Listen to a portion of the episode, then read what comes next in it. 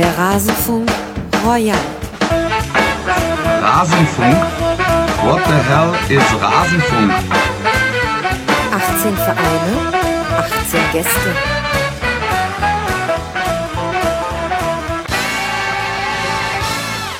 Teil 2 des Rasenfunk Royal. Ich begrüße euch sehr herzlich. Ich bin Max Jakob Ost, der Ed Netzer bei Twitter und ich freue mich, dass ihr in diesen zweiten Teil unserer Saisonbilanz hineinhören wollt und es nicht äh, Wolf Christoph Fuß gleich tut, der sich fragt, Rasenfunk, what the hell ist Rasenfunk? Weiß gar nicht, ob er inzwischen eine Folge gehört hat.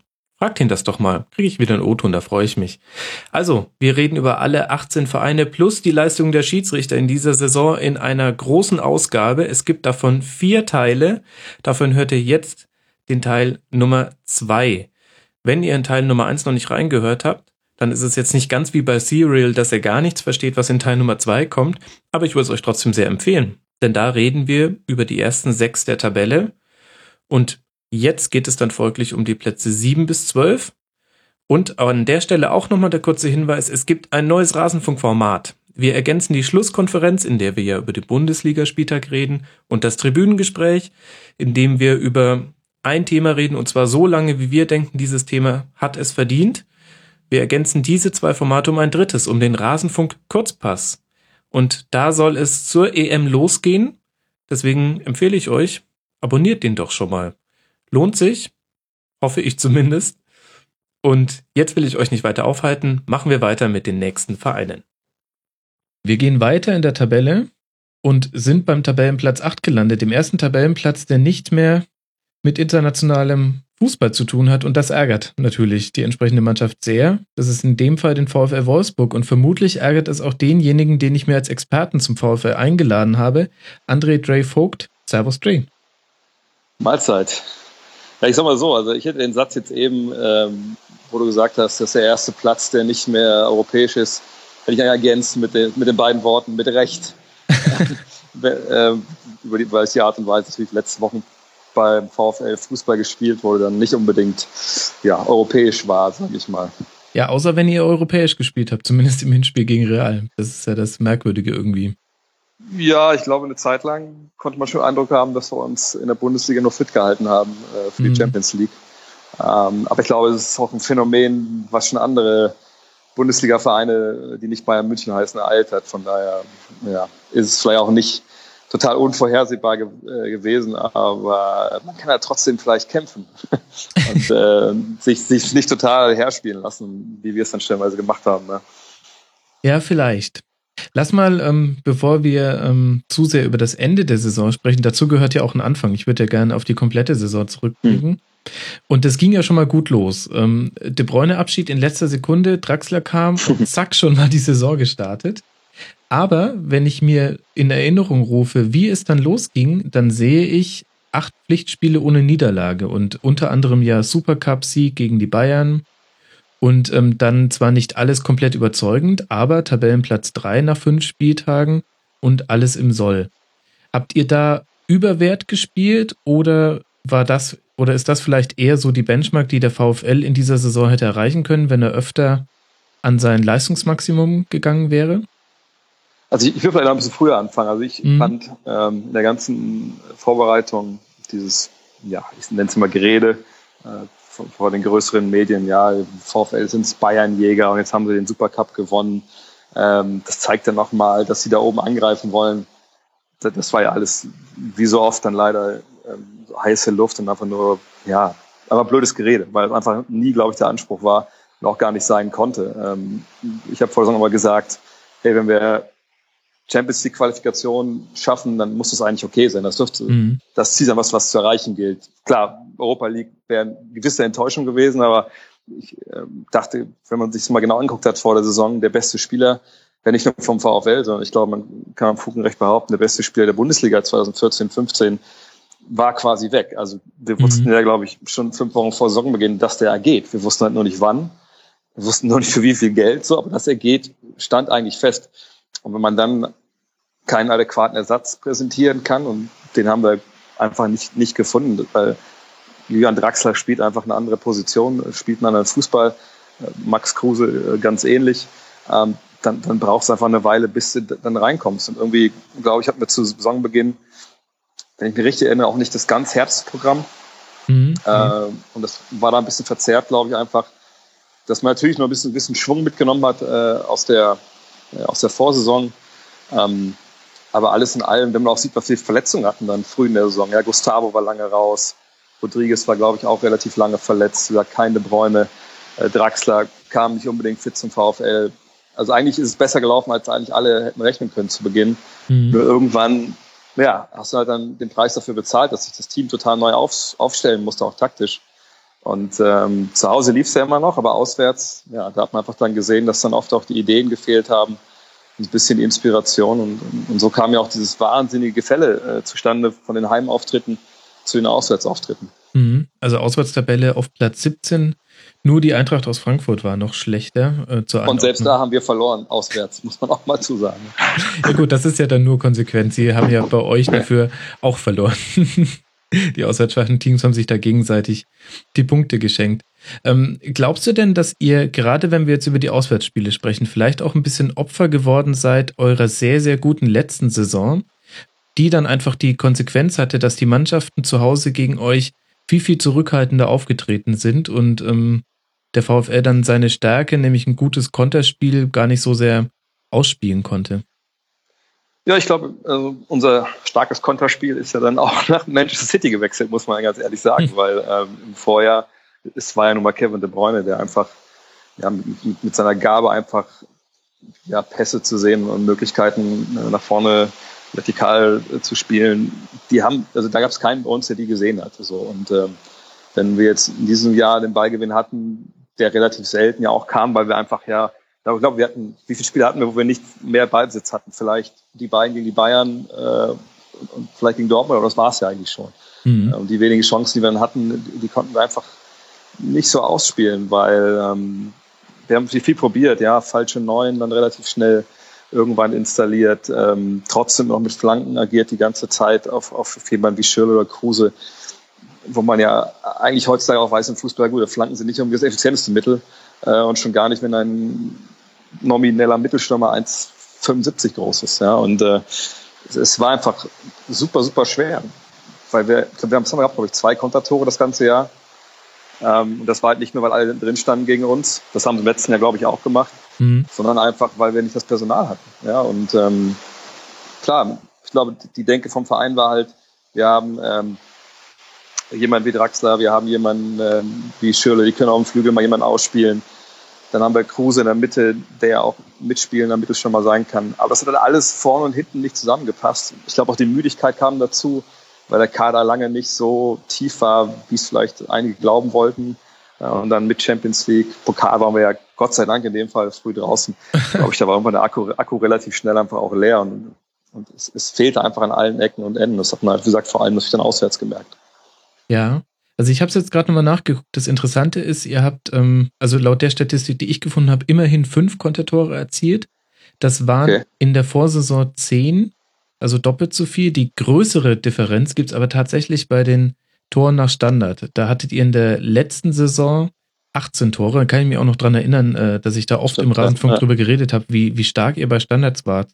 Ähm, gibt es dafür eine Erklärung, ähm, warum das in dieser Saison so viel schlechter geklappt hat? Hat das mit Personal zu tun? Jetzt weiß ich gar nicht, wie viele Tore Bastos letztes Jahr nach Standards gemacht hat. Ähm, aber der hat natürlich schon einfach auch gefehlt. Ähm, ich mhm. weiß gar nicht, ob am Ende, ich glaube, war am Ende immer noch unser bester Torschütze, wenn ich mich ganz äh, täusche, obwohl er halt die ganze Rückrunde eigentlich de facto nicht dabei war. Ähm, ich glaube auch letztes Jahr hat auch der Bräune viele von den Standards irgendwie dann auch, auch getreten. Mhm. Ja, es, es, es fehlt an allen Ecken. Ich glaube auch, dass, ich glaube, mich zu erinnern, dass, also ich glaube, in der Hinrunde hatten, glaube ich, ein Kontertor. Und am Ende vielleicht ein paar mehr. Ähm, ja, es wurde einfach auch viel probiert. Also ich, ich gucke ja immer auch auf Spielverlagerung.de und, und versuche mir immer nach den Spieltagen die Artikel über den VfL durchzulesen. Gut, oft verstehe ich nur die Hälfte, aber, aber was ich dann doch verstanden habe, dass da auch oftmals halt ja auch relativ viel gewechselt wurde und getauscht wurde und, und von Spiel zu Spiel. Ähm, das soll jetzt gar keine Trainerschelte sein. Ich glaube, da war auch viel den Umständen geschuldet, immer wieder neu probiert wurde. Und ich glaube, man hat sich da nie wirklich äh, einspielen können. Und ähm, es war einfach eine verkorkste Saison und im Endeffekt muss man froh sein, äh, dass man auch nach da oben mit dabei war, denn eigentlich, glaube ich, hinter Bayern und Dortmund dieses Jahr hat sich ja keiner wirklich angestrengt, um europäisch zu spielen, sondern eigentlich sah es am Ende so aus, ob alle sich alle Mühe geben, da nicht oben mit dabei zu sein. Und dass wir es da dann trotzdem nicht geschafft haben, äh, unter die Top 7 zu kommen, das glaube ich auch bezeichnend und, und, und ordnet, glaube ich, auch die Leistung der Mannschaft dieses Jahr ganz gut ein. Mhm. Also gerade wenn man auf die Rückrunde guckt, das ist natürlich krass. Über die Hinrunde habe ich ja im Winter schon ausführlich mit dem Lars Vollmering gesprochen. Da haben wir auch ja. drüber geredet, welches Knacksspiel so ein bisschen das Auswärtsspiel bei den Bayern war, wo der VfL zur Halbzeit noch 1-0 führt und dann kommt Robert Lewandowski, man verliert 5-1 und ab dann ist wirklich so ein Bruch, ab dann wird es immer inkonstanter in den Ergebnissen. Ähm, vier Pflichtspiele in Folge nicht gewonnen. Ähm, und ab dann fängt das quasi so langsam an, dass diese, das, was wir dann in der Rückrunde vor allem gesehen haben, dass man eigentlich gar nicht mehr vorhersagen kann, wie der VfL spielt, ergebnistechnisch, dass das in beide Richtungen, in beide Extreme gehen kann, das hat da so ein bisschen angefangen. Und jetzt schaue ich auf die Rückrundentabelle und sehe eben, da steht ihr auf Platz 14. Das heißt, ihr habt da echt hergeschenkt. Also ich, ich, ich, ich wollte gerade sagen, also ich habe mich in der Rückrunde wirklich erinnert gefühlt äh, an die Zeiten und, und leider habe ich da ja auch immer eingeschaltet äh, äh, auf Sky, wo man einfach in ins Spiel gegangen ist und einfach irgendwie gehofft hat, dass man irgendwie ja, ein paar Punkte mitnimmt. Und wenn es so ein abgefälschter Freistoß ist, mhm. der im Netz vom Gegner landet, weil einfach klar war, wir haben keine Mannschaft, die einfach, ja, die konstant zumindest ihre Leistung abspult äh, und man halt sicher sein kann, okay, die machen jetzt keine gravierenden Einzelfehler, ähm, die einen total reinreiten, ähm, sondern man muss echt immer froh sein, wenn es irgendwie mit halbwegs Glück funktioniert. Und das Gefühl hatte ich dieses Jahr wieder in der Rückrunde. Also ich weiß, ich war am ersten Spiel in Frankfurt, war ich im Stadion, ähm, wo wir ja Chancen haben liegen lassen. Mhm. Das war ja schon nicht mehr feierlich und gleichzeitig dann halt Tore gekriegt haben, die, die nie im Leben fallen dürfen. Ähm, und ich habe mir selber noch so ein bisschen Müdigkeit ne, und Champions League und gesagt, vielleicht ein Fokus, der nicht ganz dann auf der Bundesliga lag, versucht schön zu reden. Aber muss dabei einfach sagen, dass wir auch jetzt zum Beispiel das Spiel gegen Hamburg jetzt, was wir noch gewonnen haben, oder jetzt auch am Ende gegen Stuttgart, das waren jetzt auch keine Spiele, wo ich sage, okay, das ist halt so der VfL, wie ich ihn dieses Jahr halt gesehen habe, sondern das waren halt Spiele, wo der Gegner einfach nicht gut war mhm. äh, und, und wo es dann irgendwie gereicht hat. Aber begeisternder Fußball, wie wir in der Vorsaison gesehen haben, oder einfach wirklich eine, äh, eine Mannschaftsleistung, von der du halt weißt, das kommt jede Woche. Und du kannst immer verlieren natürlich, ja, weil Fußball oftmals auch ein Tor halt reicht. Ähm, dann auch mal zufällig vielleicht mal ein Ding daneben geht. Das gab es dieses Jahr einfach gar nicht. Also das war von Woche zu Woche eine Wundertüte. Und, und meistens halt was, wo, wo nichts Cooles drin war am Ende, sondern irgendwie nur Scheiß. ähm, und hinzu kam dann halt auch, glaube ich, am Ende auch einfach gerade nach dem Aus gegen Madrid einfach krasse Motivationsprobleme. Ja. Ich habe es noch mal getweetet, ich glaube, das Spiel gegen, wem war das denn zu Hause? Nicht gegen Mainz, sondern Spiel danach, wo halt gegen Gustavo Werder. ausgewechselt. Ich glaube, nee, ich glaube noch ein anderes Spiel, das gegen Werder. Äh, von Heimspiel, ich glaube, es vorging, vor Werder, äh, wo, glaube ich, dann Gustavo ausgewechselt wurde, Rodriguez wurde ausgewechselt von Hacking, mhm. ähm, wo ich dann getweetet habe, so ja, okay, das ist folgerichtig, er nimmt alle raus, die eine Ausstiegsklausel haben, äh, wenn wir nicht europäisch spielen nächstes Jahr, weil so haben die auch agiert. Und ähm, wenn man auch sieht, wie das dann in, in Real, bei Madrid damals gelaufen ist, da war ich auch im Stadion, ähm, ah, was, was für Tore du da kriegst, die eigentlich nicht fallen dürfen. Und dann aber auch dieses Pech wieder, ja, dass sich gerade die beiden Flügel, die äh, schnellen Flügelspieler, die, die wir brauchten in dem Spiel, die sich dann verletzen in der ersten Halbzeit. Ähm, das hat für mich auch so wieder gespiegelt, ähm, wie die Saison beim VfL gelaufen ist. Und da muss ich auch noch im Block sitzt nach dem Spiel, bist du irgendwie eher so halb niedergeschlagen, weil du denkst, ja, scheiße, haben wir verloren, 3-0 gegen, gegen Real, aber ey, wir sind ja immerhin hier im Bernabeu-Stadion. Mhm. So schlimm ist es eigentlich nicht. Und gerade im Moment, wo du es dir wieder schön redest und sagst, ey, komm, ne, das ist trotzdem geil gewesen, siehst dann auf der, auf dieser pillepalle kleinen Leinwand da im Bernabeu-Stadion, wie Kevin De Bruyne das 1-0 für, für Man City schießt. Und denkst du, ja, okay, alles klar. So, also genauso ist die Saison halt auch gelaufen für uns. Und äh, im Endeffekt war man glaube ich, als Wolfsburg-Fan auch nur froh, dass äh, jetzt zu Ende war, weil sonst wäre der Abstiegskampf wahrscheinlich echt nochmal real geworden. Ja gut, ähm, ist Spekulation, aber ganz ausschließen mag man es nicht. Jetzt ist halt die Frage, wo sind da die Ansatzpunkte ähm, bei der Bewertung? Also man kann jetzt ganz verschiedene Argumente ins Feld führen, warum das jetzt so war. Also ähm, ich finde, man kann über die Einstellung von einigen Spielern diskutieren, man kann aber auch über die mannschaftstaktische Einstellung diskutieren. Also es war nicht so, dass alle Mannschaftsteile der Abwehr gleich viel in der Defensive geholfen haben und gleichzeitig stand die Abwehr dann aber auch nicht auf den äh, solidensten ja. Füßen und dann kommt halt viel zusammen. Und man könnte auch die Frage nach Hacking stellen, die kam auch von einigen Hörern. Ja. Wenn, wenn du jetzt mal so ein Fazit unter die Saison ziehst mit Blick dann auf die nächste Saison, was sind denn so die Stellschrauben, wo man jetzt ran muss? Also ich glaube personell, da muss man was sagen, gut, okay, klar, also wir brauchen ein halbwegs, also wir müssen jetzt keinen traditionellen äh, Neuner da vorne drin haben, wir brauchen einfach mal einen Stürmer, der äh, ja, über 1,80 ist und auch mitspielen kann, also wie man halt, wie, wie ein moderner Stürmer halt aussehen muss. Also sowas brauchen wir halt so. Äh, hatten wir bisher halt nicht. Wir hatten entweder Bastos, der bei einer Qualität einfach ja, einfach nach hinten dann doch relativ wenig macht, obwohl er sich ja Mühe gibt und viel anläuft vorne. Ähm, glaube, Mittelfeld, da kann man, je nachdem, wer jetzt weggeht, da muss man abwarten. Eigentlich, glaube ich, da braucht man nicht viel optimieren. Äh, aber defensiv, also in Verteidigung, da ist jetzt ja eh Handlungsbedarf durch, durch den Weggang von Naldo. Mhm. Äh, da muss man einfach schauen. Also ich meine, man hat, man hat Klose gehen lassen, was ich auch okay fand. Ja, für den Preis sind, glaube ich, 12 Millionen Euro. Äh, für das, das für Tim Klose war halt, war halt geil, so das Geld da einzunehmen. Aber wenn du dann gesehen hast, Knoche hat nicht mehr richtig den Anschluss gefunden, Dante ja, manchmal gut gespielt, glaube ich, gerade das Hin Hinspiel gegen Real war, war, war super, aber einfach oft einfach auch zu, zu langsam und auch ein bisschen zu leichtsinnig. Ähm, da muss was passieren. Ähm, das sind so die beiden größten Baustellen, Innenverteidigung und Sturm. Alles andere hängt ein bisschen davon ab, wer jetzt noch gehen sollte.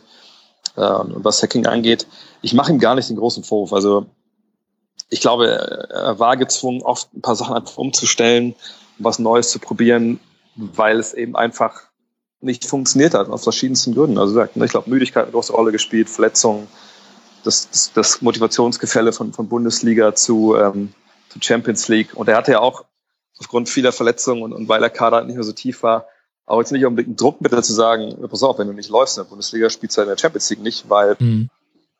Pause Green, also mit dem machst du halt im Mittelfeld keinem Angst. So. Und ähm, da fehlt es an allen Lecken und Enden. Und sie ihm jetzt in die Schuhe zu schieben, fände ich einfach verfrüht. Ich, ich denke im Vorjahr, gut kann man auch sagen, es war alles der Bräune, das war jetzt nicht, nicht, äh, nicht sein Verdienst, aber ähm, das glaube ich eigentlich nicht. Ich glaube, dass er jemand ist, der durchaus das Ganze da wieder auf die richtige Spur bringt. Und äh, ich glaube, eine Sache, und das wollen auch viele von meinen, meinen Wolfsburger Kollegen äh, in der WhatsApp-Gruppe bei uns vom VfL da äh, nicht hören, aber ich glaube, wir haben in Wolfsburg haben wir so eine gewisse eine Sinuskurve. Also du hast, glaube ich, Truppen, Mannschaften zusammengestellt werden bei uns, die zusammenwachsen, dann ganz gut funktionieren und, und laufen und kämpfen und dann haben sie Erfolg. Mhm. Und dann, glaube ich, gehen so die Begehrlichkeiten los. Und dann will man halt entweder immer Champions League spielen oder man will halt weiter. So, also der Kevin De Bruyne, der wollte halt weiter. So, und das kann man auch niemand verübeln. Ja, also ich, ich glaube, wenn du dann äh, zu einem großen europäischen Verein gehen kannst, entweder wirklich großen oder du gehst zu Man City, wo sie große Gehälter zahlen, mhm. dann ist das vollkommen nachvollziehbar. Klar, hätte ich mir gewünscht, dass er noch ein Jahr bleibt.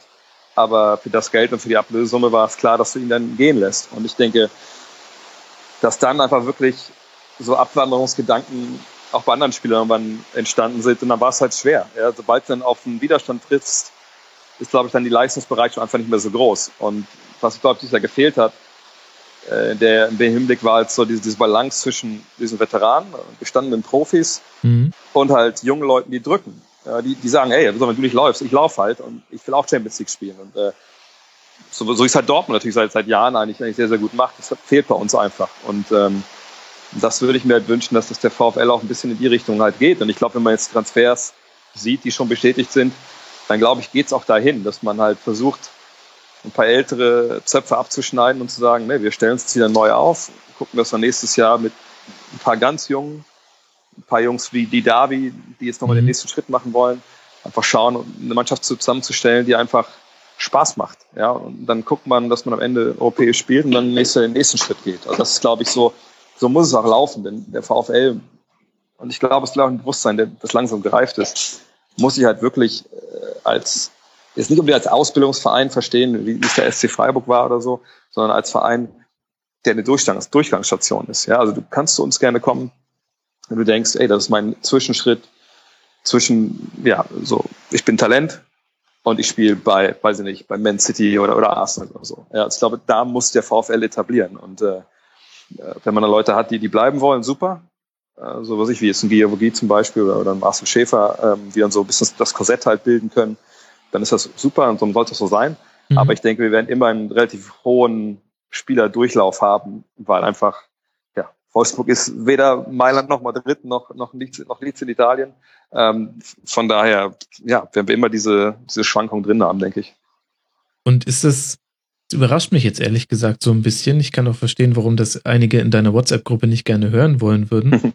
Würdest du denn sagen, dass das auch tatsächlich der Anspruch des Vereins ist? Denn ich hatte vor dieser Saison schon den Eindruck, dass ähm, sogar Klaus Allofs, der da ja immer ein bisschen zurückhaltender ist, schon gesagt hat, naja, Top 3 müssen, muss schon unser Anspruch sein in der Bundesliga. Und Top 3 ist für ja, mich kein Durchgangsverein.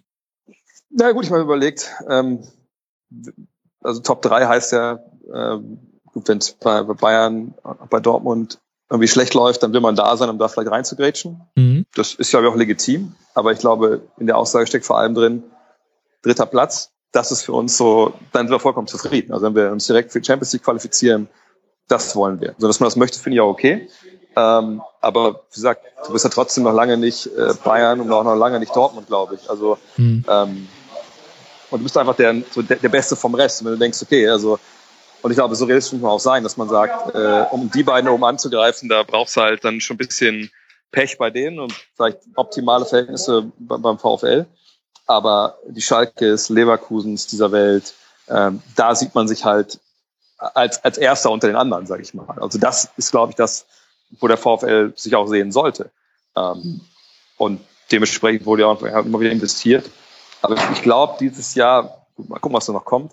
Ich glaube, ich vielleicht schon so ein bisschen auch, vielleicht durch die VW-Krise, die den Verein ja vielleicht nicht so stark beeinflussen wird, wie viele das äh, so glauben. Ähm, weil das schon im Hinterkopf rumspukt. Ich glaube, man geht halt hin. Man holt ja eher die Davi so, äh, und guckt, dass man das so ähnlich, glaube ich, macht, wie es halt Alofs auch in Bremen gemacht hat. Ja, man, man guckt, dass man die Spieler im Aufschwung halt holt, dass sie bei, bei sich selbst halt im Verein dann den, den Sprung machen in die, weiß ich nicht, europäische Spitze, Weltspitze sogar, wenn du Glück hast. Äh, und dann ziehen sie wahrscheinlich weiter, weil irgendwann einfach auch, ja, dann die Stadt zu klein wird für den Spieler. Mhm. Und es halt einfach auch anderswo dann, ist ja verständlich, also klar, wenn du dann Gut, das Manchester ist nicht schöner als Wolfsburg, da war ich auch schon, das kann ich auch sagen, äh, außer man steht total auf so alte Industrie äh, und, und, Wasser, aber ähm, so vom Leben, äh, vom Stadtbild her war es nicht unbedingt besser und Wetter glaube ich auch nicht. Ähm, aber wie gesagt, wenn du bei so einem großen Verein spielen willst, okay, dann, dann mach das halt.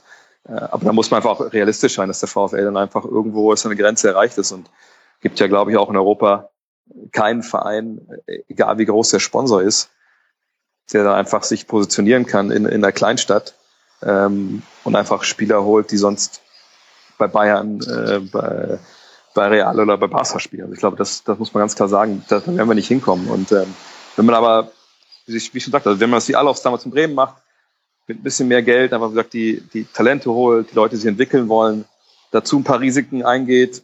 Ich sage immer noch, dass das mit Bentner war eine halbwegs gute Idee, also hat nicht funktioniert. Ähm, dann ist es, glaube ich, der richtige Weg. Und dann kannst du mal Glück haben, vielleicht wirst du auch mal Meister wieder. Ähm, aber vor allem, wie gesagt, pennst du dich so zwischen Platz drei und, und, und sieben ein. Und, und ich denke, da, da gehört der VfL dann auch realistischerweise hin. Mhm. Wenn du jetzt sagst, dass Hacking so ein bisschen auch die Druckmittel gefehlt haben, das stützt, wird ja durch, gestützt durch die äh, Tatsache, dass er wirklich auch sehr, sehr viel probiert hat. Seid ihr dann vielleicht mit ein bisschen zu äh, dünnen Kader in diese Champions League-Saison gegangen. Also ähm, klar, Tim Klose, du konntest viel Geld für ihn kriegen, allerdings hast du für, für ähm, De Bruyne jetzt auch viel Kohle bekommen und ähm, Aaron Hunt hätte man jetzt auch nicht abgeben müssen, zum Beispiel. Jetzt eine Unnummer zwei zu nennen. Ja, also die Frage ist halt bei den Sachen immer, was, was haben sie vielleicht noch versucht äh, im Winter, was hat da vielleicht immer nicht funktioniert. Und, und ich denke, dass der Alaf auch nicht der Typ ist, der dann irgendwie Schnellschüsse macht und dann noch vielleicht rechts und links jemanden holt. Und mhm. ich glaube einfach, mit Klose war auch einfach nochmal unter dem Eindruck der, der VW-Krise, ähm, dass man gesagt hat, okay, komm, wir gucken, dass wir dieses Jahr möglichst äh, gutes Ergebnis erzielen äh, am Ende des Jahres, dass wir dann äh, den Leuten bei Volkswagen sagen können, also wir haben kein Minus gemacht, ja, wir haben eine Menge Kohle reingeholt. Und es wäre vielleicht ganz schön, wenn wir mindestens die Kohle nächstes Jahr auch wieder ausgeben dürften. Und, und ich glaube, das wird auch ähm, ja, die Position sein, die, die, ähm, die Alofs dann einnimmt, wenn er mit dem Verein, äh, mit, mit Volkswagen spricht. Ähm, was Hand angeht, glaube ich, war es aber auch eine Personalie. Ja, ähm, also ich glaube nicht, dass der bei uns noch glücklich geworden wäre. Ja, und dass man dann vielleicht sagt, gut, ne, dann bevor wir jetzt, ich will nicht sagen Unruhe her da haben, aber ein Spieler, der einfach unzufrieden ist, der, der muss ja nicht mehr irgendwie stunk machen, äh, aber das, das macht ja dann auch keinen Sinn. Und ich denke, da hat man Hand dann auch einen Gefallen getan. Du musst aber auch ein bisschen immer schauen. Ich glaube, wenn ein Berater zu dir kommt und sagt, pass auf, ein Spieler, der will ganz gerne einfach spielen, ist ja auch nicht mehr der Jüngste, äh, weiß, wir kriegen gutes Geld, aber ne, das wäre uns ein großes Anliegen. Äh, ich glaube, dann, dann gehst du darauf auch ein, außer du brauchst ihn halt wirklich äh, unbedingt. Und das war im Mittelfeld nicht der Fall. Im Mittelfeld ist ja bei uns das, das der Mannschaftsteil, der eigentlich am besten besetzt ist. Ähm, und dann vielleicht kriegst du von den Beratern auch mal wieder einen Gefallen demnächst. Also, ähm, das darf man, glaube ich, auch nicht außer Acht lassen, dass da auch mal andere Faktoren noch eine Rolle spielen. Und ähm, ja, also ich fand es eigentlich okay, dass jetzt nicht noch großartig eingekauft haben im Winter, äh, nur um irgendwie das da aufzupolstern. Man kann ja auch sagen, dass die Spieler vielleicht ein bisschen mehr Gas hätten geben können am Ende ähm, nach dem Spiele bei Madrid. Ich meine, die kriegen auch Geld dafür. Ne? Hätte man vielleicht noch ein bisschen mehr Risiko gehen können mit jungen Spielern, denn die Wolfsburger A-Jugend, ähm, zweiter Platz, 77 zu 17 Tore, unter anderem Leandro Potaro hat er 23 Mal getroffen, den habt ihr ja, glaube ich, auch im Winter schon einen Profivertrag gegeben. Ähm, hättest du da erwartet, dass ein bisschen mehr nachrückt? Denn Wolfsburg hat ja eigentlich eine sehr gute Jugendarbeit. Also ich glaube, es wird jetzt auch kommen. Potaro war ja dann auch wieder vor eingewechselt, nicht vier, fünf Mal. Hm. Ähm, hat dann zwar nicht die großen Akzente setzen können, aber, aber wie auch. Ja, also so verkorkst, wie das dann am Ende da war. Äh, Seguin hat, glaube ich, am Ende zwei Spiele gestartet. Ähm, hat sich ja auch sehr bemüht, aber ist halt, sag auch schwer, wenn, wenn man die Bindung zu finden.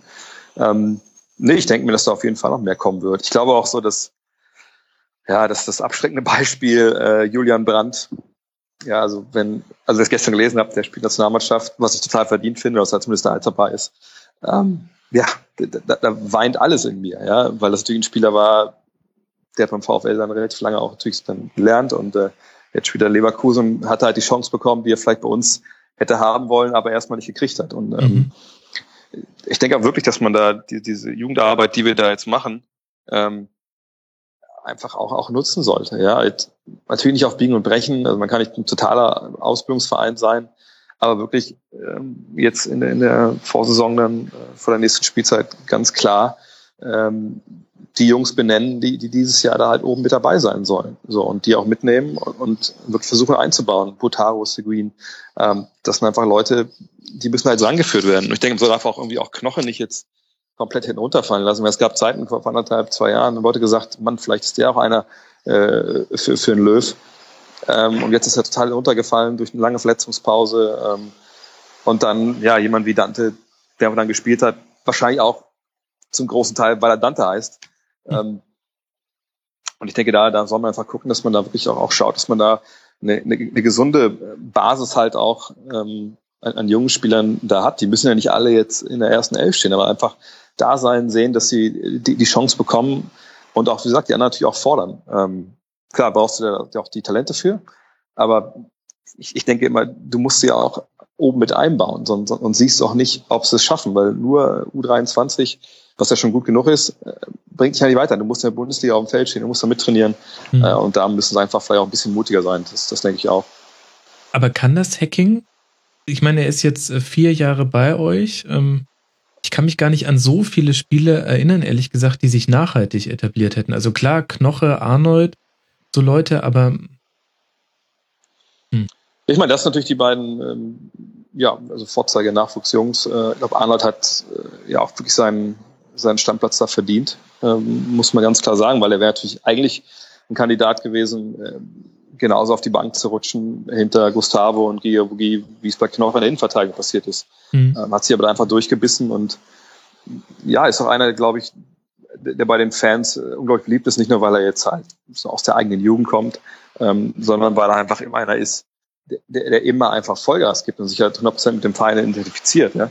Ähm, und ich denke, sowas bringen die Jungs auch mit rein. Ja? Wenn die da im Internat äh, aufwachsen, haben die, glaube ich, eine andere Bindung zum Verein und zu der ganzen Geschichte, als wenn sie von Grasshopper Zürich im Sommer kommen. Ähm, und von, von daher glaube ich, ja, das so, ich, ich, ich, auch da würde ich vielleicht Hecken gar nicht die große Schuld geben, weil, weil ähm, ob es ja jetzt jemand aufgedrängt hat im Training oder so, weiß ich halt nicht. Ich weiß auch nicht, was jetzt von Alofs oder von der Vereinsführung, in dem Fall ist es ja dann auch irgendwo VW, äh, da ein bisschen vorgegeben wurde. Ähm, ich glaube, in der Rückrunde hätte man vielleicht früher mal sagen können, okay, wir, wir bauen jetzt einen jungen Spieler ein. Mhm. Aber wenn du, und das war ja lang genug so, wenn du immer nur eigentlich nur einen Sieg davon entfernt bist, wieder auf Platz sechs oder sieben zu stehen, dann kann ich auch nachvollziehen, wenn ein Trainer sagt, na gut, dann lass ich den Etablierten jetzt spielen, auch wenn er vielleicht momentan keine gute Phase hat. Aber da weiß ich wenigstens passieren halt keine haarsträubenden Fehler normalerweise. Ähm, bei einem Jugendlichen weiß ich es halt nicht. Aber du hast halt auch keine Motivation. Also ich finde, Genau, es war schon ja, sehr deutlich zu sehen. Manche Leute haben, äh, also haben sich eindeutig hängen lassen. Das, ähm, Ja, auf jeden Fall. Auf jeden Fall. Aber die Frage ist halt, wie gesagt, Hm. aber ich meine, er hat es am Ende dann probiert, aber da war es einfach auch schon zu spät. Ja, Mhm. ähm, und ähm, wie gesagt, die Frage ist halt, wer hat sich wirklich von anderen äh, ein, äh, angeboten? Und ich meine, Hacking ist ja auch jemand, der es eigentlich gezeigt hat, damals in, in Nürnberg, glaube ich, vor allem. Da hat er ja Leute wie die Davi auch auf, aufgebaut. Ähm, ich denke, er kann das schon, aber es ist, glaube vom VfL auch wirklich ein Zusammenspiel natürlich dann von ihm, von Alofs, von äh, Sainz, äh, dem Strippenzieher im Hintergrund, der von Volkswagen dem VfL da vorgesetzt wurde. Ich hoffe, dass wir wirklich Abstand davon nehmen, gerade auch zur neuen Saison zu sagen, komm, äh, wir holen uns die Leute und, und die, die von außen machen das, sondern einfach dieses ge- gesunde Jugendpotenzial, Mhm. Korsettstangen, die du hast und halt die Jungs, die drücken, also das musst du einfach machen und man muss ja nicht, äh, nicht lange suchen, um ein Team zu finden, das das sehr erfolgreich macht. Das ist halt Borussia Dortmund. Also die machen es wirklich perfekt, weil sie halt auch wissen, also wir können mit den Bayern nicht mithalten, um einfach uns Star auf Star kaufen, sondern müssen unsere Stars irgendwo auch selber machen und dann verkaufen wir sie irgendwann an die Bayern. Aber ähm, ja, so muss es halt laufen. Das ist, glaube ich, der einzige Weg. okay. Und ich meine, gut, da hat man eigentlich mit dem Vergleich mit Dortmund auch schon wieder ganz gut, finde ich, die Erklärung, finde ich, warum äh, Hacking dann doch irgendwie immer so ein bisschen in Frage steht. Denn bei, bei Tuchel sieht man, der, der wirft einen Weigel rein und sagt ihm so genau, was er zu tun hat, dass Ja. er einfach eine Bombensaison spielt. Und jetzt habe ich aber immer den Eindruck, und irgendwie bestätigt sich das jetzt auch ein bisschen so im Gespräch. Ich glaube, bei Leuten, die nicht so nah am VfL dran sind wie ich, stellt sich die Hacking-Frage früher als bei Leuten, die näher dran sind. Stimmt es oder täuscht es jetzt, weil wir beide halt miteinander reden? Nee, ich glaube, also es gibt auch viele, die in Wolfsburg äh, Hacking in Frage stellen. Ähm, Mhm. Aber wenn wir zum Beispiel beim Beispiel von Weigel bleiben, also wenn ich mich ganz täuscht, hat der vorher bei 1860 was in der zweiten Bundesliga gespielt. Ja. Ähm, und hat, war da auch schon, aber hat er auch gespielt, glaube ich. Das war nicht so, dass der nur auf der Bank saß. Ja, er war Ähm, sogar und Kapitän und dann hat er aber Genau, den Fehler genau. gemacht, in einem Taxi über den Verein zu lästern und der Taxifahrer war so. 60er-Fan und dann war er suspendiert Ah. und äh, typische Löwengeschichte. Es ging Okay. rauf und runter. Okay, ja, okay, sehr schön. Aber, aber das ist das Ding halt. Ich meine, wenn man sieht, wie es damals Magath gemacht hat. Magath hat Leute wie, äh, wie Rita, wie, Mhm. wie Schäfer, der auch von 68 kommen, kam, hat er geholt als relativ junge Spieler, die aber sich schon im Profifußball ihre Sporen verdient haben. So, und, und das ist ja bei Weigel genau das Gleiche. Also der hat ja vorher schon Profifußball gespielt und der Sprung, äh, glaube ich, aus der zweiten Bundesliga äh, in die erste. Ja, klar, hat einen riesigen Sprung gemacht, aber einfach für, einen- für einen ganz normalen, durchschnittlichen oder normalen Spieler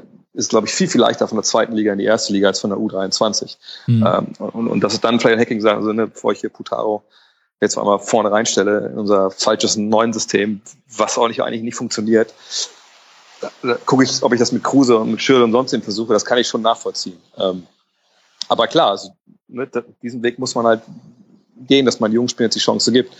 Ob es dann Leute aus der eigenen U23 sind äh, oder halt junge Spieler, äh, wen haben wir jetzt geholt? Den, den Kroaten, äh, den 17-Jährigen, der, der wird wahrscheinlich ein, zwei Jahre brauchen, äh, aber einfach junge Spieler holt, dann einbaut, die schon Profi-Erfahrung haben, das ist einfach wichtig. Ja? Und ähm, ich glaube, wir brauchen keinen 30-Jährigen zu kaufen jetzt im Sommer. Das wäre, glaube ich, der falsche Weg, auch egal wie etabliert er ist, sondern einfach schauen, okay, sag, Jungs, die noch einen Schritt machen können, äh, nach vorne und nicht zurück. Da muss es halt hingehen. Das muss Hacking auch zeigen. Wenn er das nicht will, wenn er sagt, gut, ne, ich will halt jetzt nur meine Veteranen haben und gucken, dass wir irgendwie Champions League erreichen, Europa League nächstes Jahr, das wäre der falsche Weg, weil der VfL muss halt ganz klar auf Nachhaltigkeit setzen. Also es kann nicht sein, dass wir von einem eingekauften Profi zum nächsten halt immer wechseln. Das ist was, da, also, na gut, Dortmund hatte auch seine Schwierigkeiten in den letzten Jahren zwischendurch, aber dann kriegst du keine Kontinuität dran. Da bist du immer von abhängig, welche Spieler du bekommst und welche du nicht bekommst. Wenn du diesen gesunden Grundstock an, an jungen Leuten halt hast, dann ist das für dich Gold wert in der Bundesliga, bin ich mir super sicher. Mhm. Ja, ich glaube, dem würde ja niemand widersprechen. Und gleichzeitig glaube ich auch, dass die meisten Fußballfans dann doch dem Gespann Alofs Hacking das schon zutrauen würden. Andererseits kann ich mich schon an ein paar Momente in der zurückliegenden Saison erinnern, wo ich sie erstaunlich unsouverän fand, und zwar beide. Und ich bin das sowohl von Alofs als auch von Hacking nicht so gewohnt. Also ich fand zum Beispiel die, die Kindergartenaussage gegenüber Bastos von Hacking, das, das wirkte fast schon so wie das letzte Mittel. Ich habe es ihm jetzt so oft intern gesagt, er soll sich zusammenreißen. Jetzt muss ich öffentlich aber so dermaßen draufhauen, dass er es kapiert. Und das ist ja auf eine Art und Weise dann auch unsouverän, finde ich. Also die Frage bei, bei DOS ist immer so, also eigentlich finde ich solche Spieler super. Ähm, war ja auch lange noch Trainer, zwar im Basketball, aber ähm, ist ja die gleiche Dynamik. Wenn du einen Spieler hast, der bei jedem Mal, wenn er ausgewechselt wird, einfach total angepisst ist auf einmal und es nicht nachvollziehen kann und, und da rumstresst, dann findest du es einerseits natürlich echt geil, weil das jemand ist, der augenscheinlich spielen will und, und Gas geben will und, und, dann auch auf dem Feld auch Vollgas gibt. Auf der anderen Seite nervt es natürlich irgendwann. Und ähm, wenn das auch noch sich im Training dann manifestiert, was man immer ja nicht weiß, man sieht ja nur, was dann äh, ja, vor verlaufenden Kameras passiert, ähm, glaube ich schon, dass einem wirklich mal die Hutschnur platzt. Ähm, ich glaube, man hätte es anders regeln können. Ich fand auch dieses Jahr ein bisschen erstaunlich, wie oft dann äh, Hacking auch an die, an die Öffentlichkeit gegangen ist. Also mhm. Also er hat ja auch andere Male die Mannschaft dann hart kritisiert, was ich aber auch bei allem Erstaunen auch richtig fand. Denn ähm, ich, ich dachte immer so, gut, eigentlich ist es ganz clever, die Flucht nach vorn anzutreten. Denn ähm, warum denn sich da jetzt vor die Mannschaft stellen äh, und da auch so ein bisschen, ein bisschen Kotau machen, sondern einfach sagen, ey Jungs, hier, das ist zu wenig. Also ihr macht einfach zu wenig. Und er wird es denen ja auch in der Kabine gesagt haben, oft genug. Und dann irgendwann zu sagen, jetzt sage ich es nochmal öffentlich, fand ich jetzt gar nicht so schlecht, fand ich auch einen ganz erfrischenden Ansatz. Ich meine, es gibt auch viele, die in Wolfsburg sagen, ganz ehrlich, bei anderen äh, Vereinen wäre der Trainer schon lange geflogen. Bei mhm. uns werden die Spieler die Pflicht genommen. Ist jetzt auch nicht unbedingt die schlechteste Lösung. Ähm, gut, am Endeffekt muss es halt funktionieren irgendwann. So, und, und nächstes Jahr ist natürlich dann noch gerade hin und wird natürlich wichtig sein für Hacking. Dann muss er halt zeigen, dass er äh, da die Wende geschafft hat. Ähm, und für mich, also das Einzige, was ich wirklich ihm vorwerfe, aber auch jetzt nicht im Sinne von, er hat da die alleinige Schuld, aber das ist was, was mich einfach stört. Und ich denke, als Trainer kannst du das eigentlich nicht so laufen lassen, ist halt, wir haben es jetzt in den ganzen Jahren, also auch mit, mit der Bräune stellen, also, also bevor der Bräune der wurde, der jetzt war am Ende. Wir haben es halt einfach oft nicht geschafft, vertikalen Fußball zu spielen. Also es war mhm. immer über die Flügel und dann reingeflanke und mit falscher Neun auch noch weiter oder mit Olic damals sogar. Ähm, das ist einfach kein, das ist keine Spielidee, die zeitgemäß ist und einfach auch keine effiziente Spielidee. Und ähm, jetzt kann man sich halt fragen. Ich habe auch Mats Schäfer mal gefragt äh, bei Sport 360, trainiert ihr das eigentlich? Also ist das, ist da wirklich ein Schwerpunkt drauf? Und er hat gesagt, ja, na klar, natürlich haben wir einen Schwerpunkt drauf. Äh, wir kriegen es einfach nur momentan nicht hin. So. Und ähm, da muss man sich halt fragen, warum ist das so? Also es darf mhm. vielleicht einfach auch, fehlt da vielleicht beim Trainer ein bisschen die Kreativität oder fehlt die Idee für die richtigen Übungsformen? Das ist eine sehr große Frage. Ich habe mit Tobi Escher auf ein paar Wochen ein Interview gemacht, ähm, wo ich das mal durch die Blume, ohne dass ich es den VfL erwähnt habe, äh, mal angesprochen habe, wie man das eigentlich trainiert und was man da macht. Und der hat zum Beispiel von, von Thomas Tuchel erzählt, der hat ja dieses vertikale Spiel äh, extrem krass trainieren lässt, indem man das, das Feld halt absteckt in bestimmte Bereiche, wo da, wo dann nur der Ball hingespielt werden darf. Mhm. Ähm, und sowas, glaube ich, ehrlich gesagt, machen wir wahrscheinlich nicht. So, und jetzt kann man auch sagen, gut, Thomas Tuchel ist auch vielleicht eine ganz andere Trainer, Trainerqualität als, äh, als der Hacking und wahrscheinlich auch einer der, der besten Trainer in Europa. Ähm, und Hacking ist es nicht. Von daher muss man dafür, damit leben. Aber ähm, also da hoffe ich mir auf jeden Fall nächstes Jahr einen gewissen äh, Entwicklungssprung. Also entweder, dass man halt weggeht äh, vom, vom absoluten Ballbesitzfußball und sagt, vielleicht stehen wir mal hinten drin und gucken das einfach dann schnell hinten rausspielen. Ähm, oder man hat halt eine bessere Spielidee entwickelt, halt gegen tiefstehende Mannschaften. Ähm, aber eins von beiden muss passieren. Also so wie es jetzt lief im Spiel nach vorne, das, so kann es eigentlich nicht weitergehen. Mhm. Als Außenstehender würde ich sagen, wäre schon mal ein großer Anfang damit gemacht, ähm, Kruse und Draxler gleichzeitig sinnvoll ins Aufbauspiel einzubinden. Das ist total zufällig in dieser Saison gewesen, ja. wo die sich postiert hatten, wie die angespielt wurden, ob die, also ob die quasi in den Lauf gespielt wurden oder in den Fuß. Ähm, das war ja komplett, da konnte man keine Muster erkennen. Und ähm, ja. ich glaube, das sind aber beide Spiele, die brauchen Muster. Rechnest du denn jetzt damit, dass im Sommer viele Spieler ausgetauscht werden? Was meinst du, wie groß wird der, wie dick ist der Zopf, der abgeschnitten wird? Also ich denke eigentlich auf jeden Fall, dass das Rodriguez und, und Gustavo gehen. Ähm, der eine wurde eh schon oft genug mit, also sei es von seinem Vater oder durch Medien im Ausland, äh, mit, mit, mit großen Topclubs äh, in Verbindung gebracht, hat einfach auch, also die ganze Saison eigentlich, muss man ehrlicherweise sagen, kontinuierlich keine Topleistung abgeliefert. Gustavo war, war es einfach lange verletzt, hat er echt gefehlt. Dann war er einfach der solide Rückhalt, den man halt braucht am Ende dann wieder nicht mehr, hat er auch dann gesagt, er will jetzt Verstärkung und sonst hat er keine Lust mehr. Und ich denke, die beiden, äh, er ist ja auch nicht mit nach, nach China geflogen aus familiären Gründen. Mhm. Ähm, ich denke, die beiden werden wir nicht wiedersehen. Ich denke, Schürle wird auch im Endeffekt äh, das Kapitel dann beenden. Äh, man wird es ja in einigen irgendwie, weil also auf der einen Seite denke ich, ist natürlich auch großer, ein großer Anteil bei ihm zu suchen. Äh, wenn man überlegt, als er kam, wie er so die ersten paar Spiele gespielt hat, das war ja unfassbar. Wir dachten alle, um Gottes Willen, das sind die besten 35 Millionen, die wir hier angelegt haben im VfL. Und dann auf einmal ist er ja in ein absolutes Loch gestürzt und ich, ich glaube einfach, aus dem kommt er auch nicht mehr raus, wenn ich ehrlich bin. Also wenn man auch im Stadion war im VfL, da gibt's wirklich Leute, die selbst, also normale Aktionen, die er dann macht, einfach, wo sie direkt sagen, oh Gottes Willen, der Schöle, der Schöle, der Schöle.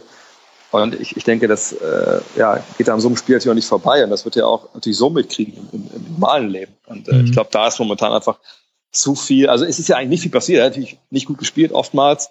Aber selbst die Sachen, die er gut gemacht hat, waren einfach nicht gut genug. Ich, ich glaube, da wird es eine Veränderung geben. Ansonsten, ich glaube, das mit Draxler, das war für so eine von vorne bis hinten eine Ente da zurück nach äh, Schalke für 10 Millionen weniger, als sie ihn gekauft haben. Also da würde ich mich auch freuen, wenn er bleibt. Ich würde mich auch freuen, wenn Kruse bleibt, denn ich glaube, das ist einer, der auch weiß, dass er jetzt in der Bringschuld ist. Nicht unbedingt durch die ganzen Sachen, die da abseits des Feldes passiert sind. Die waren im Endeffekt einfach auch Lappalien und, und klar, jeder hat dieses beschissene Video geschickt bekommen. Ähm, aber das, das, das war eigentlich das Schlimme. Das Schlimme war, dass er einfach scheiß Fußball gespielt hat. Mhm. Ja, und auch, genau wie du sagst, er auch nicht wusste, was seine Aufgabe oft war und so ein bisschen dann ja, zwischen Mittelfeld und Abwehr ein bisschen rumgegeistert ist und einfach ja, einfach nicht so eingesetzt wurde, wie das vielleicht für ihn dann, dann wirklich passig ist. Ähm, von daher wird da fände ich es gut, wenn er bleibt, wenn er und Draxler da vorne in der Offensive so ein bisschen äh, den Ton angeben. Äh, Bastos, denke ich, wird gehen, einfach weil er auch keine Lust mehr hat. Und weil er auch einfach nicht in die Spielidee passt, glaube ich. Ja, und da muss man halt gucken, wer, wer kommt. Ansonsten, glaube ich, wird der, wird der große Teil halt bleiben. Mhm. Dante, gut, könnte man von mir aus gerne als äh, Standby-Profi dann nächstes Jahr einsetzen und dann gucken, dass man die Spiele erwischt, wo er wirklich auch nochmal Leistung bringt und nicht die, wo er dann ja, einfach unfassbare Sachen halt macht. Ähm, ist schwierig vorher, das zu sehen. Ja, das ist das Problem, ja. Und einfach, einfach solide Aufbau. Ich denke, die Davies ist genauso die Art Profi, die ich mir halt wünsche bei uns, äh, um halt, wie gesagt, nochmal diesen hungrigen Spieler, der den nächsten Schritt äh, machen will, zu haben. Äh, und dann einfach schauen, was der Markt noch so ein bisschen hergibt. Also so viele haben sie jetzt ja noch nicht investiert. Ähm, und wie gesagt, ich glaube, die ganze Transferpolitik deutet ja auch bisher auf so ein Übergangsjahr hin, wo man junge Leute einbaut. Und das, glaube ich, wäre auch genau richtig. Also ich glaube auch mhm. nicht, dass ähm, selbst wenn man jetzt ein bisschen mehr auf die, auf die Jugend setzt, dann von vornherein mit den äh, europäischen Plätzen nichts zu tun hat. Also äh, ich denke. Nee, gerade nach dem EM-Jahr, glaube ich, ja, ist das sogar relativ genau. schlau, ehrlich. Ja, ja ich gesagt, wenn viele andere werden halt ihre Nationalspiele abstellen. Genau. Jetzt haben wir natürlich auch ähm, zwei Mann, die dabei sind. Ähm, aber das, das passt schon. Und wenn du dann gut trainierst, wenn du gut aus den Startlöchern kommst, dann kannst du dir vielleicht ein gewisses Polster erspielen, auch ein gewisses Selbstvertrauen. Und das in der Bundesliga sagt hinter, hinter Bayern und, und Dortmund alles möglich ist, das haben wir dieses Jahr, glaube ich, auch recht eindrucksvoll gesehen. Von daher einfach clever an, äh, angreifen wieder. Aber auf jeden Fall nicht hingehen und jetzt drei Mann für, für 25 Millionen holen. Ich denke, das wäre das komplett falsche Zeichen einfach. Mhm. Gut, wir werden sehen, was Klaus Allofs macht. Bevor ich dich in deinen wohlverdienten Urlaub wieder zurück entlasse, das äh, Meeresrausch macht einen echt ein bisschen neidisch, muss ich sagen. ähm, sag mir mal noch kurz, wie war denn so die Stimmung in der Fanszene? Ich habe mir zwischendurch gedacht, als ähm, es zwar einige Transparente gab ähm, bezüglich des Charakters der Mannschaft, aber ich dachte mir, also bei anderen Mannschaften, da wäre jetzt der Mannschaftsbus schon mal mit Sitzblockade eingeparkt worden. Wie, wie, wie war es denn jetzt so in der letzten Saison? ja, sitzt bei uns in der fast, glaube ich, zehn Mann starken VfL-WhatsApp-Gruppe, wo ja, glaube ich, acht leben noch in Wolfsburg, ich in, und zwei in Frankfurt, ein Kollege nicht von Frankfurt. Mhm. Ähm, da hatten wir irgendwie alles dabei. Wir hatten ja die Jungs, die ja von Anfang an schon Hacking rausgerufen haben und äh, das sind, die sind alles seelenlose Söldner, ähm, auch schon in der Vorrunde. Ähm, und dann so ein bisschen den gemäßigten Block, wie gesagt, also sind da eine Verletzung, Müdigkeit. Äh, ne, auch zu erklären, zu erklären, was auch meine Rolle so ein bisschen war. Aber jetzt äh, am Ende, wo es halt vorbei war, ja, ich glaube, vom Bus hätte sich keiner von uns gesetzt, ähm, weil einfach so eine gewisse Resignation eingesetzt hat. Also ich glaube, auch für die Fans war halt äh, Madrid der absolute Höhepunkt. Mhm. Und danach war man halt ja einfach ein bisschen niedergeschlagen. So. Und ähm, ich glaube, weil es auch vorher halt in der Champions League so gut lief, aber wo man natürlich auch ganz klar sagen muss, Ne? Wenn du gegen Genk spielst, dann hast du ja auch das denkbar beste Los gehabt, äh, bevor es dann gegen Madrid ging. Ähm, ich glaube, dadurch hat das alles, hat sich das nicht so total ähm, aufgebauscht, ja, äh, durch die Leistung dann. Und zu Hause haben sie ja auch eigentlich immer noch relativ gut gespielt. Also selbst, ich war dann vor Weihnachten im Stadion gegen Dortmund, ja, da hast du am Ende dann Kurzschluss 2-1 verloren. Das war noch okay. Also ich glaube, durch die Leistung zu Hause, jetzt sagen natürlich auch viele, ja gut, so viele von euch fahren ja eh nicht mit zu den Auswärtsspielen, von daher haben die meisten das ja gar nicht gesehen. Ähm, war, glaube ich, einfach noch so ein gewisses, so ein gewisser Kredit einfach noch da, ja. Leistung mhm. zu Hause, Champions League und dann am Ende, es, es ging ja erst, was, ja, eigentlich nach Madrid wieder los, dass es echt bergab ging. Äh, und da war einfach, glaube ich, auch zu wenig Zeit, dass ich der Volkszorn äh, seinen Bahn brechen konnte. Aber okay. ich weiß, dass das Rückspiel gegen Köln, da gab es ja zum ersten Mal auch Pfiffe, ähm, die ich auch vollkommen verstanden habe, ja, weil es auch so ein Spiel war, wo einfach ja, uninspiriert da herumgelaufen wurde, oder nicht mal großartig gelaufen, meist gestanden. Ähm, aber ja, ich glaube, dem, dem Wolfsburger Fan, der auch im Mittel, glaube ich, ein bisschen älter ist äh, als anderen äh, Standorten, den ist dann vielleicht ein bisschen so anstrengend, sich einfach da irgendwie hinzusetzen, kommt vielleicht gar nicht mehr hoch dann mit seiner kaputten Hüfte. Ähm, ist aber noch ein bisschen, bisschen anders in Wolfsburg. Aber äh, ja, unzufrieden waren am Ende alle, muss man ganz klar sagen. Und ich glaube, da muss der VfL auch jetzt im Sommer ein bisschen was tun, um das Vertrauen zurückgewinnen, auch in der Vorbereitung. Mhm. Weil, ähm, ja, dass man jetzt sich gar nicht für Europa qualifiziert hat, das hat dann schon ziemlich vielen Leuten einfach sauer aufgestoßen. Mhm. Ja, klar. Es fehlen halt einem einfach Spiele des Lieblingsvereins unter der Woche. Das ist, ähm, und man guckt dann halt einfach sehr, sehr ungern, was die anderen da machen. Das, das stimmt. Ja. Dre, ähm, schaffst du es mir, die Saison in 140 Zeichen zusammenzufassen?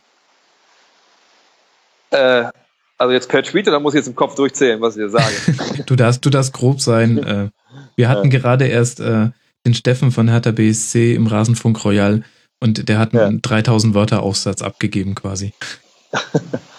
äh, also Saison, ähm, ja, ähm, das war eine Saison, wo alles dabei war. Größter internationaler Erfolg der Vereinsgeschichte und den äh, besten äh, Spieler der Vereinsgeschichte vor der Saison verkauft.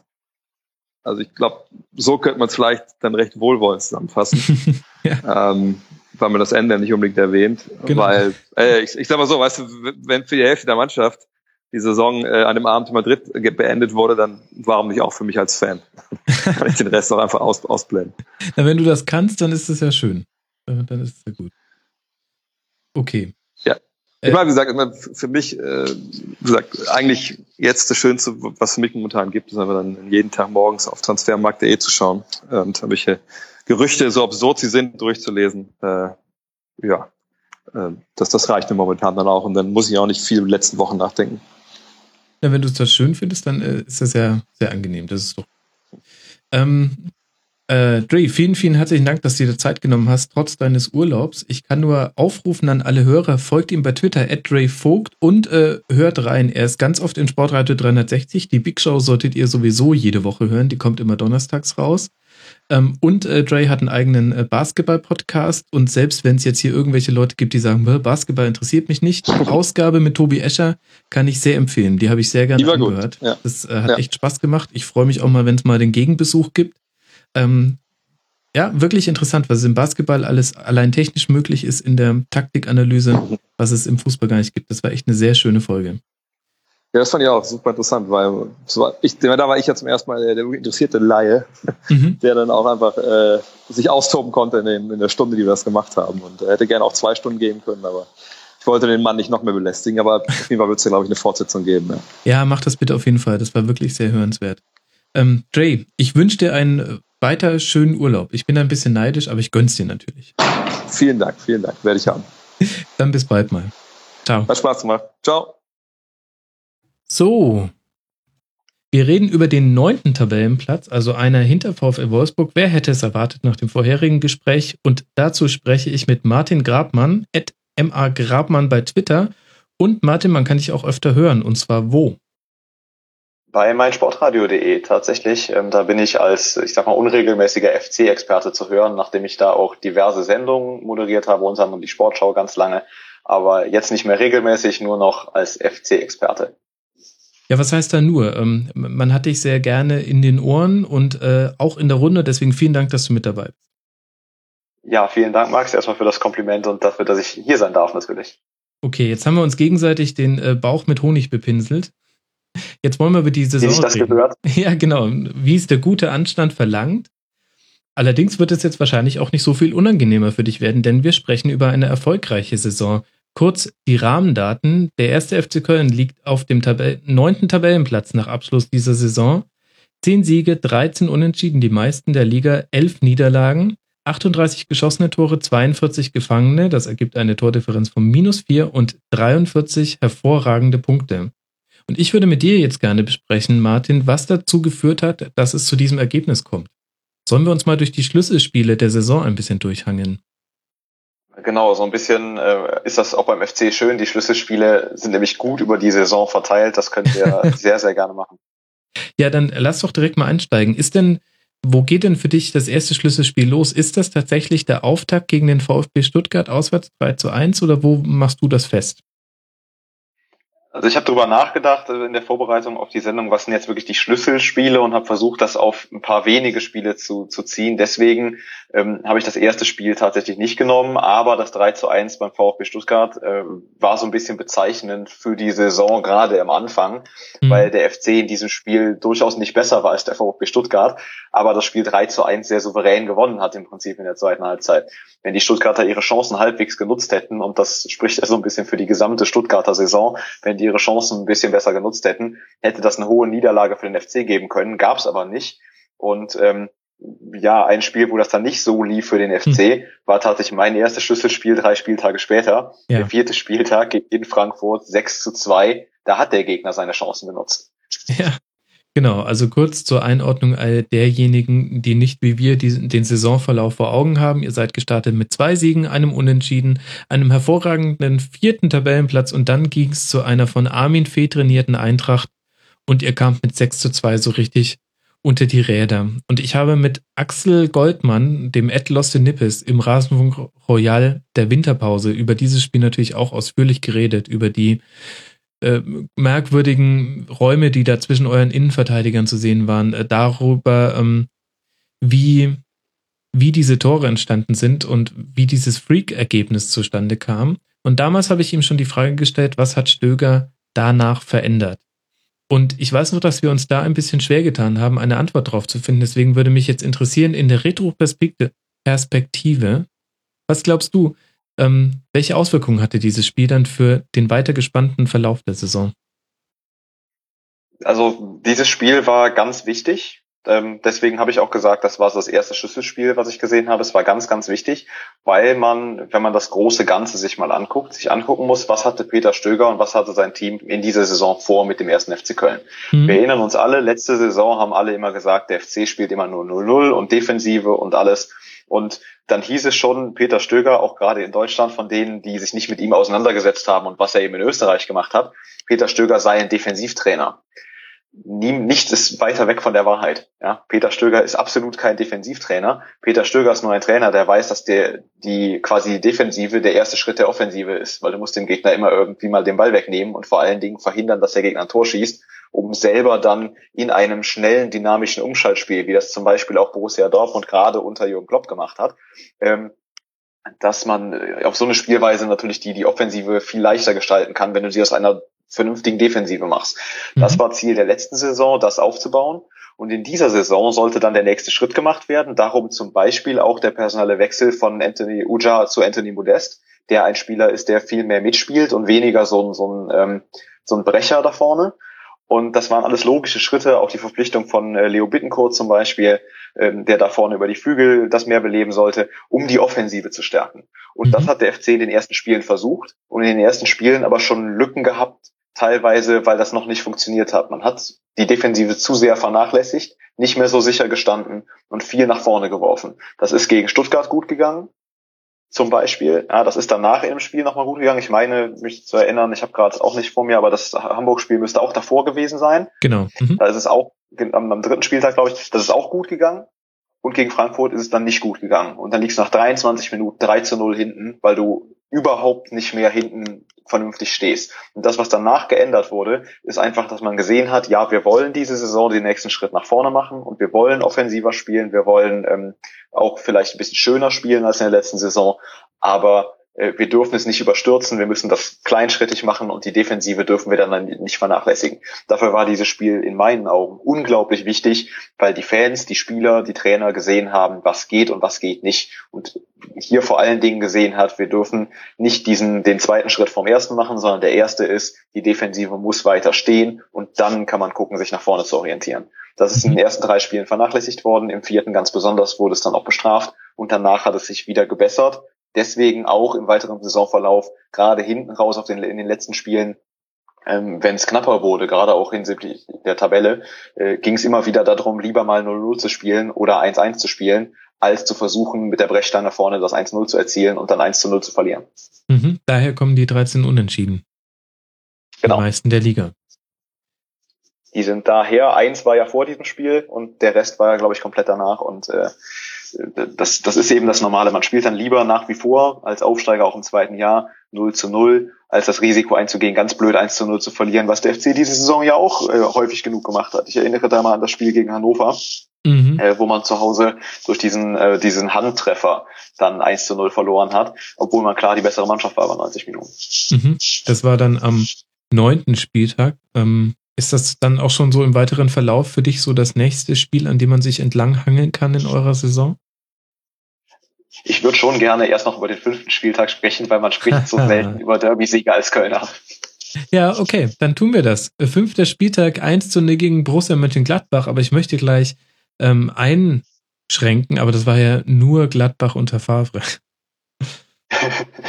ja, es war nur Gladbach unter Favre, aber als Kölner nimmt man auch das. Ja, ähm, gerade auch, weil man dann als Kölner quasi den, den Wundertrainer der letzten Jahre in Gladbach von der Trainerbank schießen durfte. Und das sage ich jetzt bewusst so spitz formuliert, obwohl ich sowohl großen Respekt davor habe, was in Gladbach für eine Arbeit geleistet wird, als auch vor Lucien Favre, der aus einem quasi toten Absteiger einen Europa League Teilnehmer gemacht hat. Mhm. Ähm, also einen sicheren Europa League Teilnehmer im Prinzip. Und äh, das muss man einfach so sehen. Trotzdem natürlich ein Spiel, das für den FC wichtig war. Nicht nur, weil es gegen Borussia Mönchengladbach zu Hause war, sondern eben auch, weil die Woche davor dieses Spiel gegen Frankfurt war. Alle haben gewartet, wie ist die Reaktion der Mannschaft. Und mhm. wie ich gerade schon so ein bisschen versucht habe zu erklären, die Reaktion war die, dass man gesagt hat, die Defensive muss uns wieder wichtiger sein, als es an den ersten drei, vier Spieltagen der Fall war. Und hier in dem Spiel hat man das gesehen. Du spielst halt 0-0, du spielst sehr defensiv und dann schießt du eben dieses eine Tor. Und das reicht, wenn du hinten keins kriegst. Und äh, das war schon das erste Spiel, in dem man sehen konnte, ähm, dass die Mannschaft nach dem 6 zu 2 eine Reaktion zeigt.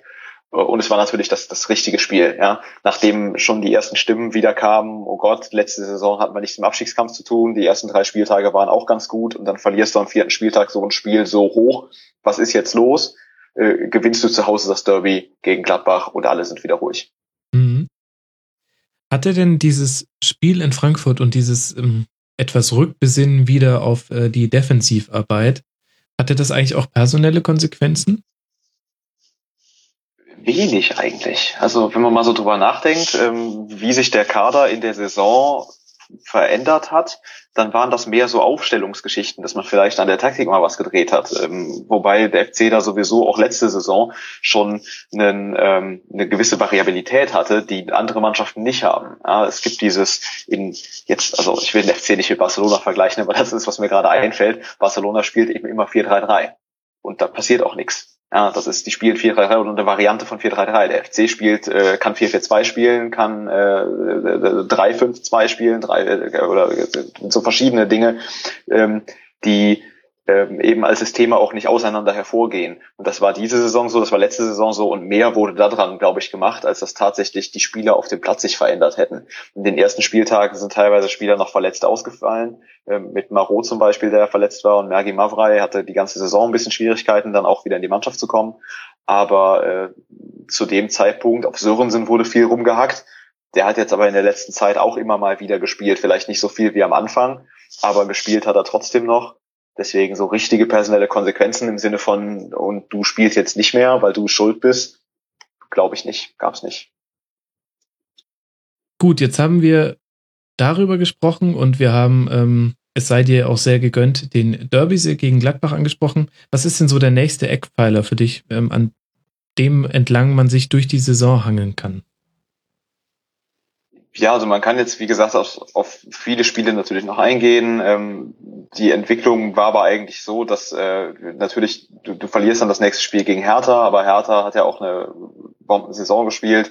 Äh, du spielst 1-1 gegen Ingolstadt, wo der eine oder andere sagt, du kannst gegen einen Aufsteiger nicht 1-1 spielen und dann denkt man dran, was Ingolstadt für eine tolle Saison gespielt hat und äh, wo die gelandet sind. Und ähm, dann gewinnst du 3 zu 0 gegen Schalke, was auch so ein Spiel ist, was ich sehr genossen habe, das muss man ehrlich sagen. Vor allen Dingen, weil das ein Spiel war, wo der FC in meinen Augen auch, und die Schalker mögen es mir verzeihen, aber auch klar die bessere Mannschaft war. Also ähm, Schalke hat in dem Spiel überhaupt nicht gezeigt oder auf den Platz bekommen, was sie von der Qualität her auf den Platz bringen können. Und dann passierte, was diese Saison eigentlich immer passiert ist, ist es Länderspielpause, der FC kommt aus der Länderspielpause wieder und verliert. Ja, dieses äh, ominöse Spiel gegen Hannover, wir haben es vorhin schon mal schon mal angedeutet, ähm, was natürlich unnötig war und was dann eine gewisse Unruhe wieder reingebracht hat. Dann kommt Spiel gegen Bayern, du verlierst 4-0, ja komm, geschenkt. Ähm, herzlichen Glückwunsch zur Meisterschaft an dieser Stelle auch nochmal. Äh, das 0-0 gegen Hoffenheim ist ein Spiel, über das ich nicht sprechen möchte, weil das gruselig war, ja, von mhm. beiden. Aber das war eben, du hast einen Trainerwechsel in Hoffenheim gehabt, Typ Stevens war ja gerade da neu, der wollte sowieso auf Null spielen die Null muss stehen und der FC hat sich gedacht, bevor wir hier den Trainer oder Opfer des Trainereffekts werden, äh, schaffen mhm. wir es eben, nehmen den Punkt mit. Das nächste wichtige Spiel war in meinen Augen am zwölften Spieltag tatsächlich das Spiel in Leverkusen, wo der FC 2 zu 1 gewonnen hat. Aha. Es zieht sich wie ein roter Faden durch die bisherigen Schlüsselspiele, dass es damit zu tun hat, dass der FC Mannschaften geschlagen hat, gegen die ein Sieg war natürlich erwünscht, aber nicht eingeplant war. Wenn ich mal so gucke, wir haben jetzt über Gladbach gesprochen, die in der Endtabelle über euch stehen. Wir haben über Schalke gesprochen, die in der Endtabelle über dem FC ähm, stehen. Wir haben zwar über Bayern gesprochen, aber das sind halt auch die Bayern im Jahr 2016 Streichergebnis. Und jetzt sind wir bei Leverkusen. Ist denn das ähm, Methode oder Zufall, dass ihr euch gegen Mannschaften, wo mutmaßlich die Erwartungshaltung eine andere ist, ähm, in dieser Saison ganz leicht getan habt? Oder leichter? Ja, das liegt ja auch daran. Also zum einen muss man das ja relativieren, weil das in der Hinrunde wesentlich besser gelaufen ist als in der Rückrunde. In der mhm. Rückrunde waren da ja teilweise gegen diese Mannschaften eben Spiele bei, wo man in der Hinrunde was geholt hat, in der Rückrunde nicht. Und dann alle gesagt haben, oh, in der Hinrunde hatten wir zu diesem Zeitpunkt so und so viele Punkte oder hatten aus diesen Spielen so und so viele Punkte, ähm, statt dann wirklich zu realisieren, dass die Ausnahme in der Hinrunde war, nicht in der Rückrunde. Und äh, solche Mannschaften schlägst du halt normalerweise nicht oder die musst du nicht schlagen als erster FC Köln im Moment.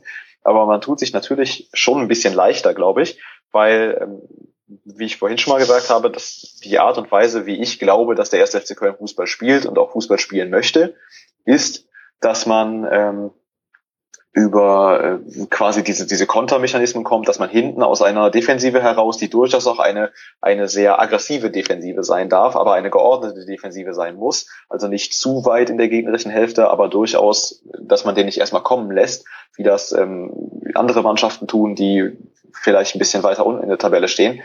Ähm, aber man kommt, man lässt eben die Gegner kommen. Ballbesitz Fußball mhm. ist nicht das, was der erste FC Köln macht. Und deswegen tut man sich einfach natürlich leichter gegen Mannschaften, die selber den Anspruch haben, Ballbesitz Fußball zu spielen oder die sagen, das ist ja nur der FC, gegen die müssen wir das Spiel machen, als gegen Mannschaften wie zum Beispiel Hannover, die ähm, eben nicht das Spiel machen wollen, sondern die sich hinten reinstellen und sagen, wir warten mal, was der Gegner macht. Und mhm. äh, wenn man gegen so eine Mannschaft spielt, muss man als erster FC Köln eben kommen und dann fängst du dir ein blödes Gegentor. Und äh, Leverkusen in diesem Fall oder auch Mönchengladbach hat dann das Pech gehabt, dass der FC diese Mannschaft war, die ein bisschen warten konnte und dann eben die Tore machen konnte. Und äh, gegen Leverkusen auch tatsächlich in meinen Augen, jetzt ohne das übertreiben zu wollen, aber sehr, sehr verdient. Ich weiß noch genau, dass ich bei diesem Spiel sehr schockiert davon war, weil Bayer Leverkusen auch eine Mannschaft ist, die ja sehr, sehr hoch gehandelt wird, die eigentlich jede mhm. Saison. Und Roger Schmidt ein Trainer ist, der sehr von sich selbst überzeugt ist ähm, dass die so schwach gewesen sind in diesem Spiel. Ich bin der Meinung, und das mag ein bisschen Fanbrille sein, aber ich bin der Meinung, dass der FC in diesem Spiel trotz der Tore, die beide nicht aus dem Spiel rausfielen, sondern ähm, aus, aus Standardsituationen, aber die klar bessere Mannschaft war über 90 Minuten. Mhm. Okay, bevor wir da nochmal in die Detailanalyse einsteigen, da empfehle ich die Schlusskonferenz zu diesem Spieltag. Ich weiß, dass wir da ausführlich drüber gesprochen haben. Ähm, also jetzt nicht wir zwei, aber ich mit meinen damaligen Gästen.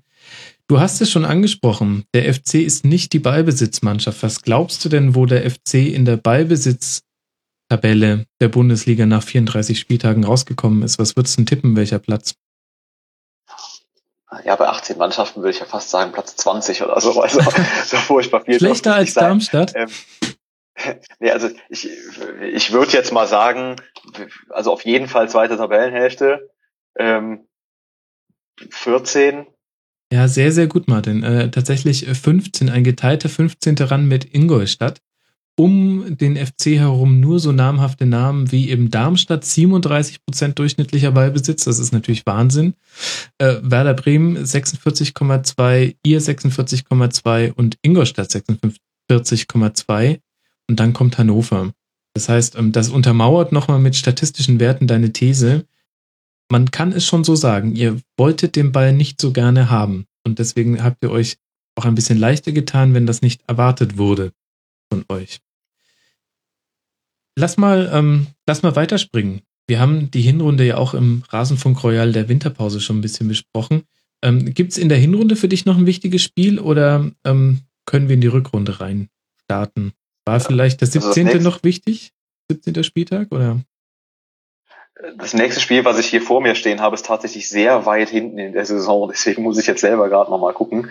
ähm, der 17. Spieltag, der 17. Spieltag war schön. Also ja, ein 2 zu 1 gegen Dortmund zu Hause, ganz kurz für die Hörer. Genau. Genau. Mhm. Genau. Schön, schön war's. Vor allen Dingen auch, ähm, war ja ein bisschen wie jetzt auch am 34. Spieltag vom Spielverlauf her, nur dass Dortmund da eben nicht das 2-2 noch geschossen hat. Dortmund mhm. geht in Führung und der FC dreht das Spiel zu Hause äh, gegen Borussia Dortmund. Ähm, wir haben zwar letzte Saison auch gegen Dortmund gewonnen zu Hause, aber das war eben Dortmund in der Hinrunde in dieser Phase, wo die äh, letzte Saison so richtig weit abgesackt waren und wo dann diese Riesenkrise war und was nicht alles.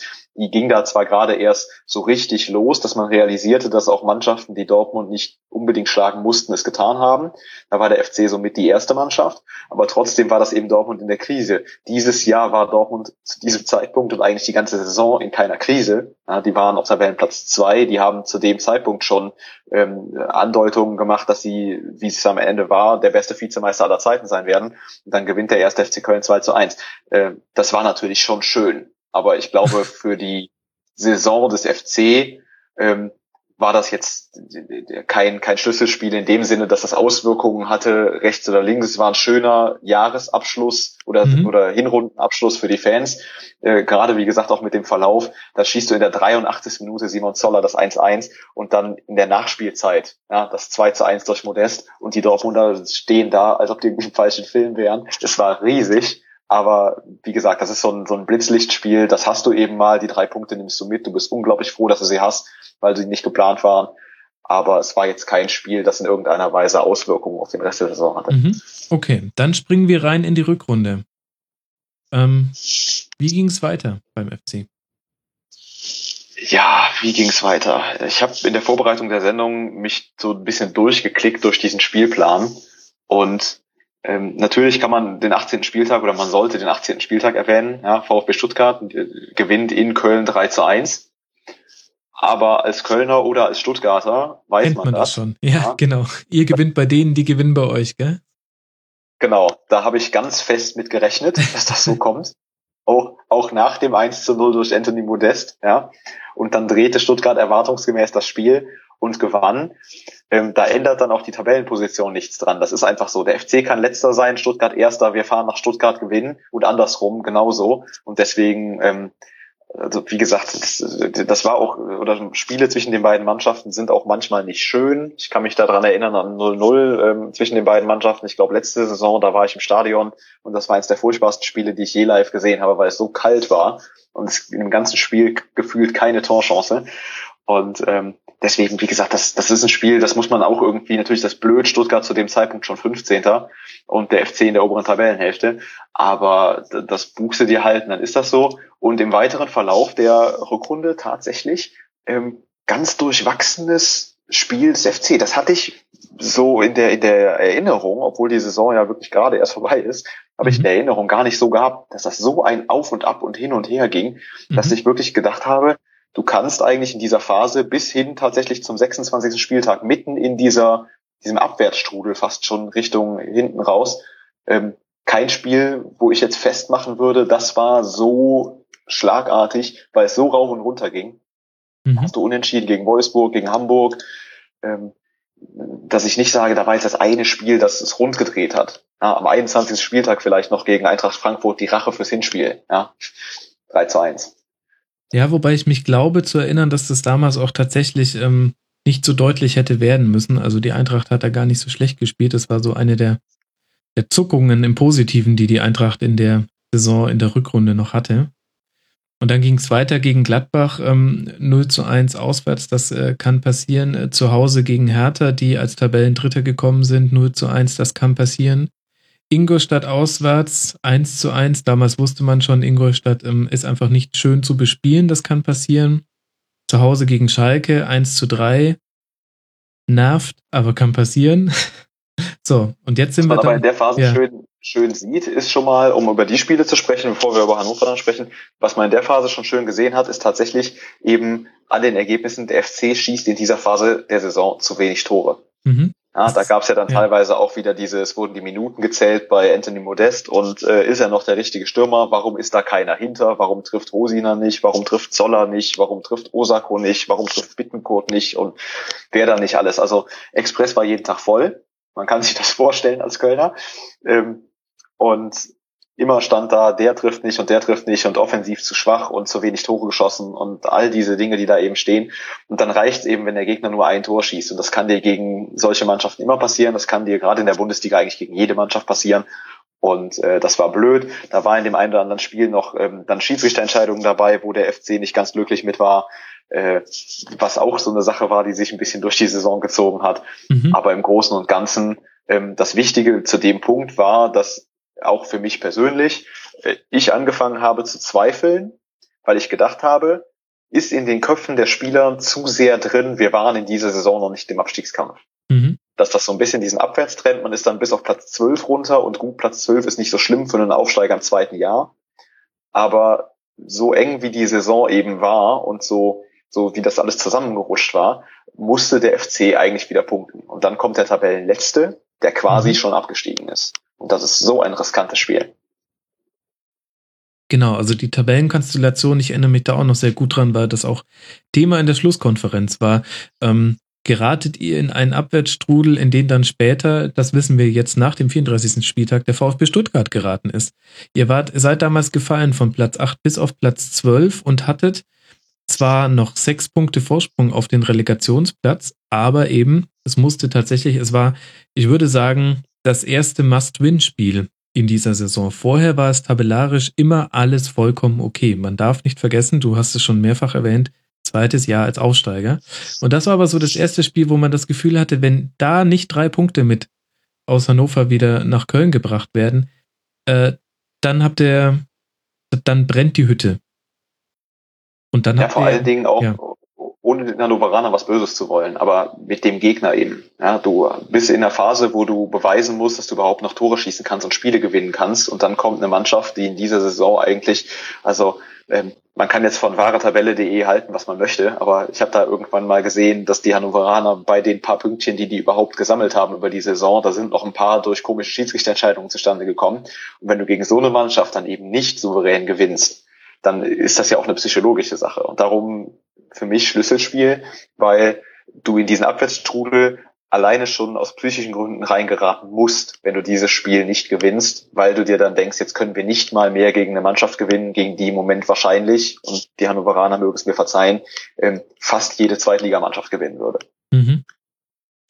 Ja, dann lass uns in das Spiel mal näher reingucken. Ähm, ich weiß noch, Leonardo Bittencourt hat beide äh, Treffer gemacht. Ähm, der Ex-Hannover 96-Spieler ähm, was, was von dem Spiel muss ich auch jetzt nach 34 Spieltagen noch wissen? Was muss man von diesem Spiel noch wissen? Also das Spiel war für mich, neben der Tatsache, dass Leo Bittencourt eben dieser, ich sage ja immer, das sind diese ausgerechnet Spieler, ja, weil bei Twitter dann alle schreiben, ausgerechnet der und der und der Kommentator das natürlich auch erwähnt, dass Leo Bittencourt beide Tore geschossen hat, 43. und 61.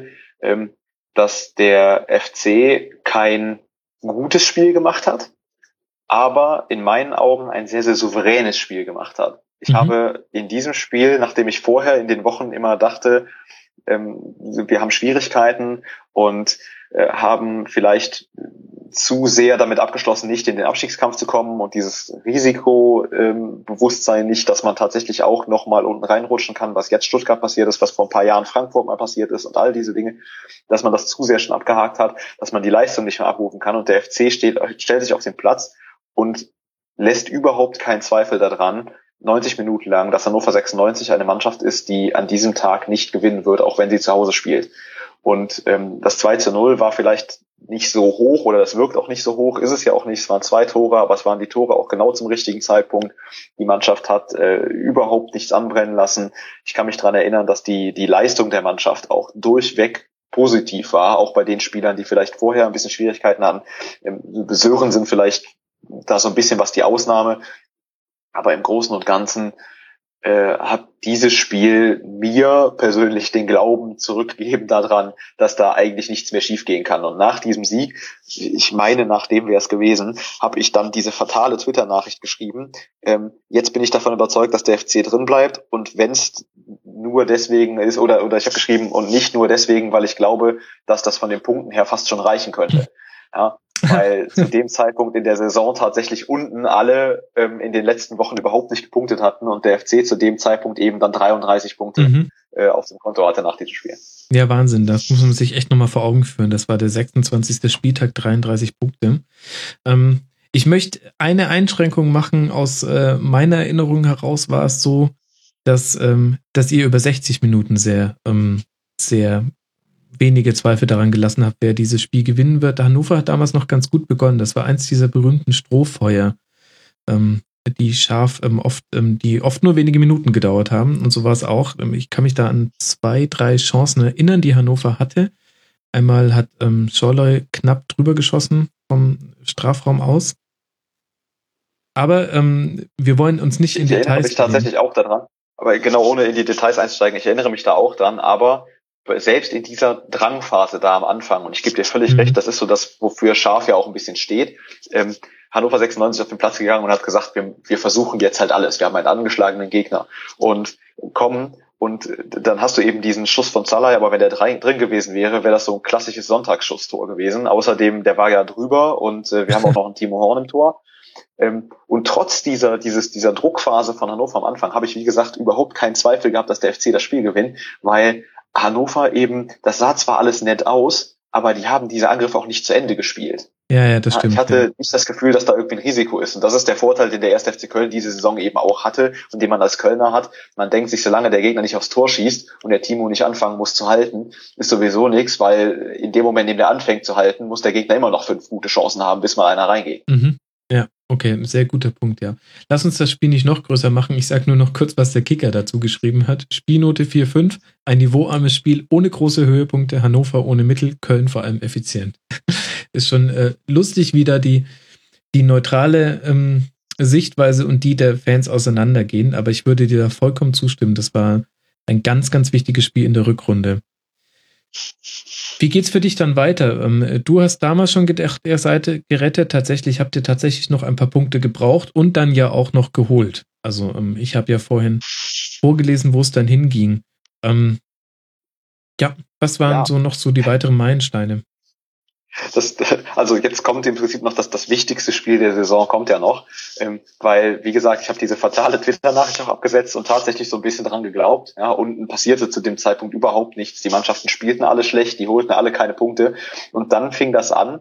Die Woche drauf, FC mit dem Streichergebnis ähm, verliert gegen Bayern München 1 zu 0, macht eigentlich auch ein, ein gutes Spiel, fand ich. Ähm, mhm. Nur gegen Bayern kannst du dann eben auch ein Spiel verlieren, ist ja völlig in Ordnung. Und Eintracht Frankfurt gewinnt gegen Hannover, holt drei Punkte. Und äh, Hoffenheim gewinnt gegen Hamburg, holt drei Punkte. Und Darmstadt holt einen gegen Wolfsburg. Bei Wolfsburg war zu dem Zeitpunkt noch nicht absehbar, dass die auch noch mal ein bisschen was abrutschen. Ähm, und äh, deswegen schob sich das alles so, so hin und her. Werder auch gegen Mainz einen Punkt geholt und plötzlich fangen die unten alle an zu punkten. Ich dachte, was soll das jetzt? ja, und dann äh, kommt der, der 28, weil ich dachte wirklich innerlich so ein bisschen, ja, das ist durch. Das wird dieses Jahr ganz ausführlich wieder reichen in den letzten Jahren. Ich bin auch jemand, der sich immer diese Statistiken durchguckt und dann sieht man, diese 40-Punkte-Grenze gilt ja in der Regel nicht. Manchmal reichen auch 34 Punkte oder sowas. Und man guckt sich das an und denkt sich, ja gut, dann reichen vielleicht dieses Jahr auch 33. Und dann passiert das nicht. Und dann spielst du gegen Hoffenheim und spielst 1-1 Ja, und äh, Hoffenheim geht damit nach oben, die anderen punkten wieder nicht. Äh, und ich dachte mir, ja, ist, ist okay. Jetzt hast du 34 Punkte, sind sieben Punkte Vorsprung auf Augsburg, die sind damals 16. gewesen. Und ähm, dachte, das fängt sich irgendwie. Und dann spielst du gegen Leverkusen zu Hause nachdem mhm. das Hinspiel eben eins war, ich hatte das vorhin erwähnt, dass ähm, ein Spiel für mich war, wo ich gesagt habe, Leverkusen dieses Jahr völlig überschätzt. Die sind nicht so gut, wie sie dargestellt werden. Der FC kann gegen die auch gut das Spiel machen und vielleicht gewinnen oder zumindest mal einen Punkt mitnehmen. Du verlierst aber 2-0.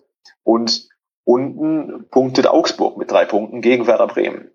Und äh, die kommen immer näher. Ja, Bremen jetzt auf dem Relegationsplatz noch sechs Punkte. Und dann kommt, und für mich das wichtigste Spiel der Saison, wenn ich das ein Spiel runterbrechen müsste, wirklich das wichtigste Spiel der Saison, 30. Spieltag, 1. FC ja. Köln gegen Mainz 05. Wenn an diesem Wochenende alles gegen den FC gelaufen wäre, hättest du plötzlich nur noch drei Punkte auf den Relegationsplatz gehabt bei noch vier Spielen, die ausstehen und wärst mittendrin gewesen im Abstiegskampf. Mhm. Und dann geht dieses Spiel los und ich, ich, ich dachte, ich bin im falschen Film. Ja, dann steht es nach acht Minuten 1 zu 0 für Mainz. Mhm. Der FC weiß, dass er dieses Spiel gewinnen muss und spielt, beginnt total schlecht, wirklich total schlecht und liegt nach acht Minuten 1 zu 0 hin. Ich dachte, das ist gewesen und ich habe mich schon, auch da kann ich mich dran erinnern, dass ich dann zwar nicht nach dem 1 zu 0, sondern nach dem späteren 2 zu 0, aber dass ich einen Tweet abgesetzt habe und geschrieben habe, ich wollte den FC dieses Jahr nochmal live sehen, vielleicht gehe ich gegen Nürnberg. Ja, ich sehe, wir hangeln uns auch ein bisschen an Tweets durch, äh, durch, den, äh, durch die Saison, aber finde ich schön. Ja, erinnere ich mich auch noch sehr gut dran. Ihr habt ja vor allem, ihr musstet auf die äh, Ergebnisse der Konkurrenz reagieren. Ähm, das war das letzte Spiel des Spieltags. Ähm, Hannover hatte gewonnen, aber die waren da schon weg, aber eben halt Hoffenheim gewonnen, Augsburg gewonnen. Nur die Eintracht hat äh, verloren und das aber nach guter Leistung und da war gerade ein neuer Trainer installiert mit Nico Kovac ähm, und das 0 zu 3 bei Leverkusen täuscht darüber hinweg, wie gut die Eintracht sich da präsentiert hat. Ja, dann, also der Druck war groß und dann liegst du nach 8 Minuten 0 zu 1 hinten, nach 49 Minuten 0 zu 2 und dann kam Marcel Risse.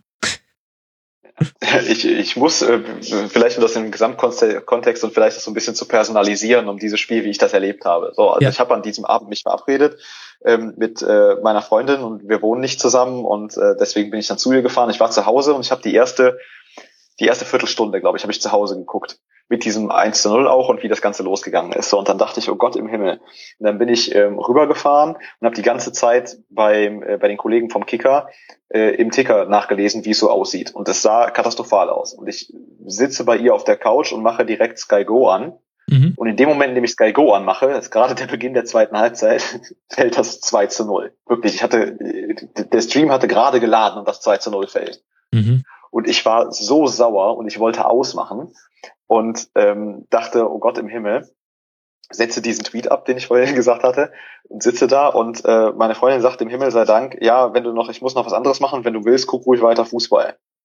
Und ich sag noch, warum soll ich mir den Scheiß denn weiter angucken? Guck mal, wie es steht. Ja, und ich bin froh, dass ich weiter geguckt habe, weil danach etwas passiert ist, was ich in dem Moment auch nicht für möglich gehalten hätte in der 64. Minute eben dieses Tor von Marcel Risse, der einfach mal drauf schießt ja. und trifft. Ja. ja. der wirklich, der, der, der, die, die Szene kommt und auch da kann ich mich noch ganz genau dran erinnern. Die Ecke kommt rein und ich sag vorher noch, vielleicht passiert ja jetzt mal was, ja, oder denkt mir so bei mir, vielleicht passiert ja jetzt mal was nach einem Standard. Die Situation kommt, die, die Ecke kommt eigentlich viel zu weit. Die Szene ist quasi schon vorbei. Ich glaube, Dominik Marot war es, der den Ball dann so halb mhm. weiterleitet. Ja. Und Risse schießt einfach drauf und der Ball ist im Tor. Und ich dachte, das ist doch jetzt nicht wahr, hatte aber in dem Moment noch das Gefühl, das war halt so, ein, so, eine, so eine Sekundengeschichte. Ja, das ist halt dieses eine Tor, was du dann schießt und gleich macht Mainz das 3-1. Aber danach ging so ein Ruck durch die Mannschaft. Und ähm, dann fällt eben zehn Minuten später das Tor durch, durch Juric, das Ausgleichstor in der 74. Und ich wollte in dem Moment gar nicht, also ich habe mir gar nicht gewünscht. Natürlich wünscht man sich immer irgendwie, dass die eigene Mannschaft gewinnt, aber das war nichts, womit ich gerechnet habe, sondern ich habe mir gedacht, okay, 2-2, jetzt bloß keinen mehr kriegen. Das, das absolute Fiasko abgewendet, dass du nur drei Punkte Vorsprung auf den 16. hast. Jetzt hast du mhm. vier. Damit kann man arbeiten. Und dann wirklich aus diesem, diesem Druck heraus oder aus diesem, dieser Freude heraus auch der Mannschaft, diesem Ruck, der da durch die Mannschaft gegangen ist. Wir haben hier das 2 zu 0 in ein 2 zu 2 verwandelt, kommt dann in einer Wiederumschaltsituation ähm, in der 82. Minute der, der Siegtreffer von Anthony Modest, der, glaube ich, auch vorher länger nicht getroffen hatte. Ja. Und äh, dann hast du quasi alles zusammen. Du gewinnst dieses unglaublich wichtige Spiel 3 zu 2, du hast super gespielt, nachdem du eben das Anschlusstor gesch geschossen hast, zeigst Moral und du hast äh, mit Toni Modest jemanden, der wieder trifft und bei dem vielleicht auch ein bisschen dadurch dann der Knoten geplatzt ist. Und äh, gleichzeitig eben statt nur drei Punkten mhm. nach unten hast du sechs und bist Zehnter. Vor Darmstadt, vor Hamburg, vor Hoffenheim, vor Augsburg, vor Stuttgart. Ja, und das, äh, diese ganzen Mannschaften noch dazwischen zu kriegen, es war unglaublich wichtig und deswegen äh, für mich, das ist das Spiel, in dem der FC den, den Nichtabstieg fix gemacht hat. Mhm. Ja, war das nicht sogar dieses Tor von Modest, war das nicht so eine geile Volley-Abnahme oder Dropkick nach äh, langem Ball? Das war auch noch eine richtig gute Bude und der hatte vorher wirklich ja. ewig nicht mehr Gutes gezeigt. In dem Spiel hat mir auch, also man war überrascht, dass er auf dem Platz war. Ähm, das war, ja, Gebe ich dir Ball kam von hinten raus, ich meine von, von, von Lehmann, glaube ich mhm, sogar. Ja, der Ball kommt so aus dem Halbfeld und ich weiß gar nicht mehr, ob er ihn direkt nimmt oder ob der einmal auftitscht. Auf jeden Fall zieht er dann eben ab. Es war so ein bisschen wie bei Risser beim, beim äh, 1 zu 2 auch. Das ist so eine kompromisslose Situation, wo du gar nicht drüber nachdenkst. Und das war auch, ja, Lukas Podolski hat mal den schönen Satz gesagt vor dem Tor, da denke ich dann überhaupt nichts. Und das ist das, was einen Stürmer auszeichnet. Ja, wenn Modest hat in dieser Situation auch überhaupt keine Wahl. Wenn er, wenn er schießt, kann er nicht drüber nachdenken, wie er nimmt. Und ja. er schießt einfach. Und dann ja. ist das Ding drin und der Platz. Und so ist das manchmal. Und solche Geschichten schreibt nur der Fußball. ja. Und jede andere Sportart, bei der man Punkte erzielen kann, mit der man ähm, siegen kann. Aber ja. natürlich auch der Fußball. Also 3 zu 2 bei Mainz. Es war, ähm, glaube ich, auch das beste Spiel von Jojic im, äh, im Trikot des FC in dieser Saison ähm, und vielleicht gerade weil er erst in der 60. Minute kam. Ich weiß, dass diese, da kamen so zwei Dinge zusammen. Einmal eine Systemumstellung, äh, Jojic kam und ihr habt ein bisschen offensiver gespielt, was beim Stand von 0 zu 2 auch durchaus sinnvoll ist. Und zum anderen hat sich äh, Martin Schmidt, der Trainer von Mainz, danach sehr drüber geärgert, wie Larifari seine ähm, Mannschaft die zweite Halbzeit angegangen ist. Die haben sich damals, das war in der Phase, wo klar war, ähm, Mainz hat Chance auf Europa, Wolfsburg lässt abreißen ähm, und dann führst du zwar nur nach 49 Minuten und ich glaube, er hat damals die Laufstatistik äh, zitiert, ähm, wo er gesagt hat, wir sind einen Kilometer weniger gelaufen, jeder Spieler als sonst, also fast, übertreibe ein bisschen. Ja, das kam zusammen. So, und dann, ähm, dann begann das, äh, das, ab jetzt ist es nur noch Sahne und Kirsche Haube auf der Saison. Ähm, dann zu Hause gegen Darmstadt 4-1. Genau, Easy. also richtig war es das ja zu dem Zeitpunkt noch nicht. Man hatte eben sechs Punkte, es waren noch vier ausstehende Spiele, aber es war zumindest mal klar, die Tendenz geht eher nach oben. Man muss die paar Punkte noch holen, aber man äh, wird diese paar Punkte auch holen. Das war zumindest bei mir und das war auch so ein bisschen, glaube ich, in der Mannschaft und äh, in der in der Fanszene von dem, was ich zumindest mitbekomme, ähm, war das dann so ein bisschen die Überzeugung. Wenn man dieses Spiel gewinnt, dann lässt man sich das auf den letzten vier Spielen auch nicht mehr nehmen. Und mhm. die ja, Kirche auf der Sahne natürlich auch, weil das Spiel eben so toll war, aber ähm, in der in der Gesamtheit dann dies, das Nachlegen, das einzige Mal tatsächlich in dieser Saison, dass der FC zwei Spiele hintereinander gewonnen hat, dann zu Hause direkt gegen Darmstadt äh, den Deckel drauf gemacht, die 40 Punkte gleichzeitig voll gemacht ähm, mit einem 4 zu 1 das bis auf den, den Rückschlag eben durch den Ausgleichstreffer von Gondorf in der zwölften Minute äh, besser nicht hätte sein können.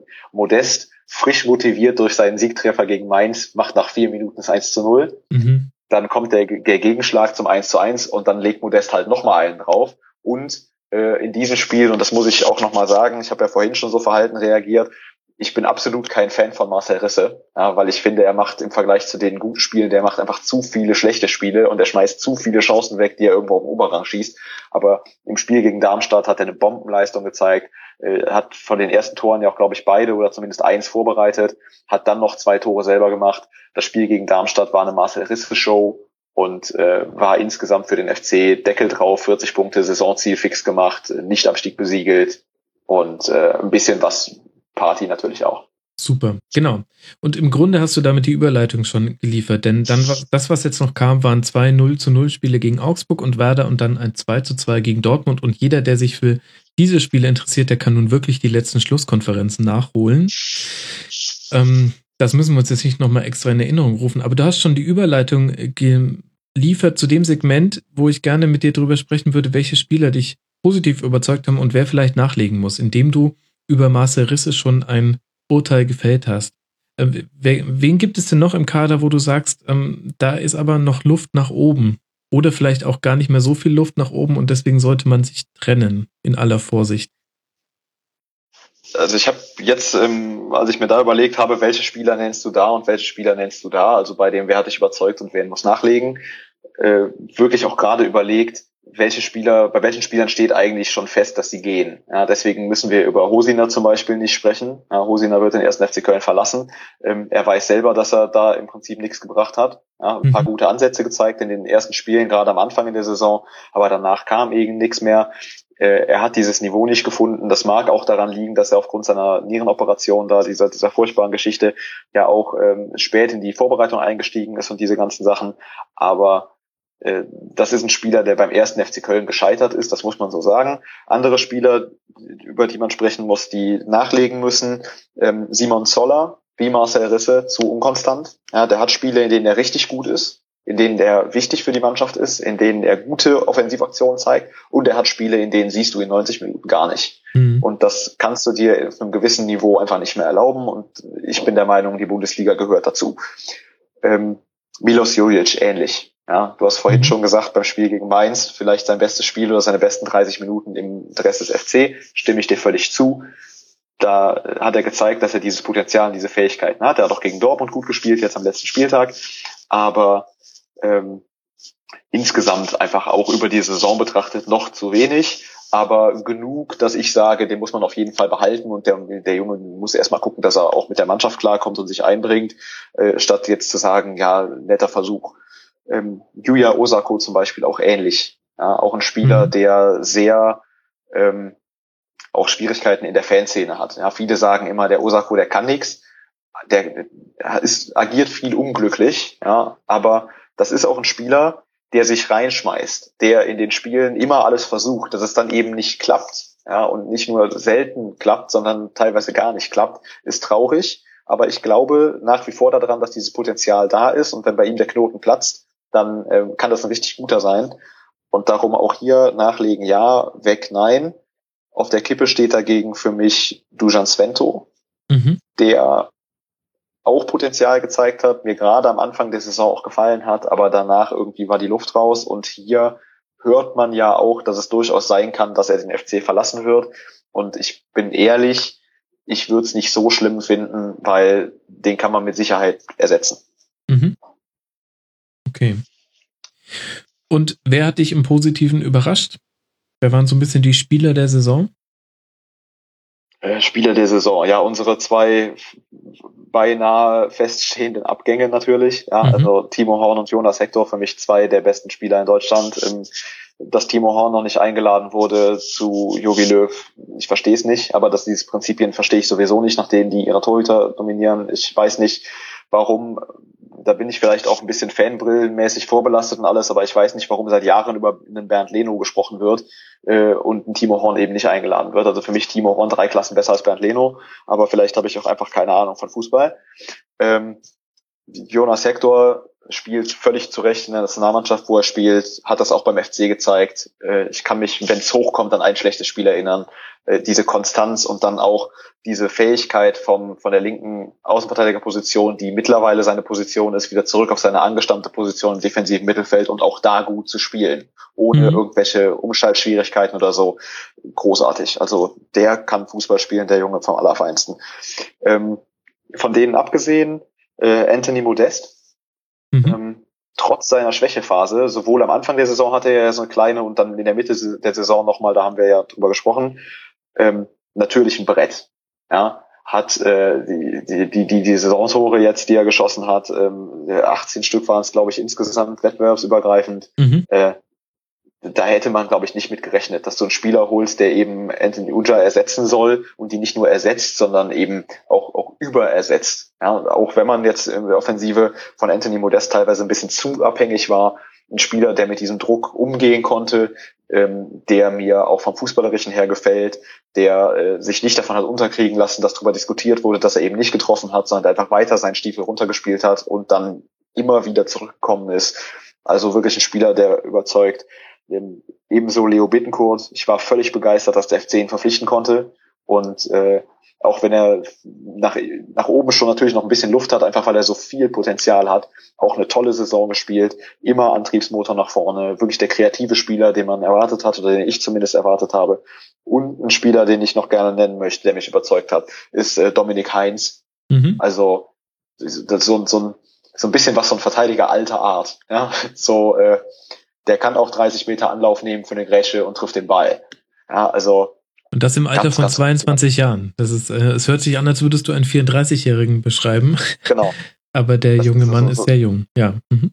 Genau, er ist sehr, sehr jung, aber wirklich so dieses äh, eben die, nicht so, ein so ein Virtuos-Fußballer, ja, obwohl er natürlich auch Fußball spielen kann, aber eben so ein bisschen mit diesem ähm, man kann auch mal dazwischen hauen, wenn es sein muss. Das haben die FC-Verteidiger generell. Das finde ich auch gut bei den FC-Verteidigern, dass das so ist. Aber bei Dominik Heinz, weil er mir auch, äh, muss ich ehrlich zugeben, vor der Saison oder vor dem Wechsel zum FC äh, insgesamt nicht wirklich ein Begriff war. Und mhm. äh, hat mich überzeugt, fand ich toll, hat eine gute Saison gespielt. Okay. Mich würde noch deine Einschätzung zu zwei Spielern ähm, interessieren, die wesentliche Stützen waren, allein von der Anzahl der Einsätze, die sie bekommen haben. In den einen bin ich so ein bisschen verliebt, Matthias Lehmann. Es ist für mich einfach immer schön, dass der immer noch, äh, immer noch spielt. Und ich mochte den immer, egal wo er gespielt hat, also von Aachen über St. Pauli zu euch. Ähm, und der zweite ist Yannick Gerhardt, ähm, bei dem ich mich viel, viel schwerer damit tue, zu bewerten, wie gut oder schlecht jetzt seine Saison war. Deswegen leg mal los mit Matze Lehmann, bitte. Ja, Matze Lehmann, auch ein Spieler, über den ich vorhin nachgedacht habe und bei dem ich dann dachte, ähm, überzeugt, in die Kategorie wollte ich jetzt auch nicht alle Spieler packen, die unter ihren Möglichkeiten geblieben sind äh, oder, oder ihre Möglichkeiten normal äh, ausgeschöpft haben und nicht unter mhm. ihren Möglichkeiten geblieben sind. Und Matze Lehmann ist eben, du hast es so ein bisschen angedeutet, ist äh, so, so dieser solide Spieler. Ja, ich dachte damals, als äh, Stanislavski gekommen ist und ihn ja mitgebracht hat, mehr oder weniger, mhm. ähm, okay, der holt halt seinen Spezi hinterher. Dann hat mich Marcel Lehmann am Anfang nicht hundertprozentig überzeugt, weil er in der, äh, in der Zweitligasaison auch ähm, Schwierigkeiten teilweise hatte und mhm. nicht immer Zugriff auf das Spiel bekommen hat, so als, als der, der Lenker, als der, der angepriesen wurde.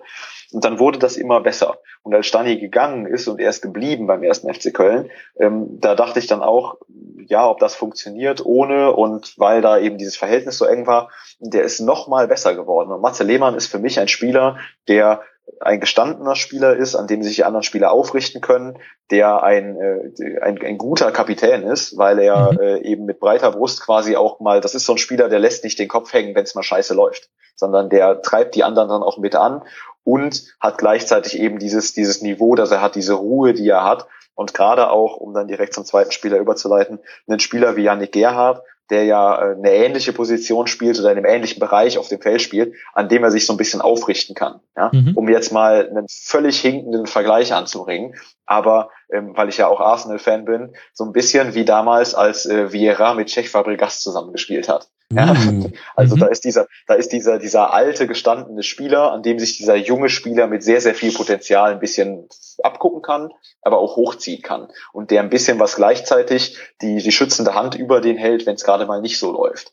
Und äh, für mich Matze Lehmann deswegen nicht aufgeführt, weil es für mich kein Wunder war, wie er gespielt hat, dieser Überzeugt-Kategorie, aber ein Spieler, den ich mittlerweile wirklich sehr, sehr schätze am ersten FC Köln. Super, vielen Dank äh, für diese Einschätzung. Ich hatte euch, also alle meine Gäste, unter anderem gebeten, Schulnoten zu vergeben für Trainerteam, Mannschaft und sportliche Leitung. Ich denke, äh, sag mir mal deine Note für die Mannschaft, dann können wir nämlich, glaube ich, auch dieses Kapitel schon zumachen. Da haben wir jetzt ausführlich drüber gesprochen. Welche Note gibst du denn der Mannschaft in dieser Saison? Also Gesamtnote für die Mannschaft, äh, um auch gleich dann noch drei Sätze zu Janik Gerhardt zu sagen, den ich jetzt völlig unterschlagen habe. Ein Spieler mit sehr, sehr viel Potenzial, der teilweise ein bisschen unter seinen Möglichkeiten geblieben ist, aber gerade in der, in der Rückrunde gezeigt hat, was er kann. Mhm. Ähm, Gesamtmannschaftsnote eine zwei, ja, äh, weil die Mannschaft äh, gerade auch in den, in den wesentlichen Momenten, wo sie eben gewinnen musste, gegen Hannover das Spiel, gegen Mainz das Spiel zum Beispiel, dann auch gewonnen hat, auch mit Rückschlägen umgehen konnte, weitergemacht hat, aber teilweise eben durch ein paar schlechtere Spiele auch dafür gesorgt hat, dass sie überhaupt in die Situation erst gekommen sind. Deswegen keine Eins. Aber insgesamt eine Mannschaft, die wirklich sehr, sehr gut in dieser Saison in meinen Augen aufgetreten ist und bis auf diese paar Schwachstellen und schlechten Spiele, die dazwischen waren oder so ein bisschen vorguckt, wirklich auch gezeigt hat, den nächsten Schritt gegangen zu sein und auch vernünftig gegangen zu sein. Ich bin sehr, sehr zufrieden mit der Mannschaft. Mhm. Und wie zufrieden bist du mit dem Trainerteam? Ich war ja kurz davor, als ich dann so da saß und diese Noten mir überlegt habe, zu sagen, komm, Trainerteam ist ein No-Brainer, geben wir die Eins. Aber jeder hat die Chance, sich zu verbessern. Ja, das ist früher das, was die Lehrer immer in der Schule uh, gesagt haben. Du wirst fördern und fordern. Ja, okay. So in etwa. Und deswegen, ich würde diese Saison tatsächlich dann noch eine zwei auch hier geben, weil die ähm, das Trainerteam eben in manchen Spielen wie gegen Mainz, du hast ja drüber gesprochen, die Einwechslung von, äh, von Jojic und Osako, der ja gleichzeitig eingewechselt wurde mit der Systemumstellung, das hat hervorragend funktioniert. Aber solche Momente gab es eben nicht in allen Spielen, die nicht gut mhm. waren, ja, dass man äh, genau richtig reagiert hat. Außerdem ähm, ist es tatsächlich so, dass die, das Trainerteam natürlich auch ein bisschen zu, verantwortlich gemacht werden muss für Leistungen von Spielern, weil das sind die Leute, die diese Spieler trainieren. Und dass manche Spieler ein bisschen unter ihrem Potenzial geblieben sind, ähm, ist natürlich auch Mitverantwortung des Trainerteams. Und deswegen scheue ich mich hier noch die Eins zu geben. Aber wie das auch die Lehrer in der Schule immer so schön sagen, wenn die Leistungskurve weiter so andauert, dann die Eins nächstes Jahr auch äh, gegeben. Mein Gott, das wird äh, Stöger ermutigen und gleichzeitig motivieren. Ich werde es ihm auf Facebook an die Pinnwand pinnen. Und äh, wie bewertest du die sportliche Leitung in dem Jahr? Ja, ich äh, bin ein bisschen langweilig. Ich gebe quasi allen drei Bereichen die gleiche Note. Auch hier die zwei, weil das Verbesserungspotenzial halt da ist, weil du musst äh, eine sportliche Leitung anhand ihrer Transfers bewerten. Mhm. Und ähm, da, damit wir uns nicht falsch verstehen, Jörg Schmatke und auch Alex Werle das sind Leute, die sind äh, ein absoluter Glücksgriff für den ersten FC Köln gewesen. Ja, ich kann mich noch genau dran erinnern, an den Tag, an dem es das erste Mal hieß, Schmatke vielleicht zum ersten FC Köln und wie enttäuscht ich war, als es damals nicht funktionierte, weil er von Hannover die Freigabe nicht gekriegt hat. Und wie froh ich das Jahr drauf war, als es dann geklappt hat. Jörg mhm. Schmatke ist für mich, was sportliche Leiter angeht, einer der besten in Deutschland, vielleicht weltweit. Ja, der Mann weiß, wovon er redet, der hat Ahnung von Fußball, der ähm, weiß auch, wie so Mannschaften halt aufgebaut werden müssen, dass du eben nicht hingehst, wie das unter der alten sportlichen Leitung beim ersten FC Köln war. Ähm, ich möchte da jetzt keine Namen nennen, aber jeder weiß, wovon ich rede, äh, mhm. dass dann ein Spieler wie Lukas Podolski geholt wird, der zweifelsfrei besser war als jeder Spieler, der damals in der Mannschaft war, aber dann wurde eben nichts dafür getan, dass er irgendwie ins System passt oder dass irgendwas zusammenpasst und dann äh, muss so ein Spieler eben oder geht so ein Spieler wieder, weil eben er die Mannschaft im Endeffekt nicht weiterbringt, weil die Mannschaft unter seinem Ballast zusammenbricht und da nichts zusammenpasst. Schmatke macht das hervorragend, da passt alles zusammen, aber auch hier, es waren eben ein, zwei, drei Transfers dabei, die äh, zwar auf einem auf einem hohen Niveau, weil die auch technisch gut gemacht waren, gerade dass Hosina nicht pflicht, äh, fest verpflichtet wurde, sondern nur ausgeliehen und sowas. Das sind Dinge, die dafür sorgen, dass der FC finanziell nicht diese Risiken eingeht, wie das früher war, aber dass nicht alle ähm, Transfers so funktioniert haben, wie man sich das erhofft hat. Stichwort auch hier Milos Juric, äh, oder auch Dusan Svento ist Verantwortungsbereich der sportlichen Leitung und deswegen keine Eins, aber eine sehr, sehr, sehr schöne Zwei. Okay, du malst noch ein Smiley neben die zwei. Da wird sich auch genau. äh, Schmatke sehr freuen. Ähm, bevor ich überleiten möchte zu dem Teil, wo wir dann auch mal ein bisschen in die Zukunft gucken und mal fragen, was haben denn die, die Herren, die du gerade alle mit zwei bewertet hast, ähm, in ihrem Hausaufgabenheft stehen, würde ich gerne noch kurz mit dir über die Fanszene reden. Was was sind da so die wichtigen Dinge, die in der Saison alle passiert sind? Ich muss direkt davor sagen, dass ich in der organisierten Fanszene relativ wenig zu Hause bin. Also da habe ich ähm, wenig Bezug zu und auch mhm. äh, dass ich ja nicht so drin bin. Ich bin schon ein bisschen, also ich, die einschlägigen Blogger sind mir im Begriff und äh, also so in solche Richtungen kenne ich mich schon ein bisschen aus, aber eben nicht in diese Fanclub-Ultra-Geschichte. Aber insgesamt habe ich das Gefühl, dass die Fanszene ähm, ruhiger geworden ist. Ja, es ist tatsächlich diese Entwicklung auch nach wie vor so beim ersten FC Köln, was sich eigentlich in dieser Präsidentschaft von Werner Spinner ähm, abzeichnet die ganze Zeit ist ruhiger geworden, weil der Verein auch ehrlich zu den Fans ist und denen auch nicht irgendwelche Versprechungen macht oder sowas. Und die Fans gehen diesen Weg weiter mit. Äh, okay. Dazu ist eben positiv anzumerken, dass ähm, im Vergleich gerade auch zur letzten Saison diese äh, es geschafft wurde, dass es weniger negative Presse gab über die Fans, weil die Fans sich auch benommen haben. Ich weiß nicht, was mhm. da konkret abgelaufen ist, weil, wie gesagt, ich kenne mich in der organisierten Fanszene nicht so aus, aber offensichtlich hat das Fanprojekt da gut gearbeitet, weil da von diesen Ausrutschern oder solchen Dingen, die dazwischendurch passieren, weil irgendwelche Heinis meinen, sie wären wichtig oder wichtiger als der Verein oder Fußball wäre dafür da, um sich selbst zu profilieren. Ähm, das ist ja in dieser Saison im Prinzip zumindest mal weniger aufgetaucht, als das in den letzten Jahren war. Und äh, deswegen sowohl nach außen, diese Außenpräsentation der Fanszene gefällt mir sehr, sehr gut ähm, oder besser zumindest, als es in den letzten Jahren war. Und gerade auch innen heraus. Natürlich werden immer noch äh, Witzchen gemacht über die Europa League. Natürlich wird immer noch gesungen, sobald man irgendwie rechnerisch drankommt, äh, diese ganzen Europapokallieder. Und äh, eines Tages wird es geschehen und dann fahren wir nach Mailand, um den FC Köln zu sehen. Das sind aber alles Dinge, die realistisch eingeordnet werden oder zumindest mhm. mal realistisch her. Ja, das ist, das sind Träume, die die Fans haben und es ist gut, dass sie die haben. Aber weil die sportliche Leitung und im Prinzip alle im Verein wissen, wie man das richtig bedient, rasten die Fans nicht mehr aus in die Richtung. Ja? Mhm. Ähm, der FC ist jetzt äh, auf Tabellenplatz neun gelandet hätte theoretisch, wenn man mal ein bisschen Schiedsrichterentscheidungen rausrechnet und sonst was, auch Chancen drauf gehabt, Europa League zu spielen. Das muss man einfach auch so sagen. Aber ich habe das Gefühl zumindest, dass der Großteil der Fanszene ganz froh ist, dass es auch dieses Jahr nicht geklappt hat, weil die Verantwortlichen auch gezeigt haben, dass sie der Meinung sind, dass es zu früh und dann folgt die Fanszene auch und sagt, ja, wenn die Verantwortlichen sagen, sie wollen das noch nicht und das ist zu viel, es wäre zwar schön, aber die ein, zwei Jahre können wir noch warten. Weil ich persönlich, und ich habe das Gefühl, ich bin da nicht der Einzige, das Gefühl hat, wenn die Verantwortlichen, ähm, die, die wissen, was sie tun, sagen, das ist zu früh, dann ist es zu früh. Und wir glauben alle daran, dass wenn die so weiterarbeiten, wie sie arbeiten, es in ein, zwei, drei Jahren soweit ist. Und so lange können wir jetzt auch noch warten, nachdem wir jetzt 24 Jahre darauf gewartet haben, mal einen einstelligen Tabellenplatz zu haben. Okay. Sehr schön umschrieben. Vielen Dank für diese Einschätzung. Die Saison in 140 Zeichen. Jetzt bin ich gespannt, wie du das hinkriegen willst, Martin. Ich habe mir Schlagworte aufgeschrieben. Ah, ja, das ist schlau. Bin, genau, ich bin weit unter den 140 Zeichen geblieben. Ich habe mir aufgeschrieben, äh, offensive Entwicklung mit Rückschlägen, solide Ergebnisse trotz Schwächephasen, Willensstärke, Teamgeist und Saisonziel übertroffen.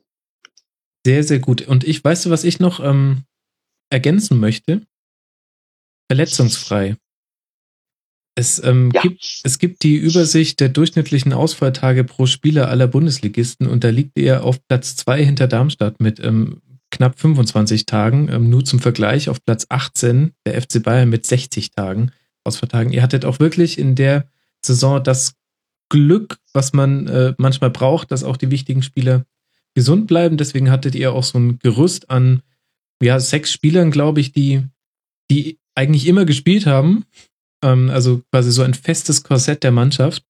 Ähm, das, ich glaube, wenn man das noch ergänzt, dann haben wir alle Aspekte dieser Saison besprochen.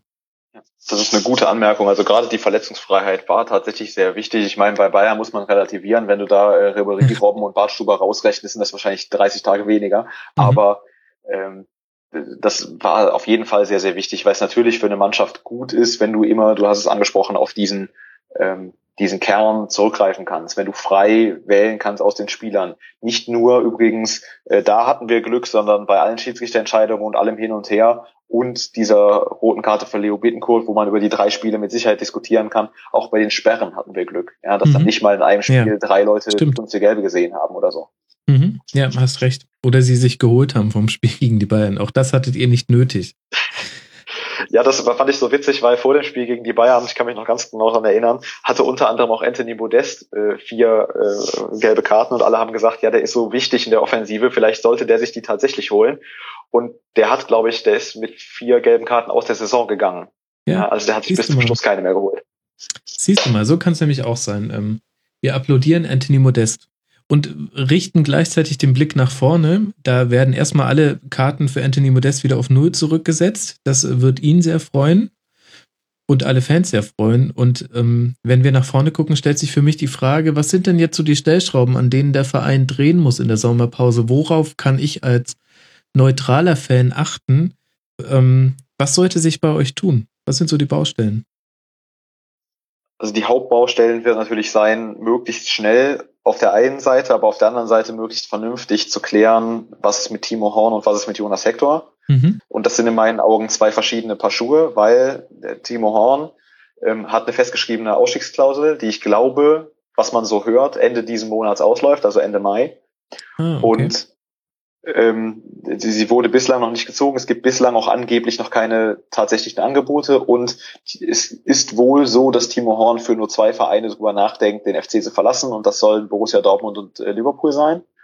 Ähm, hier muss man aber trotzdem eine gewisse Klarheit haben, allein schon deswegen, weil sein Vertrag halt auch, beziehungsweise man hat dann nächstes Jahr den gleichen Blödsinn mit dieser Ausstiegsklausel, wenn die jetzt jedes Jahr greifen sollte oder jedes Jahr eben da wäre. Da weiß ich nicht, wie die Vertragssituation ist, aber man sollte eine langfristige Entscheidung von Timo Horn haben, einfach A, wegen der Planungssicherheit mhm. und B, weil man vielleicht nie wieder so eine gute Situation oder so eine gute Gelegenheit hat, wie jetzt, wo Hannover 96 absteigt und Ron-Robert Zieler auf dem Markt ist, einen halbwegs gleichwertigen Ersatz zu kriegen ja, für wenig mhm. Geld. Timo Horn äh, festgeschriebene Ablösesumme ist neun Millionen, ähm, dem Vernehmen nach. Äh, Ron Robert Zieler dreieinhalb für Hannover. Ja, also da kriegst du quasi noch Gewinn raus und hast äh, eins zu eins den Torhüter mehr oder weniger ersetzt. Ähm, das könntest du nächstes Jahr nicht machen. Deswegen hier die Situation muss schnell geklärt sein. Entweder Timo Horn bleibt noch vier, fünf Jahre, was ich persönlich sehr, sehr toll finden würde, mhm. oder er geht dieses Jahr. Wenn er nächstes Jahr geht, für das gleiche Geld wie dieses Jahr, hat der FC da überhaupt nichts dran gewonnen. Das wäre okay. super schade. Also das muss geklärt sein. Auf der anderen Seite Jonas Hector, der hat keine Ausstiegsklausel und einen langfristigen Vertrag. Der soll ruhig nochmal EM spielen, bevor das geklärt wird, ob er bleibt oder nicht. Ja klar, da, da, da steigt er im Marktwert. Und er hat ja, glaube ich, als einziger Spieler alle EM-Quali-Spiele gemacht in der Nationalmannschaft, wenn ich das noch richtig vor Augen habe das kann sehr gut sein, ja. Und er ist, glaube ich, auch, also einfach nicht nur wegen seiner hervorragenden Leistung, sondern auch wegen mangelnder Alternativen wird er gesetzt sein während der Europameisterschaft. Und wenn Deutschland dann nur halbwegs sich vernünftig verkauft und äh, gut darstellt, dann muss er selber nicht mal noch herausragend auffallen, sondern einfach aus diesem Mitschwimmen heraus wird der Marktwert nach oben gehen. Und der Vertrag geht, glaube ich, bis 2019, wenn ich das richtig im Kopf habe. Also da kann richtig, richtig Geld bei rumkommen. Und ähm, nachdem das dann geklärt sein wird, was mit diesen beiden Spielern ist, geht es dann direkt in den nächsten Schritt, dass die sportliche Leitung natürlich aus diesem Geld, was da unter Umständen reinkommt, ähm, das Beste machen muss ja, und die Mannschaft weiter Stück für Stück weiterentwickeln muss. Vielleicht eine Alternative in der Offensive suchen zu Anthony Modest, damit er sich mhm. auf diese Auszeiten nehmen kann wie diese Saison, ohne dass dann direkt der FC fünf Spiele lang kein Tor schießt oder Dominik Marot plötzlich als Abwehrspieler zwei Tore gegen Leverkusen machen muss. Ähm, also das muss gemacht werden. Dann muss natürlich jetzt auch schnell geguckt werden, welche Spieler haben das Potenzial und sollten nächstes Jahr nochmal die Chance erhalten oder wer sollte gehen. Philipp Rosiner, wie gesagt, geht. Dujan Svento muss man drüber nachdenken und äh, da muss man gucken. Und ansonsten natürlich die Mannschaft weiter, und das klingt jetzt total langweilig und das ist das, was alle Bundesligisten wahrscheinlich machen und sagen, aber das ist, was der FC machen muss, punktuell verstärken, um mhm eine sinnvolle weitere Entwicklung zu machen, den logischen nächsten Schritt zu machen. Das wäre dann vielleicht nächstes Jahr 45 Punkte zu holen und Achter zu werden. Ja? Mhm. Und dann spielt man das Jahr drauf vielleicht dann mit 50 Punkten Europa League, wer weiß das schon. Aber das ist das, was der FC jetzt machen muss. Ähm, möglichst schnell gucken, welche Spieler wollen wir behalten und wo sehen wir das Potenzial, dass es nächste Saison besser laufen kann und welche Spieler nicht. Äh, die Leistungsträger haben mit Ausnahme von Timo Horn und Jonas Hector, soweit ich das weiß, alle langfristige Verträge. Äh, bei den zwei muss man sich eben drum kümmern, was mhm. man da macht oder was nicht. Und schwierig wird es eben, gerade wenn beide gehen sollten, die gleichwertig zu ersetzen. Ähm, wenn man Ron Robert Zieler nicht bekommen sollte, wird das auf der Torwartposition sehr, sehr schwer. Und Jonas Hector kannst du, glaube ich, so nicht ersetzen. Aber ähm, ich habe großes Vertrauen in die sportliche Leitung. ja klar, deswegen hast du ihnen ja auch eine sehr gute Zwei gegeben. Wir alle erinnern genau. uns.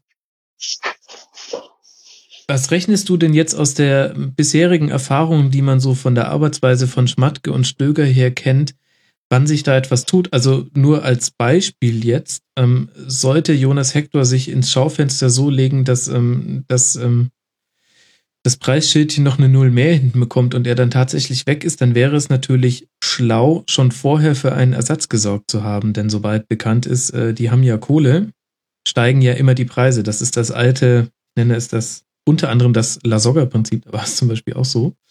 Oder, ähm, oder auch das Draxler-Prinzip. Ähm, äh, rechnest du damit, dass sich da jetzt noch vor der EM was tut, auch jetzt auf die Gefahr hin, dass zum Zeitpunkt der Ausstrahlung wir beide schon widerlegt werden, aber da musst du dich jetzt einfach, musst du jetzt einfach Größe zeigen und durch. Also ich gehe davon aus, oder ich kann mir gut vorstellen, dass der FC natürlich sich drum kümmert und ähm, so ein bisschen äh, schon schon vorsorgt, ja, äh, wer da jetzt und wer nicht. Also ähm, im Sinne von, man wird Leute im Auge haben, es wird eine Shortlist geben und man wird sich mit denen auch teilweise schon auseinandergesetzt haben. Das äh, glaube ich tatsächlich. Ähm, Mladenovic, den man jetzt im, in der Winterpause geholt hat, war ja auch ein Spieler, der im Prinzip mit Option geholt wurde, auf dieser Position spielen zu können. Mhm. Also der FC wird nicht ganz unvorbereitet getroffen, sagen wir mal so, wenn da was passiert, weil ich glaube, dass die Verantwortlichen davon ausgehen, solange sie nichts Gegenläufiges haben, gehen beide Spieler. Ich glaube zum Beispiel auch, dass man schon Kontakt mit Ron-Robert Zieler hat und mit ihm sprechen wird. Ja, mhm. Einfach um, wenn Timo Horn sich entscheidet, nicht dazustehen und keinen Torwart zu haben, sondern dass man jemanden in der Hinterhand hat, mit dem man zumindest schon mal gesprochen hat und der ja dann auch Verständnis dafür haben muss, dass der FC sich eben noch nicht fix entscheiden kann. Und ähm, deswegen, ich glaube auch, dass bei Jonas Hector vor der EM gar nichts passiert. Ähm, auch nichts fix, fix gemacht wird hinsichtlich eines Nachfolgers. Ich glaube aber, dass man, wie gesagt, eine Shortlist hat, dass man mit den Spielern spricht und dass sich auf anderen Positionen durchaus auch vorher schon was tun wird, weil ähm, der FC eigentlich dafür bekannt ist, dass die Saisonplanung relativ frühzeitig abgeschlossen werden sein soll. Und ob man dann hinten raus, wenn man nochmal Geld bekommt, man nochmal reagiert, das kann durchaus sein. Nur ähm, Jörg Schmatke hat mal den schönen Satz gesagt, so ich gebe das sinngemäß wieder, dass äh, kleinere Vereine, und da gehört der erste FC Köln nun mal dazu, ähm, immer Erster sein müssen, weil in dem Moment, in dem die anderen anfangen, einen Spieler auch zu sehen, kriegt man den sowieso nicht mehr. Mhm. Und deswegen ein bisschen was eilt das alles und hinten raus ist der Transfermarkt dann eher für die großen 50 Millionen Euro Özil-Transfers als für der erste FC Köln holt sich noch drei Spieler. Mhm. Okay. Martin, vielen herzlichen Dank. Ich ähm, fühle mich sehr gut ähm, informiert über die zurückliegende Saison und auch über das, was jetzt in der Sommerpause kommen könnte. Ähm, vielen Dank, dass du mitgemacht hast. Ja, vielen Dank, dass ich dabei sein durfte. Also ich habe mich sehr gefreut. Es war wie immer sehr schön. Ja, jederzeit wieder, Martin. Liebe Leute da draußen, folgt ihm auf Twitter at magrabmann und hört auch generell in mein Sportradio.de rein. Da ist er auch immer wieder zu hören und ihr habt es äh, gehört. Es lohnt sich. Martin, vielen, vielen Dank. Gerne, Max. Weiter geht's in der Bundesliga-Abschlusstabelle und wir beschäftigen uns nun mit den Plätzen 10, 11 und 12. These dazu meinerseits, mindestens zwei meiner drei Gäste freuen sich sehr, schon zu diesem Zeitpunkt im Rasenfunk Royal aufzutauchen. Wir werden gleich mal abfragen, wer denn so. Ich begrüße bei mir in der Leitung zum einen Sven Schulze, den Ed Sven GZ, der auch den HSV-Talk auf mein Sportradio.de macht. Servus Sven. Hallo Max, ich freue mich. ja, da hätten wir nämlich schon mal einen von drei. Außerdem mit dabei Julia Huber, Ed Juli Auripolis, Eingefleischter Ingolstadt-Fan. Julia, freust du dich denn auch mit dabei zu sein? Sehr. ja, und da hätten wir zwei von drei. Und jetzt bin ich gespannt, was unser dritter Gast macht. Günther Klein, Ed Küg62, Sportredakteur bei Münchner Merkur. Günther, wie schaut's aus? Ja, ich freue mich natürlich dabei zu sein, das ist ja ganz klar. Aber, wenn du jetzt Freude erwartest, den FC Augsburg betreffend, muss ich sagen, ich bin zwar gebürtiger Augsburger und habe meine Bindungen dorthin, aber als Journalist bin ich natürlich absolut neutral. Ja, das ist ja sowieso klar, aber ich könnte mir vorstellen, dass die Erwartungshaltung gewesen wäre, dass der FC Augsburg auf einem höheren Tabellenplatz einläuft als 12. Oder ja, niedriger. Ähm, habe tatsächlich mal ähm, für Kickwelt.de in äh, Saisonforscher habe ich gesagt, ich könnte mir vorstellen, dass die vielleicht wieder in diese Dimensionen äh, hinkommen wie im letzten Jahr. Mhm. Gut, das war jetzt natürlich nicht der Fall. Sagen wir mal so, ich bin froh, dass mir der Verein äh, als Bundesligist erhalten geblieben ist, weil es für mich ein sehr praktisches und eigentlich ganz angenehmes Arbeiten ist. okay. Äh, das kann man, glaube ich, so stehen lassen und das, damit hast du auch noch deine Neutralität gewahrt. Und ähm, als kleine Erklärung dafür, ähm, du bist uns am Telefon zugeschaltet, Windows, ähm, Tablet plus Skype plus Berliner Hotel, weil gerade auf Arbeitsreise ähm, ist eine Kombination, die funktioniert dann doch nicht. Aber wir sind froh, dich so mit dabei zu haben. Äh, dafür muss meine Frau auch büßen, weil die arbeitet bei dieser Firma, die besagtes Tablet hergestellt hat. Oh je, habe ich damit jetzt deine Frau gedisst? Ja, oh, bei einem US-amerikanischen Softwaregiganten. Es gibt ein äh, innerfamiliäres Nachspiel. Oh je. bitte nicht, bitte nicht, Günther. Es hat doch alles geklappt und ähm, sie kann doch wahrscheinlich nichts dafür. naja, egal. Bevor das hier äh, noch weiter ins Privatleben der Familie Klein eintritt, äh, lasst uns dann doch mal über die Bundesliga-Saison sprechen, über eure drei Vereine und natürlich, Ehre wem Ehre gebührt, beginnen wir von oben nach unten. Also starten wir bei Platz 10 und der Sven darf mir jetzt erzählen, warum eine Saison mit 41 Punkten, 11 Siegen, 8 Unentschieden und 15 Niederlagen herrlich ruhig war. Sven. Ja, äh, das ist natürlich ganz einfach gesagt, das weiß ein jeder. Nach zweimal Relegation, da sehnt man sich nach sowas, dass man äh, zwei Spieltage vor Ende so gut wie und ein Spieltag dann wirklich gesichert ist, dass man den letzten Spieltag in der Konferenz gucken kann, ohne irgendwo sich die Fingernägel von den Pfoten zu knabbern. äh, das ist schon eine ganz äh, entspannte Geschichte gewesen in diesem Jahr. Und wie gesagt, Relegation ist großer Mist und ich möchte das so schnell nicht wieder erleben müssen. Äh, ich habe die vier Spiele zweimal, also die Heimspiele im Stadion und auch die Rückspiele, die Auswärtsspiele beide Male im Stadion im Public Viewing allerdings gesehen und was da so abgeht, das ist schon hammerhart. Also insofern ist der Platz 10, das war so die Wunschvorstellung vor der Saison, dass man gesagt hat, Mensch, wenn man so irgendwo zwischen 10, 12 landet und dann nicht bis zuletzt zittern muss, dann ist alles in Ordnung. Ja, mhm. wir wurden erhört. Ja. Äh, das kann man so sagen. Wenn die Wunschvorstellung eintritt, dann ist ja alles gut. Jetzt frage ich mich aber, wenn ich mir so euren Saisonverlauf angucke, war es denn auch wirklich eine ruhige Saison oder ist nicht einfach nur das Ergebnis am Ende beruhigend? Ja, es ist äh, etwas diffizil, das Ganze. Also man muss sagen, dass wir zeitweise einen vernünftigen Ball gespielt haben. Also vernünftig in Relation zu den Vorjahren. Das sah manchmal schon wirklich ein bisschen nach Fußball aus. Auch im Stadion kam wieder Stimmung auf und so weiter.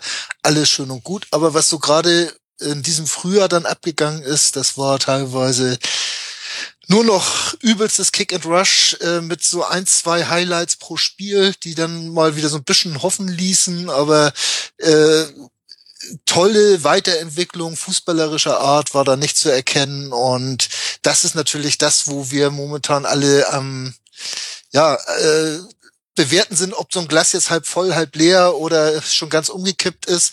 Äh, dazu kommt natürlich unsere weitere wirtschaftliche Lage, die sich ja auch nicht gerade verbessert hat in den letzten Jahren. Mhm. Und wenn man dann jetzt die Schlagzeilen der letzten Tage noch dazu nimmt, dann ist das Glas, tendiert das Glas dann doch eher zu leer als zu voll. Was macht der HSV eigentlich mit dem Geld vom Kühne? Steckt er das unmittelbar in die Rasenheizung, damit die schön warm ist? Weil es so kommen auch 50 Millionen frisches Kapital und ich höre immer, es ist kein Geld da. Äh, ja, äh, noch ist das Geld vom Kühne ja erstens nicht da. Zum Zweiten äh, war das Geld ja schon ausgegeben, bevor er das erste Mal Geld gegeben hat. Das war ja nach der Ausgliederung direkt, als Didi Beiersdorfer dann sehr viel Geld ausgegeben hat, als er alleine äh, verantwortlich war. Äh, man hat sich dann jetzt im letzten Jahr so ein bisschen mehr zurückgehalten und also man muss sagen, er hat zum Beispiel den äh, das Gehaltsvolumen auf 53 Millionen aufgebauscht, äh, 40 war das Ziel, äh, diese 13 Millionen, das ist äh, auch so mehr oder weniger das Minus dann gewesen, was er eingefahren hat, äh, das waren ja sogar 16, sonst was. Äh, es wird verballert bei uns das Geld und äh, es wird nicht nachhaltig investiert, sondern wirklich in kurzfristige Geschichten äh, investiert. So, ich sage einfach mal zwei Beispiele, wenn man Josip Drimic sieht, den man für fünf Monate 15 Spiele äh, insgesamt, ich glaube, zweieinhalb bis drei Millionen äh, nachgeschmissen hat. Natürlich muss man das jetzt nicht ganz bezahlen, weil ja Teil die Berufsgenossenschaft bezahlt hat. Oder auch damals bei Olic äh, war ähnliches, auch sehr viel Geld bezahlt und äh, relativ wenig dafür gekriegt. Das sind schon äh, sechs Millionen. Da ist so ein Verein wie Ingolstadt oder auch Augsburg schon sehr froh, wenn sie die mehr haben. Ne? Und das geht bei uns einfach mal so weg. Mein Gott. Ja, wahrscheinlich kriegt die Julia da ganz feuchte Augen als Ingolstadt-Fan. Wenn man das hört. Aber du kannst ja mit, mit zwei lachenden Augen sehen, Julia. Ähm, über euch reden wir ja gleich. Dann ähm, Tabellenplatz 11 ist ja auch sehr gut. Äh, Sven, bevor wir in die Detailanalyse reingehen, äh, sag mir mal, ähm, du hast schon die Rückrunde angesprochen, aber es ging ja mit einer Hinrunde los. Was waren denn für dich so die Schlüsselspiele dieser Saison, an, an derer man die Saison nacherzählen kann? Also man könnte jetzt natürlich erstmal anfangen, äh, dass wir im DFB-Pokal in der ersten Runde ausgeschieden sind bei Karl Zeiss Jena. Ist natürlich ein übermächtiger Gegner, das kann schon mal passieren. War ja auch nach großen Kampf in der Verlängerung mit 2 zu 3. Also insofern ging das schon, aber dass man danach auch in München 5 zu 0 verliert, das war natürlich, äh, da war schon die erste Krise schon wieder da.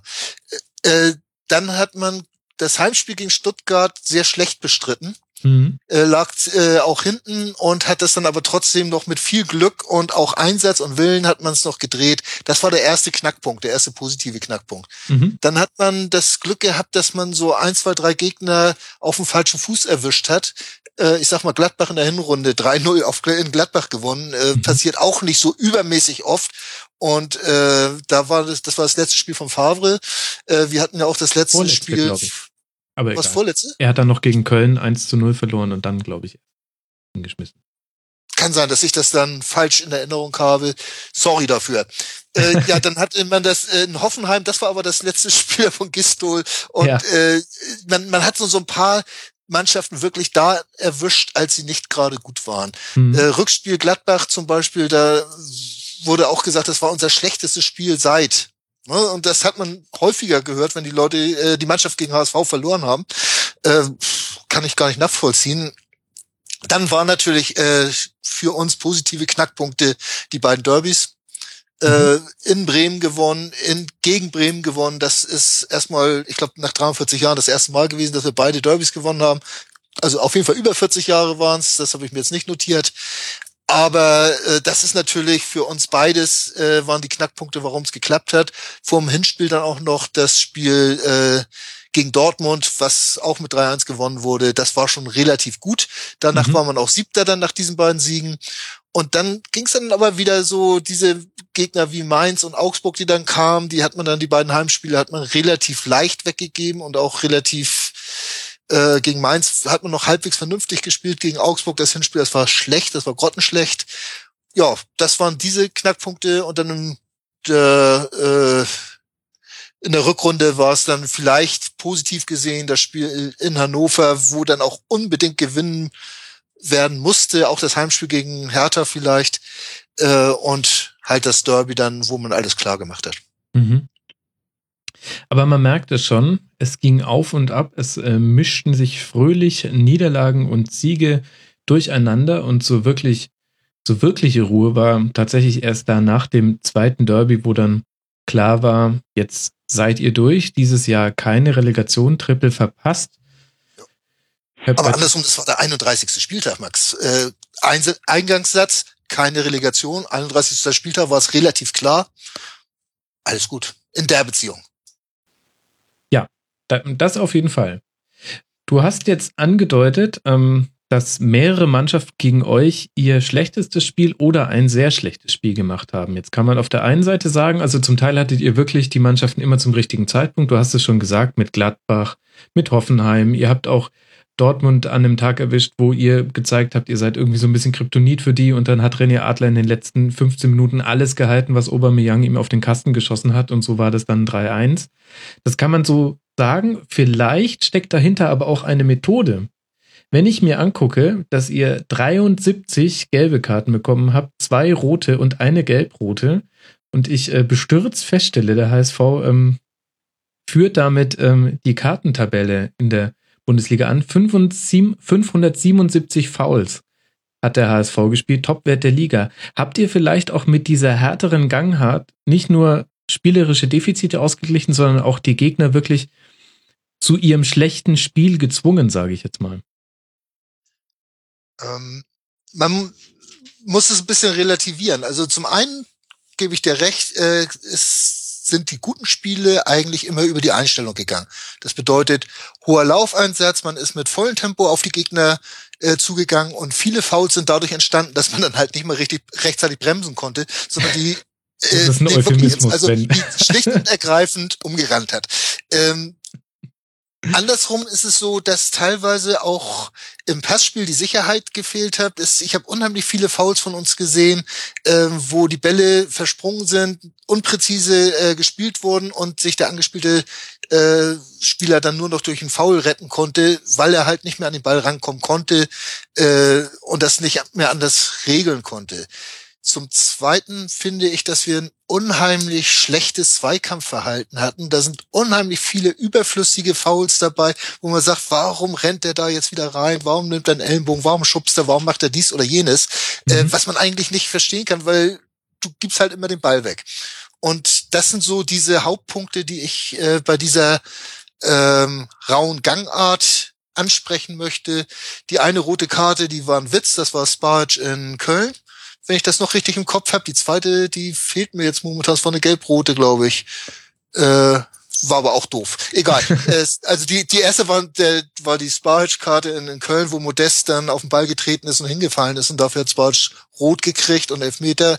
Das war ein bisschen überhart. Aber wie gesagt, äh, letztlich raue Gangart, ja. Äh, richtig unfair, wurde selten. Ein paar waren auch dabei, die man nicht sehen will, aber es waren kaum mal wirklich diese, diese Brutalo-Fouls dabei, sondern das waren, ja, hart, aber herzlich. Vertretbar, sage ich mal so. Mhm, okay, also du kriegst schon mal den goldenen Euphemismus am Band von mir verliehen. Ähm, Immerhin was. aber, aber, aber du hast ja schon eine Sache angesprochen, nämlich ähm, die, die Passquote und die Fehlpässe. Ähm, nach denen auch Vs entstanden sind. Das ist tatsächlich eine Sache, die sich durch die Saison des HSV zieht. Der HSV hatte den achtmeisten Ballbesitz in der Liga, was ähm, erstaunlich ist. Also, wenn man sich äh, überlegt, ähm, welchen Tabellenplatz das bedeutet. Aber die sechs schlechteste Passquote. Womit man mit zwei, mit zwei einfachen Statistiken sehr gut sehen kann, da ging nicht so viel zusammenspielerisch. Und wenn man dann noch die dritte Statistik dazu nimmt und die Spielernoten des Kickers mal wieder nimmt, da sind wir abgeschlagen, Tabellen 17. Nur Hannover ist schlechter. Also müssen wir auch noch richtig scheiße dabei gespielt haben. ähm, Nein, es ist natürlich immer dieser Anspruch, den man hat. Und, und dieser viele Ballbesitz äh, kam natürlich gerade in den Zeiten, wo man auch sehr oft mit dem ersten, mit der ersten Chance des Gegners auch gleich das erste Tor äh, kassiert hat und dann halt hinterherrennen musste und dadurch den Ball dann ähm, ja häufig von links nach rechts geschoben hat, weil man die Lücken halt nicht gefunden hat. Was auch so ein Problem ist, dass äh, wir nicht die Spieler hatten, die die Lücken vorne irgendwo aufreißen konnte, äh, so dass man wirklich gefährlich nach vorne gekommen ist. Und deswegen geht bei uns unheimlich viel hinten rum. Mhm. Oder halt das gute Kick and Rush, dass man jetzt zum Beispiel Gregoritsch äh, auf die Zehn stellt, damit der hohe Bälle äh, sicher machen kann per Kopf was ein Mittel ist, was, womit wir besser aussehen, als wenn wir es spielerisch versuchen. Ja, das ist tatsächlich auch eine Sache, die ähm, auch im Nachhinein nochmal aufgefallen ist. Ich habe ähm, meine Erinnerung mit äh, vielen Statistiken abgeglichen und habe herausgefunden, nur Dortmund und Bayern haben ähnlich viele Angriffe über das Zentrum ausgeführt, was mich zu zwei Fragen führt. Sind eure Flügelspieler so schwach eure, oder eure zentralen Spieler so stark? Puh. Also ich will ja nun auch nicht alle schlecht reden. Fangen wir mal so an. Äh, die rechte Seite hat sich gerade in der Rückrunde mit Sakai und Müller wirklich gefunden. Das mhm. sieht teilweise sehr gut aus. Äh, wenn Sakai vorne ist, sichert Müller ab und wenn beide vorne ist, kommt einer aus dem äh, zentralen Mittelfeld raus und sichert ab. Das äh, sieht richtig gut aus und die beiden spielen toll zusammen. Auf der linken Seite aus Scholleck, äh, ja, äh, rennt immer noch hinterher. Er hat jetzt zwei äh, Tore sogar noch vorbereitet, ist eine tolle Sache, freuen wir uns drüber. Aber es ist absolut zu wenig. Der bricht äh, fast jeden jedes, jede 1 zu 1 Situation ab und spielt den Ball dann wieder zurück. Äh, das ist wirklich ganz selten gewesen, dass der mal durchgelaufen ist, wie er zum Beispiel beim Derby, da hat er, glaube ich, das zweite Tor von Sogger vorbereitet. Aber da hat er auch einen Innenverteidiger gegen sich gehabt, den er einfach mal wegrennen konnte. Da passiert relativ wenig. Dass wir stark durch die Mitte sind. Es wird viel versucht, durch die Mitte diesen, diesen Pass in die Gasse zu spielen. Da, mhm. Das geht bei uns aber auch wirklich äh, ja, der bleibt 95 von 100 Mal hängen, sagen wir es mal so. Dreimal kommt er durch und dann wird meistens auch noch der Ball daneben geschossen, wie Shiplock in Mainz oder äh, ähnliches. Also wir hatten ein paar Spiele dabei, wo man wirklich verzweifeln konnte, weil einfach die Chancen, die da waren, auch entweder gar nicht erst zum Abschluss gekommen sind oder wenn sie abgeschlossen worden sind, entsprechend kläglich. Ähm, wie zum Beispiel in Leverkusen. So ein mhm. typisches Beispiel. Äh, Leverkusen liegt am Boden, die waren zu dem Zeitpunkt wirklich schwach und dann gewinnen die 1-0 durch ein Eigentor von uns und wir hatten sieben oder acht wirklich dicke Chancen und nutzen die nicht. Äh, das war schlimm. Aber wie gesagt, ähm, ansonsten, ob wir außen gut oder äh, in der Mitte gut oder außen schlecht sind. Also ich würde sagen, die rechte Seite hat sich jetzt wirklich etabliert. Darauf würde ich ungern verzichten, die würde ich ungern wieder auseinanderreißen reißen wollen. Links tut sich ja eh was, weil Ilicevic weg ist, der meistens links vorne gespielt hat. Mhm. Und da hoffe ich auch, dass man da irgendwo jetzt einen Partner für Oscholek oder wer da auch immer spielen wird, äh, findet, damit das dann auch so ein bisschen vorangeht. Wie haben die anderen beiden denn das Empfinden? Günther ähm, empfunden. Günther, erzähl mir mal, wie hast du HSV-Spiele, die du gesehen hast, ähm, verarbeitet? Ähm, hast du dir das gern angeguckt? Fandest du das spielerisch schwach, über- oder unterdurchschnittlich? Wie ist da deine Meinung? Also ich habe den HSV ja sehr aktuell jetzt am Samstag, am letzten Spieltag gesehen, mhm. als er 3 zu 1 in Augsburg gewonnen hat. Äh, das hat so bis auf die Anfangsphase eigentlich einen ganz guten Eindruck gemacht. Äh, was halt ungewöhnlich war für so ein Spiel, dass man drei Tore aus Standards macht, zweimal ein Eckball, einmal ein direkter Freistoß von, von besagten Gregoritsch. Also es sah echt ganz, äh, ganz gut aus. Ähm, so am Anfang der Saison konnte man wahrscheinlich schon Bedenken haben, also das auch angesprochene äh, 0 zu 5 in München ähm, wo der HSV zwar versucht hat, so ähm, spielerisch etwas Paroli zu bieten, aber halt trotzdem dann äh, am Ende mit, äh, mit, mit völlig leeren Händen dastehen musste. Also da fiel mir noch auf, diese ähm, liebenswürdig altmodische Spielweise von, äh, von La Soga, der halt äh, wirklich wie in den 70er Jahren noch immer so mit dem Arm andeutet, in welchen Raum er jetzt vorzustoßen gedenkt. ja, also ich glaube, das ist äh, so etwas, das hat fast nur noch er und ähm, also jetzt in, in Augsburg ähm, am letzten Spieltag war er sicher nicht der zentrale Spieler. Nikolai Müller hat sich ganz gut gemacht, also jetzt mit einiger Anlaufzeit muss man also wirklich sagen, dass das ein, ähm, dass man sieht, dass das einfach ein sehr guter Fußballer ist. Holtby äh, wartet man eigentlich immer noch, dass das ein bisschen mehr kommt.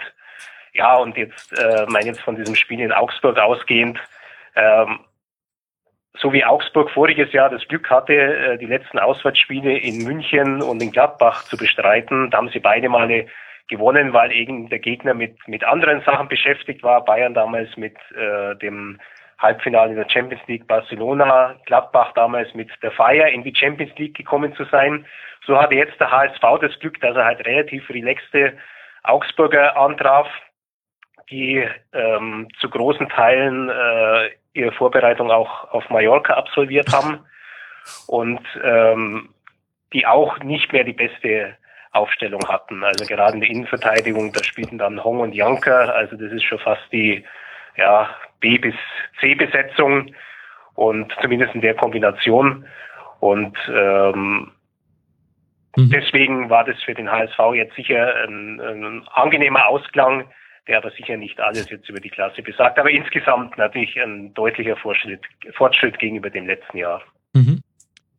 Julia, ich bin gerade am Überlegen, war das Spiel HSV gegen Ingolstadt dasjenige, in dem der FC Ingolstadt als äh, Schweinespielmannschaft bezeichnet wurde? Erinnere ich das richtig? Ich glaube, sie nannten uns ekelhaft. Ah, ja. An der Stelle auch. möchte ich dann einfach auf die vorher erwähnte Kartenstatistik verweisen. Julia, das stimmt aber nicht ganz so. Äh, eine eklig zu spielende Mannschaft, das muss nicht unbedingt was Schlimmes sein. Ich mag schon meine Jungs eklig spielen.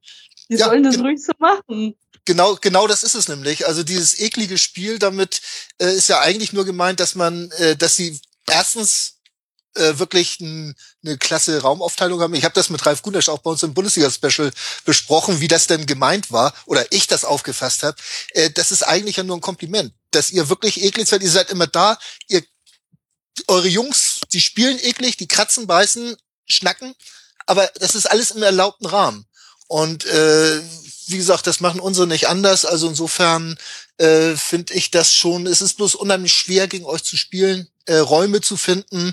Und gerade in dem Spiel, da war der HSV derartig hilflos in dem, dem Spiel. Ich war im Stadion, das war so, also das 1-0 von uns, das war herrlich. Und danach ging gar nichts mehr. Das, das sah richtig schlecht aus. Und insofern äh, waren die Jungs auch ein bisschen frustriert, als sie vom Platz gekommen sind. Ja. Wenn ein Gegner sagt, der habe eklig gespielt, heißt es ja meistens, er ist mehr gelaufen. Ja, obwohl ich weiß jetzt gar nicht, ob es da das der Fall gewesen ist, dass die mehr gelaufen sind als wir. Ähm, ich denke eher, dass es wirklich so dieses war, dass, dass, dass wir äh, machen konnten, was wir wollten und äh, dass es war wie Hase und Igel, ich bin Aldor, äh, so und so einer von den äh, Ingolstädtern war immer da. Das war so ein richtig gebrauchter Tag, also noch gebrauchter als sonst. Und äh, ich denke mal, dass das diese äh, Äußerung dann provoziert hat, um das mal so zu sagen. Ja, es gab auch relativ viele Fouls und ähm, äh, nur das kurz. war kein schönes Spiel. Äh, nur kurz als Ein Einschub noch, äh, wenn wir, wenn wir mit der Kartenstatistik argumentieren wollen, dann muss ich konstatieren, Julia, der HSV hatte zwar zwei rote Karten und 73 gelbe und Ingolstadt nur eine rote Karte, aber immerhin 79 gelbe. Also ihr habt euch da gegenseitig nicht so viel genommen. Aber du das musst ja auch was für seinen Ruf tun, ne? ja, ja, ich glaube, den Ruf haben beide gepflegt und vielleicht ist das dann auch so eine Art ähm, Konkurrenzdenken gewesen des HSV, dass er da gerade so beleidigt war, dass noch jemand anders auf diesem Gefilde sich herumprügelt. Ähm, aber jenseits aller Polemik wirft das ja die Frage auf, Sven, spielerisch war das manchmal okay und es war auch eine Verbesserung zur letzten Saison, aber die Messlatte liegt halt auch auf dem Boden, um das mal so zu sagen. Wir haben unter anderem vom Hörer Freiburg Hering, was auch immer das heißen mag, ähm, die Frage bekommen, ähm, kann Labadia eine Mannschaft spielerisch weiterentwickeln oder ist er jemand, der eine Mannschaft nur kämpferisch motivieren kann? Tja, und das solltest du mich vielleicht in genau einem Jahr mal fragen. Ähm, so lange kann ich, ich nicht ehrlich gesagt, wir, wir sind da, ich, ich spreche nur auch fast wöchentlich über den HSV im HSV-Talk und äh, wir sind immer wieder am überlegen, ist das jetzt ein Fortschritt gewesen? Du hast dann zum Beispiel, nehmen wir dieses 1-0 gegen Ingolstadt, das war eine herrliche Kombination über die rechte Seite, das waren drei, vier Kurzpässe und zack in die Mitte und Tor, das war wirklich schön. Aber davon hast du dann nur ein oder zwei Sachen im Spiel. Und das ist einfach zu wenig. Und dann ist da aber so viel Leerlauf und auch teilweise so viel Hilflosigkeit drin, äh, dass man wirklich jetzt noch nicht sagen kann, ob sich da irgendwas verbessert hat. Und das war ja auch das, was ich eingangs gemeint habe, äh, dass wir da ja auch äh, bei dieser Frage Glas voll oder leer äh, immer dazu tendieren, dass es doch ein bisschen zu leer ist, weil sich spielerisch einfach zu wenig entwickelt hat. Mhm. Äh, das kann natürlich an einem Lasogga da vorne drin liegen, der ja äh, spielerisch nicht gerade involviert ist, um das mal so auszudrücken. Ähm, es kann auch daran liegen, dass vielleicht die von hinten raus die, die, die, der Spielaufbau zu durchsichtig ist und zu monothematisch ist, um das mal so auszudrücken. Aber äh, man kann da noch nicht recht was sagen und es muss jetzt in diesem Sommer was passieren, dass man da mehr Handschrift des äh, Trainers sehen kann. Aber dazu wird jetzt natürlich erstmal sehr spannend sein, was der für einen Kader im nächsten Jahr haben wird. Mhm. Das steht ja auch noch total in den Sternen bei uns. Okay, bevor wir dann äh, zu den Hausaufgaben kommen, die ihr in der Sommerpause zu erledigen habt, würde ich aber gerne erst noch ein, ein Fazit unter die Bundesliga-Saison ziehen.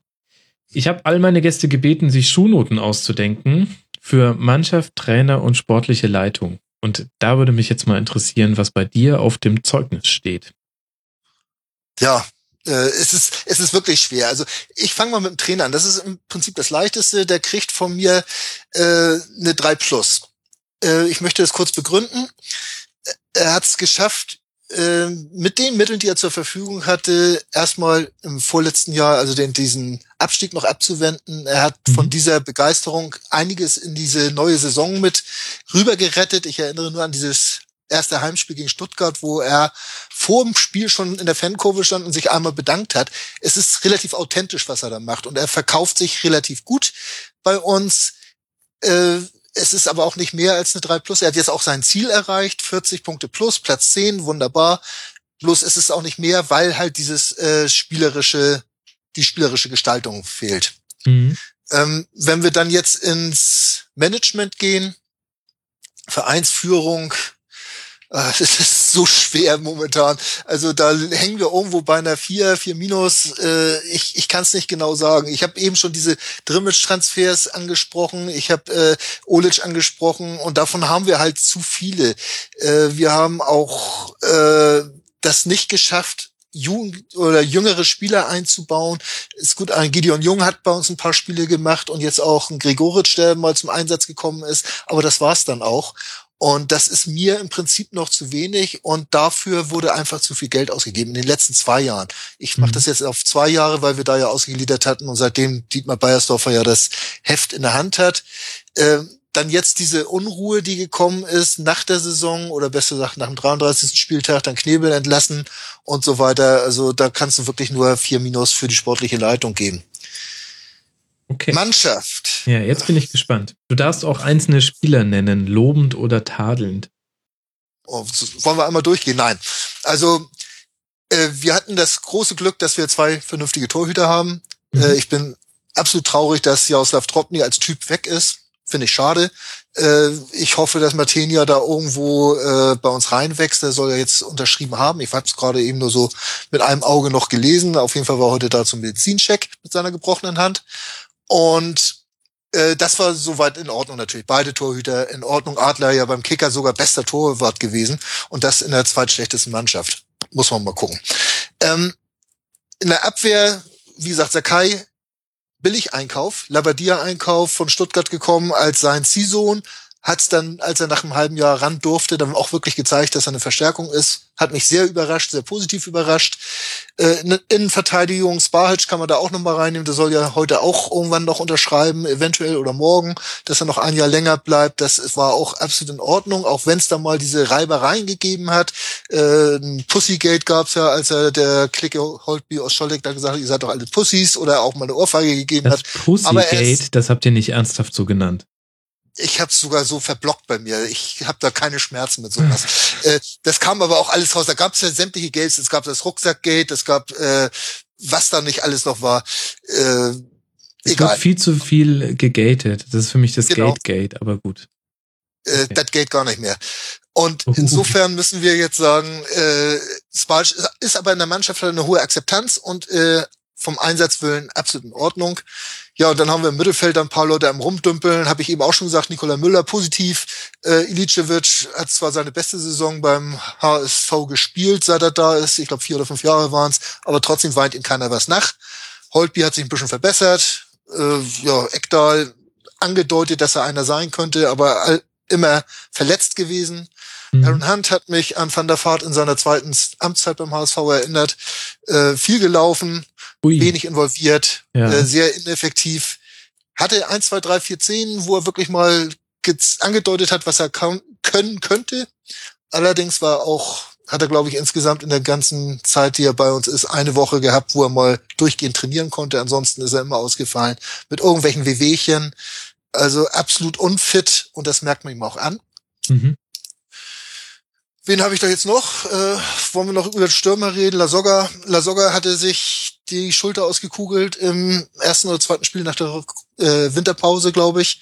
Oder war es sogar in der Winterpause. Auf jeden Fall ist er danach, hat er richtigen Knacks gehabt und ist für äh, drei, vier, fünf Wochen in so ein richtiges Loch gefallen oder vielleicht sogar zwei Monate, ich weiß es gar nicht mehr genau, Er hat dann wirklich kaum noch was äh, gebacken gekriegt. Da mussten Leute spielen wie äh, Rutnefs oder Shiplock Chipblock ein absoluter Chancentod, absoluter Fehlgriff bislang, muss man knallhart so sagen. Also da war kaum mal eine Szene, die positiv bei ihm gewesen wäre. Leider, schade, schade. Ähm, Rudnevs, äh, wenn er gespielt hat, dann immer mit seinem Einsatz. Ich mag ihn eigentlich, aber natürlich fußballerisch absolut limitiert.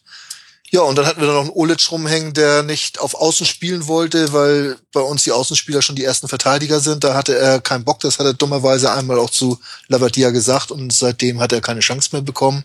Weint jetzt rum, dass ihm das die EM gekostet hat. Celavi hätte mal einmal mehr die Klappe halten sollen und vielleicht das spielen sollen, was der Trainer gesagt hat. Schade eigentlich. Hat einen tollen Abschied bei uns gekriegt im letzten Heimspiel, wo er noch eine halbe Stunde spielen durfte. Äh, ich denke mal, immerhin also von den Fans einen tollen Abschied gekriegt. Ja, so war das alles und ich hoffe, ich habe jetzt nichts Wesentliches vergessen. Äh, Du warst auf jeden Fall urteilsfreudig. Das kann man, glaube ich, so festhalten. Ja, wie gesagt, man befasst sich auch viel zu viel mit dem Kram. Ich hätte jetzt fast Scheiß gesagt. Also insofern äh, hat man sich seine Urteile natürlich auch gebildet und äh, ja, so, so sehe ich das aus. Mhm. Was war jetzt die Note für die Mannschaft? Weil ich muss ja aufpassen, der Zehnte kann ja dann, ähm, der muss ja eine bessere Endnote haben als der Zwölfte, wenn ich dann dran bin. Ach was. Oh, so, soll ich jetzt wirklich für die gesamte Mannschaft eine Note Natürlich. geben? Natürlich. Also, ich sag's nochmal, Ziel erreicht, dafür gibt's eine 2. Äh, spielerische Entwicklung, dafür gibt's eine 4. Einigen uns auf der Mitte, also 3 minus, sage ich jetzt einfach mal. Obwohl, wenn du dann noch Preis-Leistung mit reinrechnest, dann bist du doch eher auf 4 plus. Okay, 4 plus. 4 plus, 4 plus sag ich mal ist eingeloggt. Günther, du musst dich, musst dich nicht dran halten. Das ist wie früher. Der manche Lehrer, bei dem ist eine Eins total selten und andere werfen sie einem um die Ohren, ähm, weil sie keinen ja, Bock haben. Auf jeden Fall ist ja keiner durchgefallen von den dreien, die heute dran sind. Nee, das diese Und äh, wie gesagt, ich erinnere auch nochmal an den Kicker, da sind wir 17. in der, in der äh, Notentabelle, wie immer. Also wenn wir Zehnter werden, 17. das passt immer so, so sechs, sieben Platzierungen unter unserer tatsächlichen sind wir beim Kicker immer. Insofern passt das auch schon. Ja, und in der äh, Tabelle, die dann um René Adler bereinigt ist, 18. wahrscheinlich. Dann, dann, auch, dann sind wir schon wahrscheinlich in der dritten Liga und viermal abgestiegen. Passt schon. Ah, Günther, ich mag das, wie du da so richtig rumpust in der Wunde. Das ist, da merkt man den Journalisten in der, in der Runde. Ah, du, ich habe bei mir auch in allen Wunden, äh, äh, die ich kriegen kann. Also ich hab, wollte jetzt eigentlich für, ich mache morgen meinen Saisonrückblick, da wollte ich eigentlich den Sebastian Wolf haben vom Kicker. Der war schon ein paar Mal bei mir, aber der hat sich dann doch gedrückt. Vielleicht wusste er, was kommt. Das hatte ich letztes Mal schon darauf vorbereitet, dass ich ihn da mal ein bisschen mit bearbeiten werde mit diesen Fragen der Benotung, weil ich finde das einfach, es kann ja nicht sein, dass die zweitschlechteste Mannschaft zehnten Platz macht und ich weiß es nicht, äh, da sieht man auch die, die Erwartungshaltung des Notengebers. Ne? Äh, wenn wir in der Schule sind, wo jemand sagt, äh, jemand, der immer schöne Aufsätze schreibt, der kriegt vielleicht für einen Aufsatz äh, eine drei, der nicht so doll gewesen ist. Und wenn jemand, der immer einen schlechten schreibt, der kriegt dann auf einmal eine zwei für den gleichen Aufsatz, weil man das halt von ihm nicht so erwartet hat. Ja, ich habe auch schon Spiele erlebt, wo der Berichterstatter, also mit Bayern als Bayern-Reporter in der Champions League, wo dann der Berichterstatter äh, der großen Boulevardzeitung äh, einen Spieler auch schneller mal von 5 auf 1 gebracht hat, wenn der ein Tor geschossen hat, ja. das wichtig war. Das sind ja Kann genau passieren. diese Dinge, die ich nie verstehe bei diesen Benotungen. Äh, das Ergebnis steht eigentlich oben drüber. Ne? Da steht irgendwo 1 zu 0 oder 3 zu 0 oder so. Das muss ja in den äh, Leistungen des einzelnen Spielers ja nicht sich nochmal widerspiegeln. Aber ich glaube, wir schweifen ab.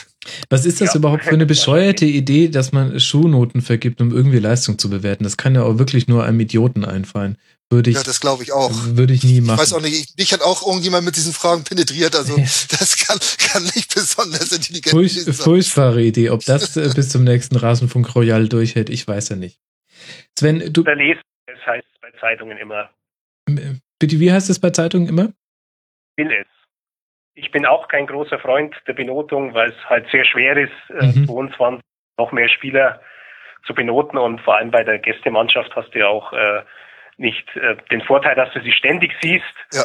Ähm, und ja, es ist, es, es gibt ja keinen einheitlichen Maßstab dafür, ja, ähm, ist, ist es jetzt deine Erwartung, ähm, nach der du dann die Note ausrichtest, ist es die Prominenz eines Spielers äh, und so weiter. Es ist, es ist ähm, eigentlich nur eine Spielerei und äh, man sagt dann den Spielern, wenn sie sich beschweren, nehmt es bitte nicht ernst, aber vom, vom Leser verlangt man natürlich, dass es ernst nimmt. Also es ist ja, und ich finde gerade beim Fachmagazin, ich finde gerade bei Fachmagazinen wie im Kicker, der dann ja nachher auch noch seine Tabellen macht, wer da im Blickfeld ist und wer da in der internationalen Klasse ist und sich da ja auf diese Benotung bezieht, finde ich das teilweise absolut traurig, was da passiert. Obwohl mir der Sebastian Wolf, ich möchte ihn mal ganz herzlich, herzlich grüßen, das ist ein ganz lieber, hallo Sebastian, äh, der hat mir auch äh, erklärt, auch im Talk erklärt, wie die zu den Noten kommen, also auch mit einem zweiten äh, äh, Fach, Sachverständigen noch dabei und dann sprechen sie sich auch ein bisschen ab und so weiter und dann gibt's diese Noten.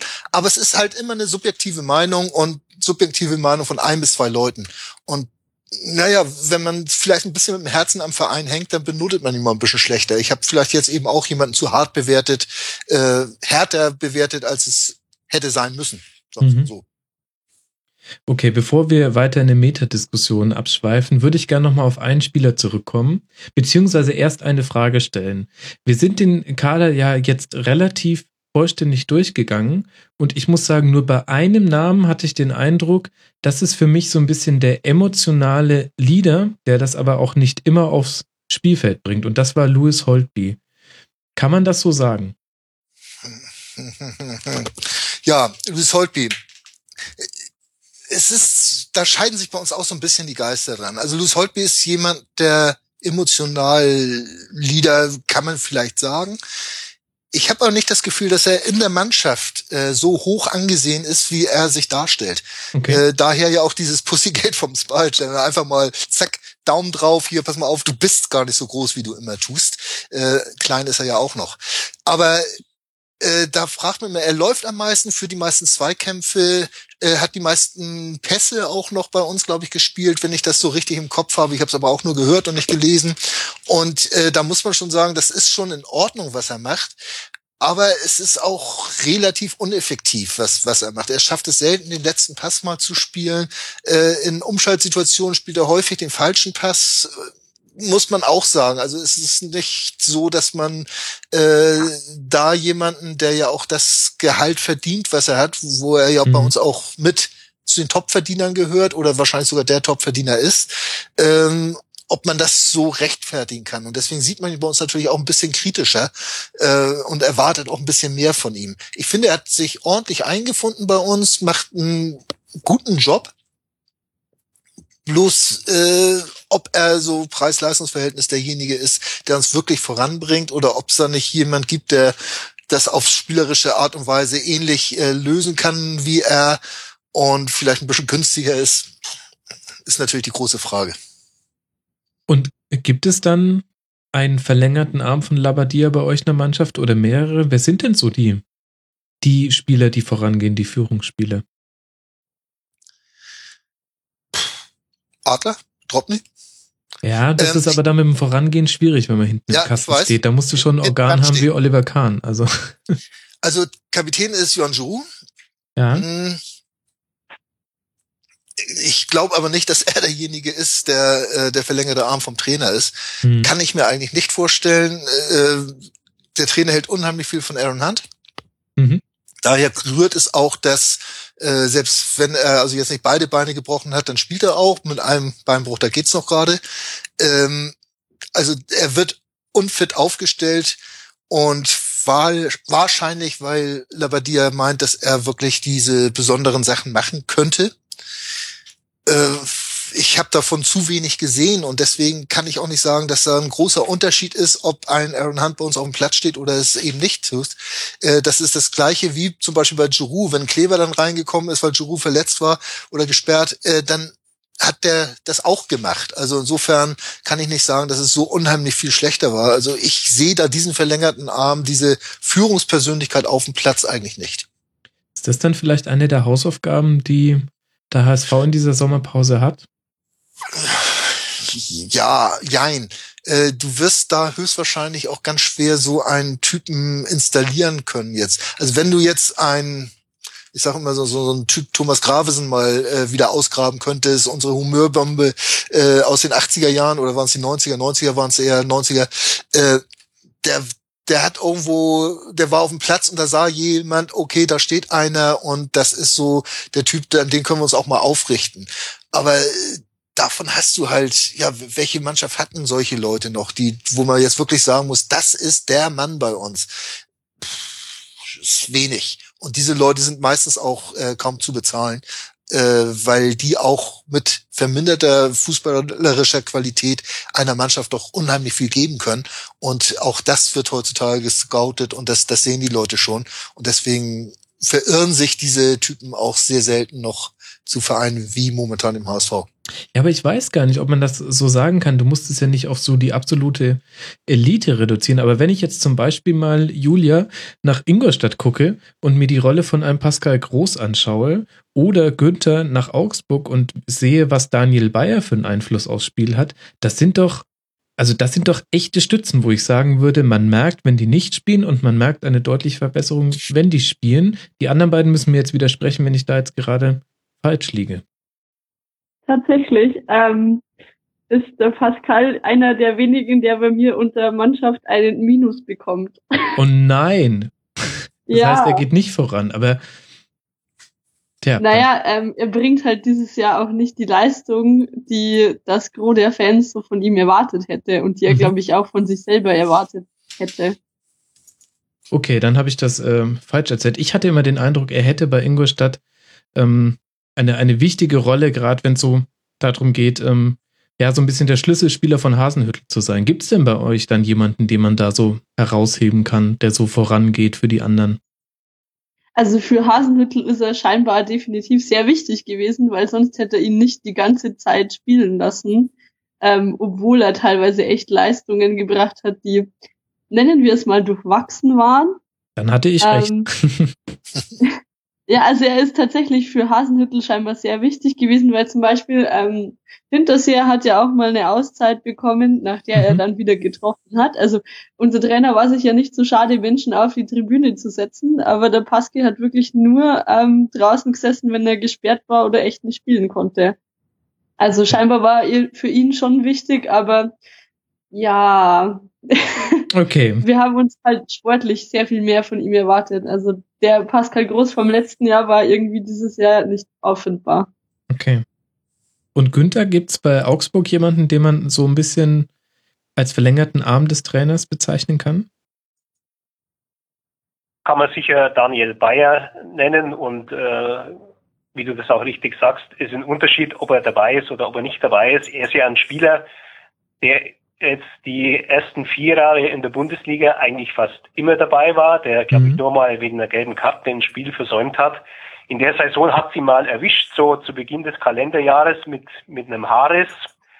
Äh, er ist dann auch relativ schnell zurückgekehrt, aber in den Spielen, wo er dann nicht dabei war, da hat man schon gemerkt, ja, da, da musste, da musste Weinziel einiges anders machen. Da hat er es dann auch mal probiert mit dem, jetzt kommt dieser komplizierte holländische Name, Jeffrey äh, also man schreibt ihn Grove Löw, ja, aber man spricht ihn ganz anders. Man spricht ihn so, ähm, so wie das WM-Maskottchen von 2006, Goleo, so ähnlich. Mhm. Also den hat er dann auf der Bayer-Position auf, auf der sechsmal spielen lassen da, da, da musste der Weinziel wirklich dann halt mal einiges umstellen, um den Daniel Bayern etwas in etwa zu ersetzen. Und klar, der Bayer ist äh, so eine Art Integrationsfigur.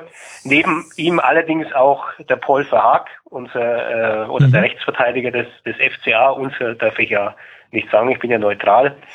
äh, und äh, Verhaag ist ja dann in der Endphase der Saison ausgefallen und das war dann schon schon auch ein äh, personelles Problem, das sich aufgetan hat. Zudem ist Verhaag einfach eine sichere Bank bei den Elfmetern und äh, zwangsläufig dann auch immer unter den Top-Torschützen mhm. des FC Augsburg in jeder Saison. Also Bayer, Verhaag, die sind natürlich schon schon äh, die die wichtigsten äh, Personen unter den Feldspielern jetzt so. Ja.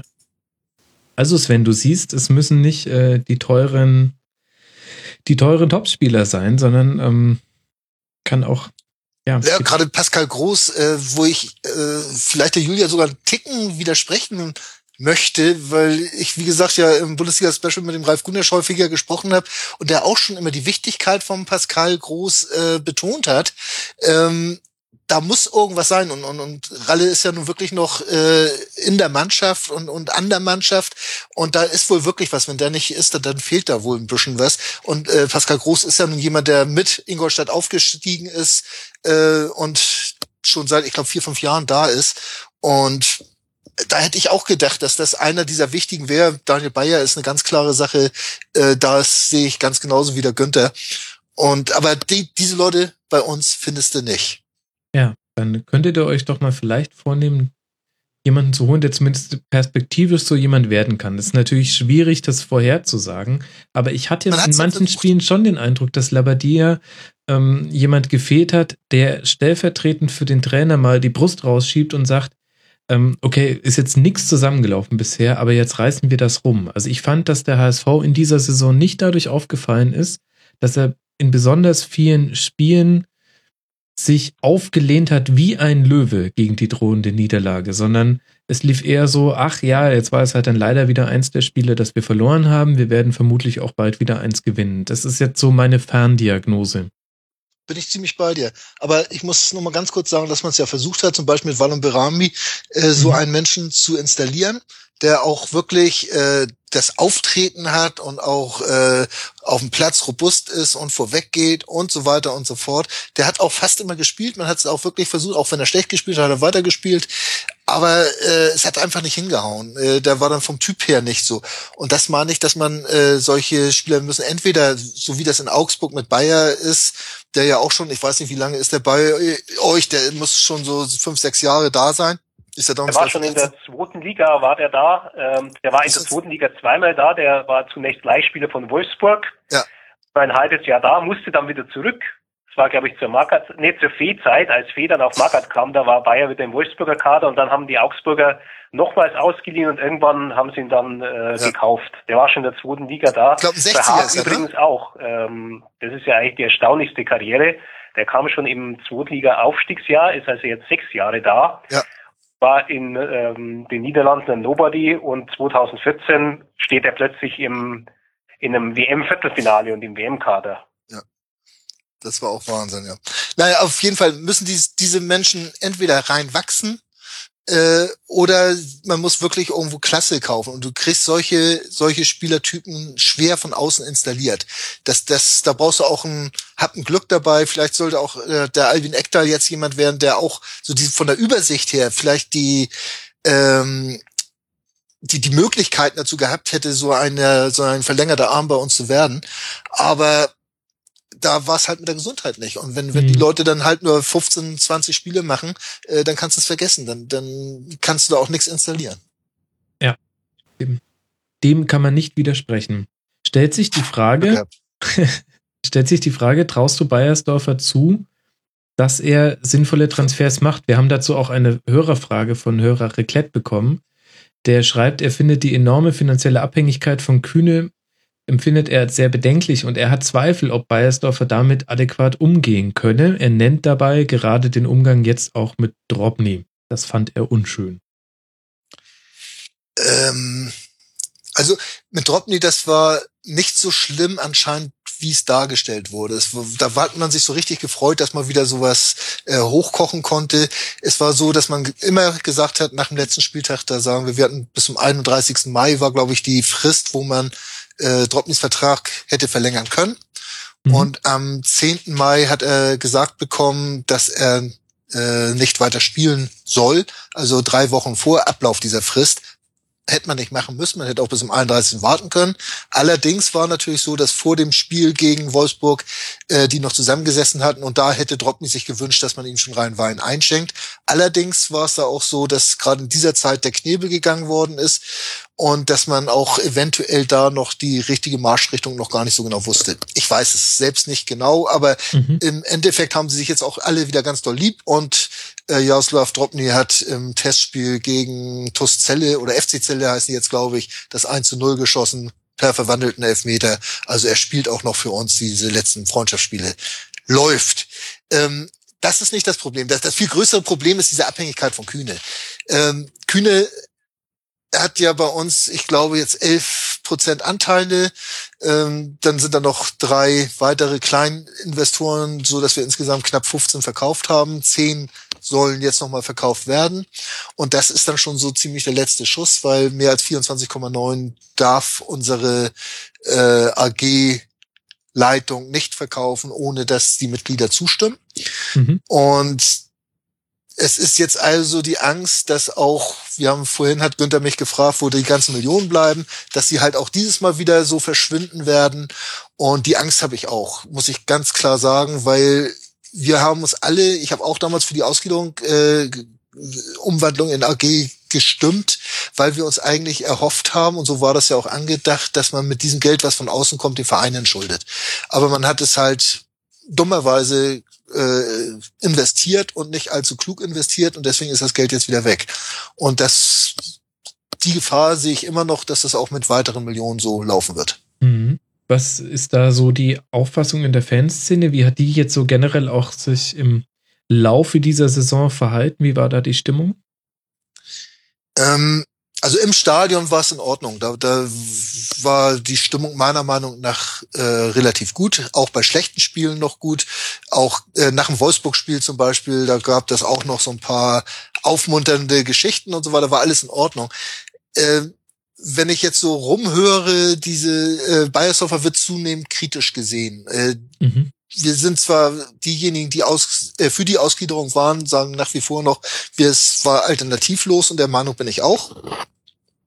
Aber äh, die Art und Weise, wie bei uns diese Ausgliederung umgesetzt worden ist, also nicht zu entschulden, sondern zu investieren, äh, das war also ein sehr naja, äh, es war anders angedacht. Äh, wir haben uns was anderes darunter vorgestellt und äh, mhm. das fällt jetzt natürlich auf die handelnden Personen zurück. Und wenn du dann siehst, dass der Aufsichtsratsvorsitzende äh, ja der Karl Gernand vom Kühne-Konzern ist, dass äh, Kühne sich mittlerweile mit Kalmund und Struth zusammensetzt und da äh, Pläne schmiedet und dann Bayersdorfer zum Abnicken dazugeholt wird, das ist natürlich überspitzt gesagt. Ich weiß nicht, was sie da besprechen, aber so das Gefühl kann man von außen leicht haben. Dann sind das Zustände, die eigentlich so nicht gehen. Mhm. Und wie lange das noch so geht, ist die große Frage. Wahrscheinlich bis diese 25 Prozent ausgegeben sind und das ganze Geld flöten ist und Kühne sagt so, jetzt könnt ihr mich mal an die Füße fassen. Jetzt gibt das nichts mehr und dann hat man einen Haufen teure Spieler vom Gehalt her auch teure Spieler, die allerdings nichts mehr wert sind, weil sie halt keine Leistung gebracht haben. Mhm. Und äh, das war ja jetzt zum Beispiel mit diesen ganzen Leuten, wo die Verträge vor dieser Saison ausgelaufen sind, mit den Thunderfarts, Jansen, äh, Westermann, die alle ja richtig gutes Geld verdient haben, äh, aber halt nicht mehr entsprechend geliefert haben. Und vor allen Dingen diese ganzen Marktwerte sind ja auf Nullpunkt äh, äh, gesunken, weil halt die Verträge ausgelaufen sind. Also man hat keine Ablösen mehr bekommen. Mhm. Und das ist natürlich buchhalterisch führt sowas halt zu diesem großen Minus, äh, was wir jetzt gehabt haben. Also wie gesagt, da hat man schon so ein bisschen Angst, dass das nicht besser wird. Okay. Wir werden eine gesamte Sommerpause Zeit haben, uns das anzugucken und dann geht's ja schon wieder weiter. Dann gibt's endlich eine neue Bundesliga-Saison. Man kann es kaum erwarten, wenn man noch mitten im Rasenfunk Royal ist. Ähm, Sven, ja. zum, zum Abschluss äh, deine Saison oder eure Saison in 140 Zeichen bitte. Äh, Achterbahn mit gutem Ende. Ich, ich twitter immer sehr kurz. Ja, Wahnsinn, da können wir ja noch ein paar Hashtags dranhängen. Das, da kannst du noch ein paar Hashtags dranhängen, äh, noch einen Rasenfunk über sportradio.de hinterhängen und dann passt das schon alles. Nein, also äh, viel mehr fällt mir dazu auch nicht ein. Okay. Naja, das ist ja auch, ähm, das ist ja der Sinn der Sache, es soll ja kurz und bündig sein. Dann merken wir uns Achterbahn mit gutem Ende. Äh, ich danke dir bis an diese Stelle und ähm, dann schauen wir mal, wo die Achterbahn in der nächsten Saison hinfährt und ob es äh, hoffentlich nicht wieder zu einer Geisterbahn wird. Das werden wir dann sehen. Das wird ein Riesenrad. Ja, ja, gucken wir mal, an welchem Ort äh, auf dem Riesenrad ihr jetzt seid. Na egal, bevor wir diese Analogien weitertreiben, reden wir mal lieber noch über die nächste Mannschaft. Auf Platz 11 der FC Ingolstadt, ein Aufsteiger. 10 Siege, 10 Unentschieden, 14 Niederlagen, 33 geschossene Tore und damit 40 Punkte geholt und damit ganz sicher die Klasse gehalten. Julia, Glückwunsch zum Klassenerhalt. Ich habe mich äh, ja gefragt, freust du dich noch über die vergangene Saison oder geht der Blick schon nach vorne aufs nächste Jahr? Ähm, ich versuche, mich über diese Saison zu freuen. Ich habe es mir auf dem Rückweg vom Leverkusen-Spiel gedacht, dass das so schnell vorbeigegangen ist jetzt. Ähm, und dass ich gern versuchen würde, erstmal jetzt die ersten Wochen Sommerpause zu nutzen, um mich einfach nur zu freuen. Und dann ähm, bin ich sehr gespannt, was unser neuer Trainer reißt. ja, das glaube ich. Aber bevor wir nach vorne gucken, sollst du auch hier erstmal zurückgucken.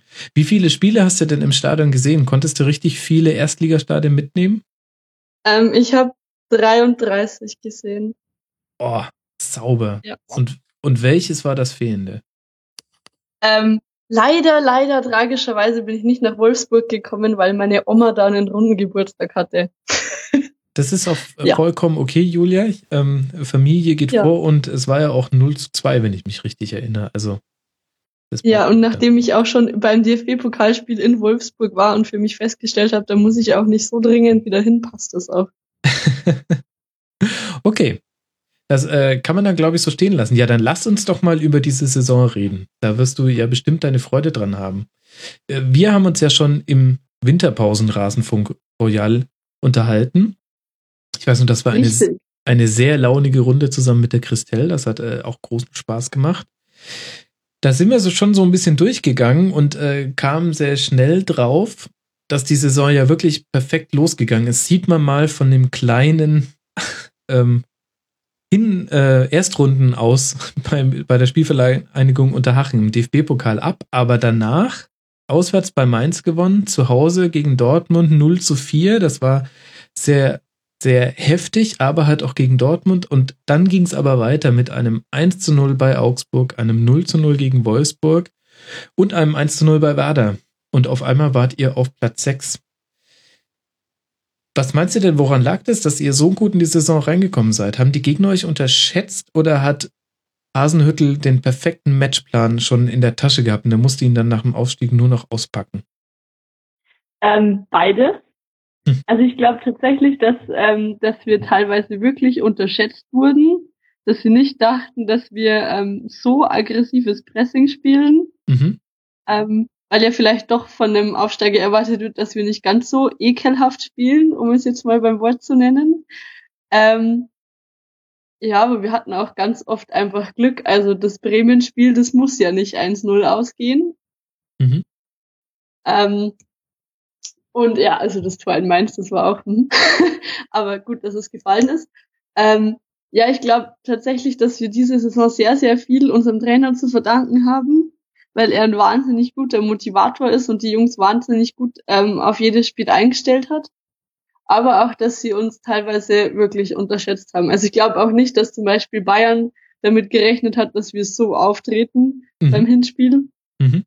Das war für mich auch eines der Schlüsselspiele, weil wir da echt in der ersten Halbzeit, also in der Halbzeitpause standen wir im Stadion und dachten uns so, okay, mh, Allianz Arena, wir sind bei einem FC-Spiel, aber ist das da unten wirklich unsere Mannschaft? kann das, kann das sein jetzt? Ist mhm. das so?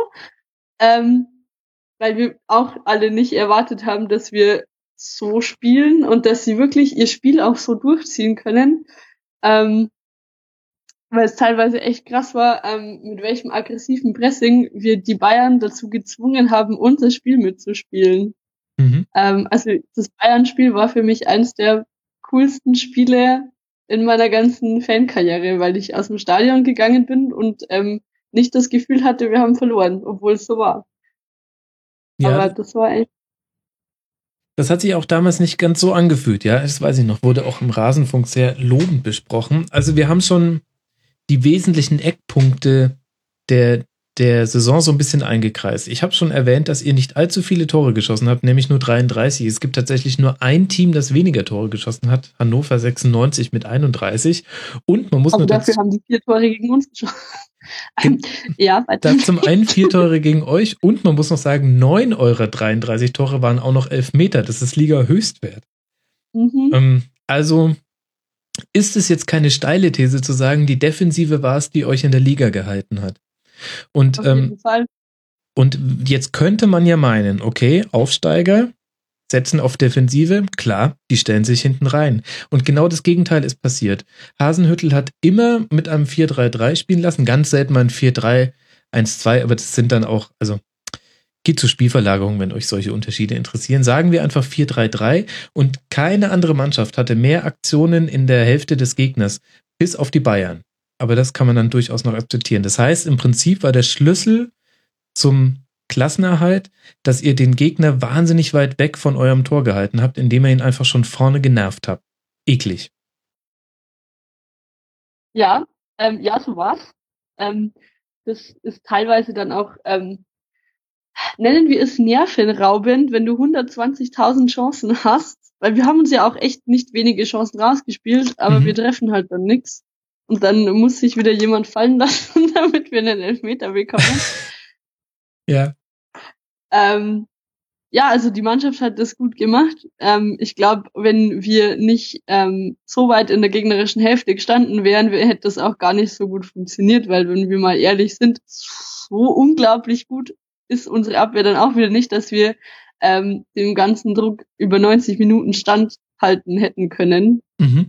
Ähm, also unsere Abwehr war eindeutig ein Schlüssel des Erfolgs. Man muss auch sehen, Leute wie Tobias Lewis, ähm, um ihn hier mal nochmal loben zu erwähnen, weil ich das immer noch so unglaublich geil finde, dass der Kerl einfach Bundesliga spielt. Tobi Lewis, ähm, der Hübi, das sind Leute, die hatte vor einem Jahr niemand auf dem Schirm und jetzt stabilisieren die unser Spiel ohne Ende. auf die bin ich wahnsinnig stolz. ah ja, genau. Marvin Martip sollte man auch nicht vergessen. Ähm, als Kapitän auch einer unserer ja, Schlüsselfiguren in der Abwehr. Ohne ihn und die Ruhe, die er da reinbringt, wäre, glaube ich, viel schief gegangen. Mhm. Benjamin also, Hübner ja, ja auch. Also äh, mich wundert fast, dass du die, dass du die Abwehr ein bisschen gesagt hast, die sind gar nicht so gut. Ich finde äh, wahnsinnig solide Männer dahin. Schon wahnsinnig gut, aber ich glaube nicht, dass sie es, ähm, wenn wir jetzt nicht so weit vorne drauf gegangen wären die ganze Zeit, dass wir das so durchziehen hätten können. Mhm. Das meine ich. Ja, ich glaube auch, ähm, das war der Schlüssel. Der Lukas Hinterseher hat es am Anfang der Saison nach dem Ingolstädter Sieg in Augsburg ganz gut erklärt, dass in diesem System von Hasenhüttel die Außenstürmer die gegnerischen Innenverteidiger anlaufen. Und das konnte man wirklich sehr gut verfolgen in Augsburg, wie das war und wie dadurch ähm, Klavan und Carlsen Bracker, die damals, glaube ich, gespielt haben, wirklich überhaupt nicht wussten, wie sie jetzt einen Aufbau äh, zustande bringen sollen. Und dadurch hat sich das Spiel tatsächlich so in die Augsburger Hälfte verlagert und dieser Sieg von Ingolstadt war eigentlich eine völlig logische Erscheinung. Hast das ist schön, so schön zu hören. Aus so einem Augsburger. Ich bin ja neutral, ja, ich kann es ja so sagen. Äh, das, das, ich bin ja nicht ganz so neutral, aber ich muss das auch sagen, das Heimspiel habe ich auch gesehen im Stadion, äh, das 1 zu 1, was am Ende für uns ja sogar noch glücklich war. Äh, du siehst schon, also ich habe da auch immer sehr große Hochachtung davon, wenn aus äh, mit überschaubaren Mitteln dass Leute gibt, die da so eine Formation zusammenstellen mit einer kompletten Idee, die vom ersten bis zum 34. Spieltag gnadenlos durchgezogen wird, egal was da auch kommt, ob man dann zu Hause mal 0 zu 4 gegen Dortmund verliert oder was auch immer.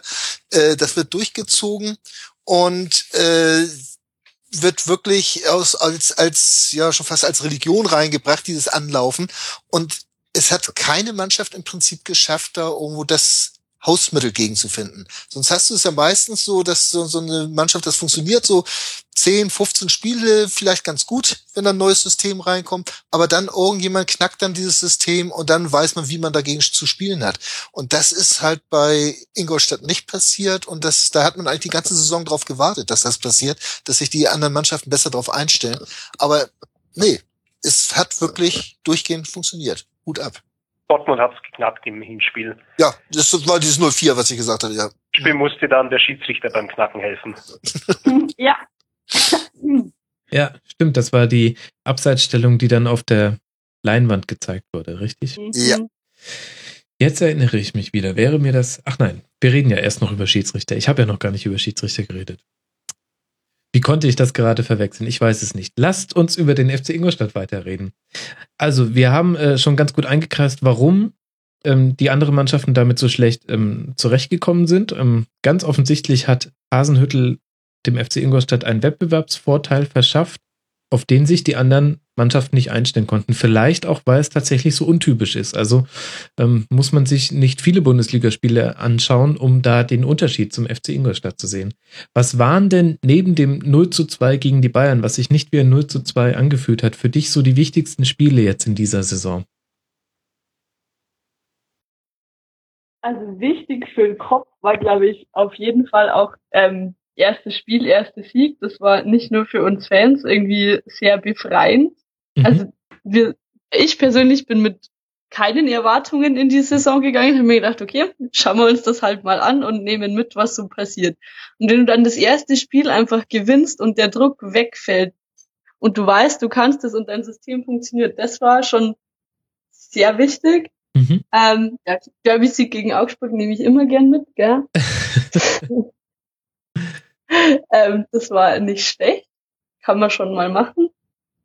Ähm, überraschenderweise finde ich auch, war das ähm, Hannover Hinspiel sehr wichtig, obwohl es sehr schlecht war. Ja, das musst du mir jetzt erklären. Das war doch auswärts ähm, 0 zu 4 am 14. Spieltag. Ja, das war auswärts 0 zu 4. Es war extrem beschissen, es war scheiße kalt. Ähm, aber wir haben alle danach gemerkt, okay, selbst wenn wir gegen Hannover verlieren, ich meine, man kann auch ähm, gegen Dortmund 4-0 verlieren, aber da erwartest du es. Gegen Hannover hat das jetzt niemand erwartet und wir waren schon alle ein bisschen mh, hm, jetzt nicht sauer, aber wir haben uns gefragt, was los ist. Aber man hat dann in den folgenden Spielen gemerkt, das 1-1 gegen Hoffenheim war nicht schlecht und dann kam die Hammerleistung gegen Bayern, dass wir auch mhm. Niederlagen verkraften können. Und wir haben gesehen, die Mannschaft kann damit umgehen. Und auch das Umfeld ist ruhig geblieben. Niemand hat irgendwie ähm, Panik geschoben äh, und niemand hat das ganze System in Frage gestellt. Von so her war das ähm, Spiel auch mega, mega wichtig für mich, weil jeder gemerkt hat, okay, wir können damit umgehen, wenn es mal nicht nach Plan läuft, wenn wir gegen einen vermeintlich nicht so starken Gegner einfach untergehen, weil es einfach total nicht unser Tag war und nichts mhm. funktioniert hat, dann können wir auch damit umgehen.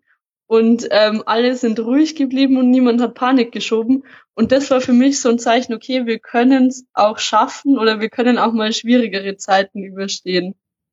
Deswegen war auch dieses Spiel für mich wichtig, obwohl es scheiße war.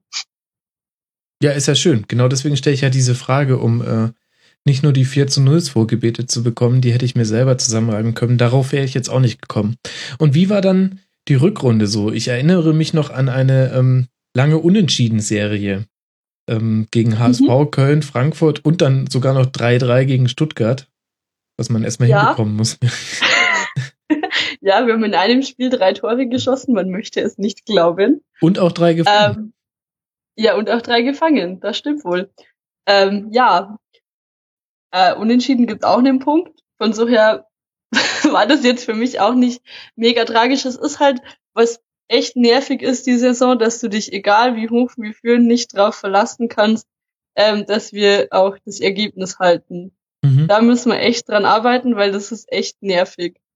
Ähm, dass die Mannschaft das nicht schafft, wir haben schon die Schanzerviertelstunde getauft, ähm, so die letzten 65, ab der 65., äh, 70. wird's immer irgendwie ein bisschen schwierig und holprig.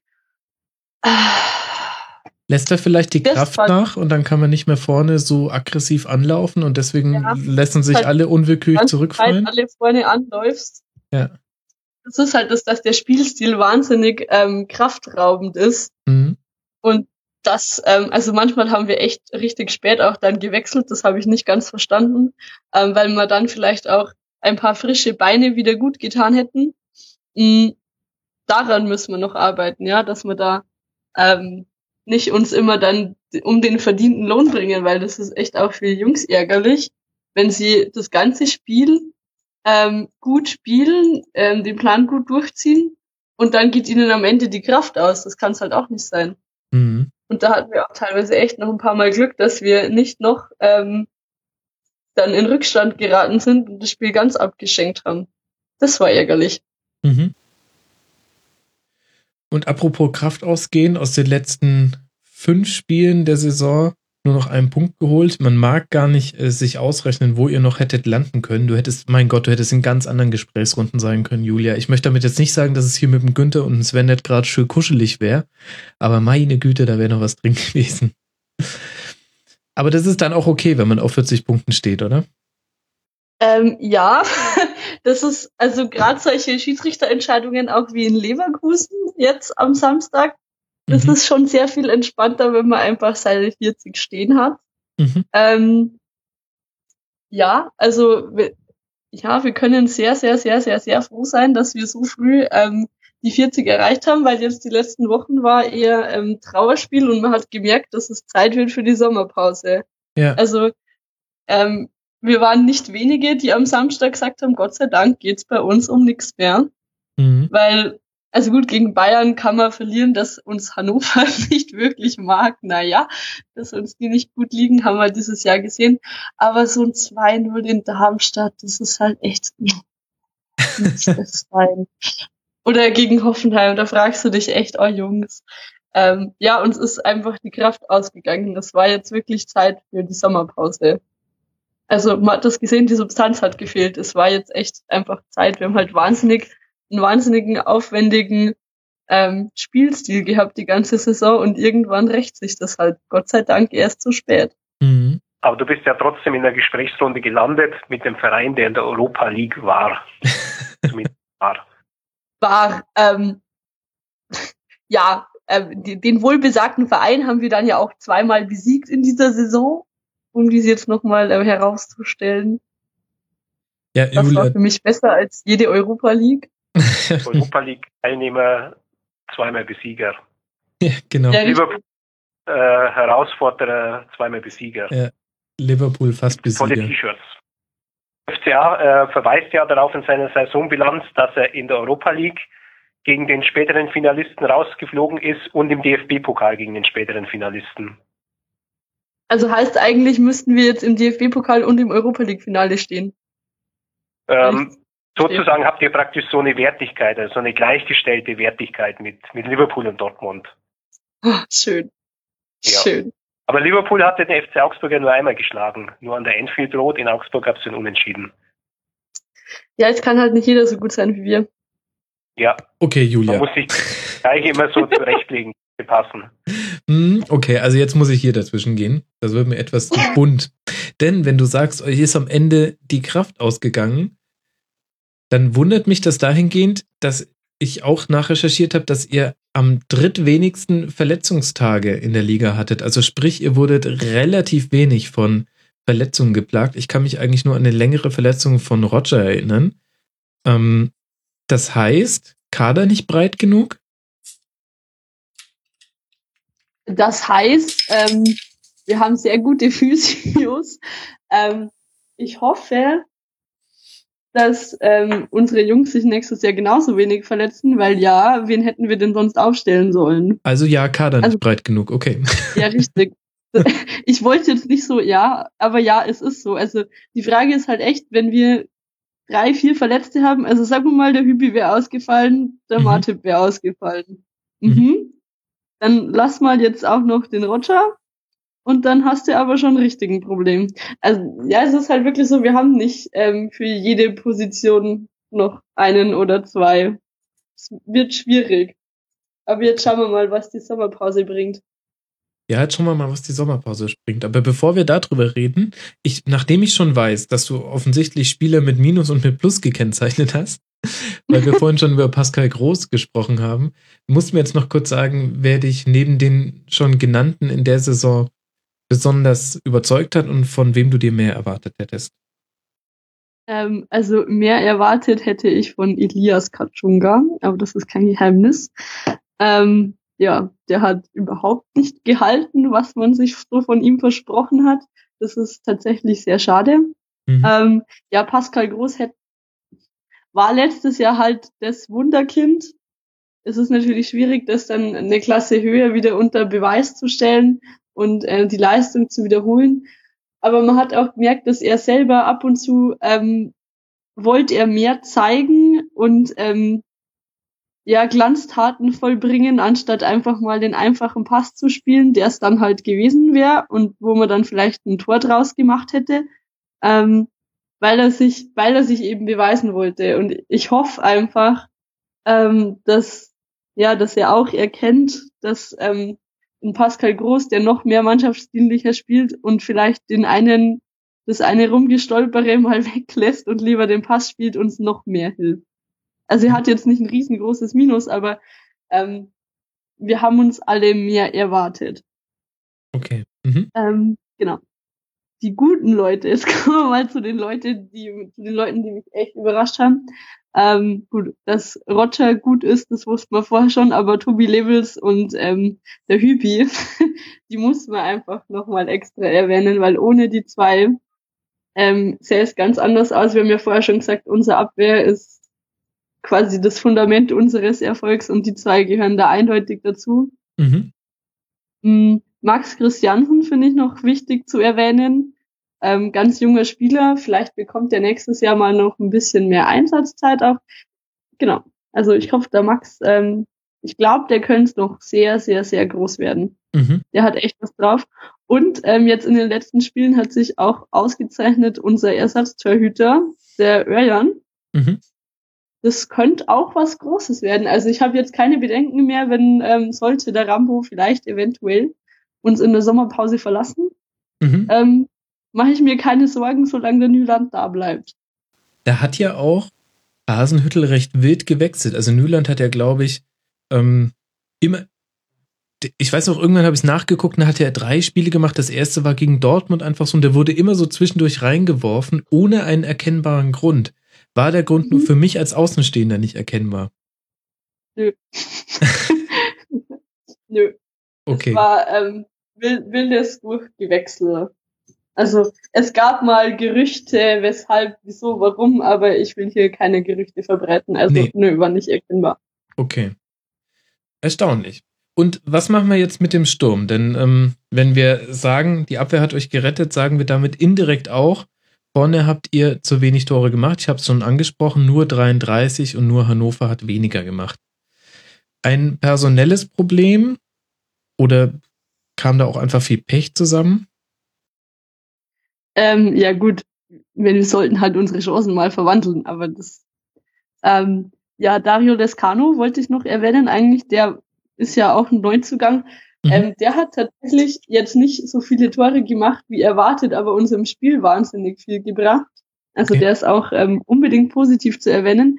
Aber ansonsten, ähm, ja, schwierig. Ich glaube, wir sollten da auch nochmal auf Einkaufstour gehen, weil der Mo trifft halt dann doch eher nur vom Punkt. Also Moritz hat. Ähm, ja, genau. Also wenn wir, und jetzt rechnen wir mal die, ich glaube, acht, elf Meter vom Mo waren's Mhm. und einer vom Hintersee oder so. Ja. Ähm, wenn man die rausrechnet, dann sieht schon wieder ganz anders aus, auch in der Tabelle.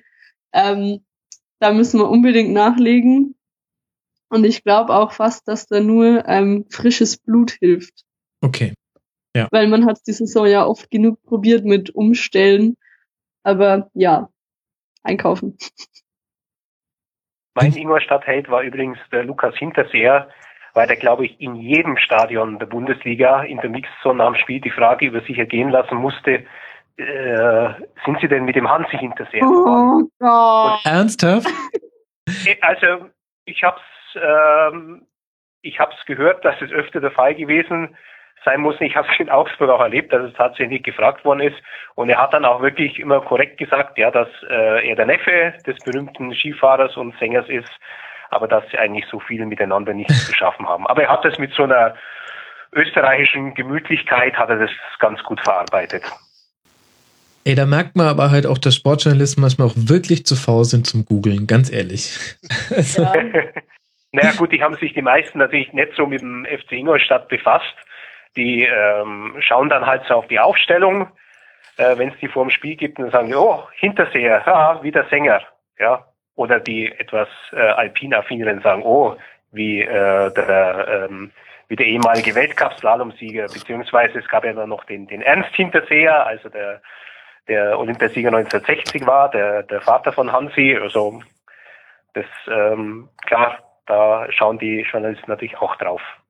Aber da merken wir mal wieder, was für ein Traumberuf Journalist Ja. doch eigentlich ist. Du brauchst dich auf nichts vorzubereiten, stellst ein paar Ja. doofe Fragen, Ja. auch wenn sie schon 37 Mal gefragt worden sind.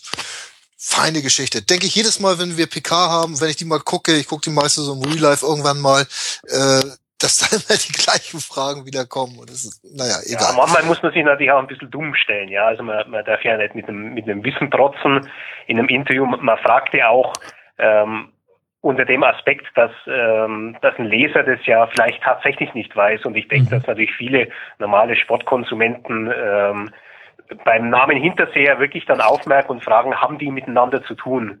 Weil halt der Name jetzt bei uns äh, nicht so gebräuchlich ist und sofort mit eben dem Sänger assoziiert wird. Vielleicht sollte sich ein Schild umhängen.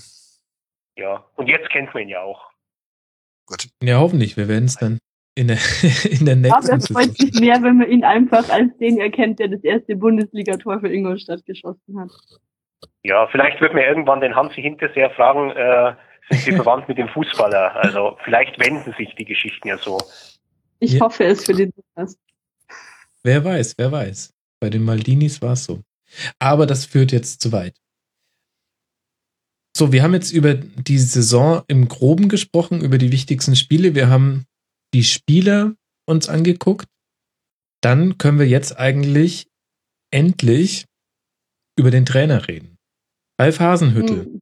Er hat bekannt gegeben, dass er zu RB Leipzig geht und wenn man seine Trainerbiografie kennt, war es nicht allzu überraschend, denn er hat dasselbe schon mal mit dem VfR Aalen gemacht, Aufstieg, ähm, Klassenerhalt geschafft und gegangen und jetzt dieselbe Leihe mit Ingolstadt, aber ich merke schon an deinem leicht schmerzverzerrten mm, kein so schönes Thema. Wie haben denn die Fans seine Entscheidung aufgefasst? Ähm, Diese Worte darf ich hier nicht verwenden. So schlimm. ähm, also, naja, sagen wir mal so. In der aktiven Fanszene, glaube ich, war die Meinung relativ ähm, schnell, relativ klar. Also RB ist halt ähm, ein schwieriges Thema.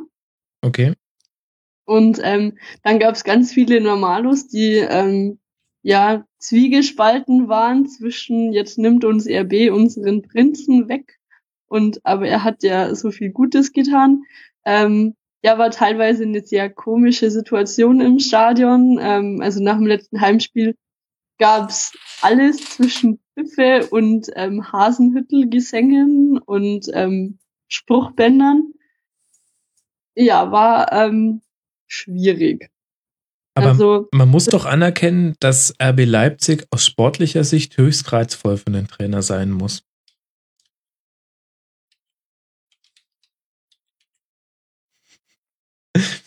Schweigst du jetzt trotzig?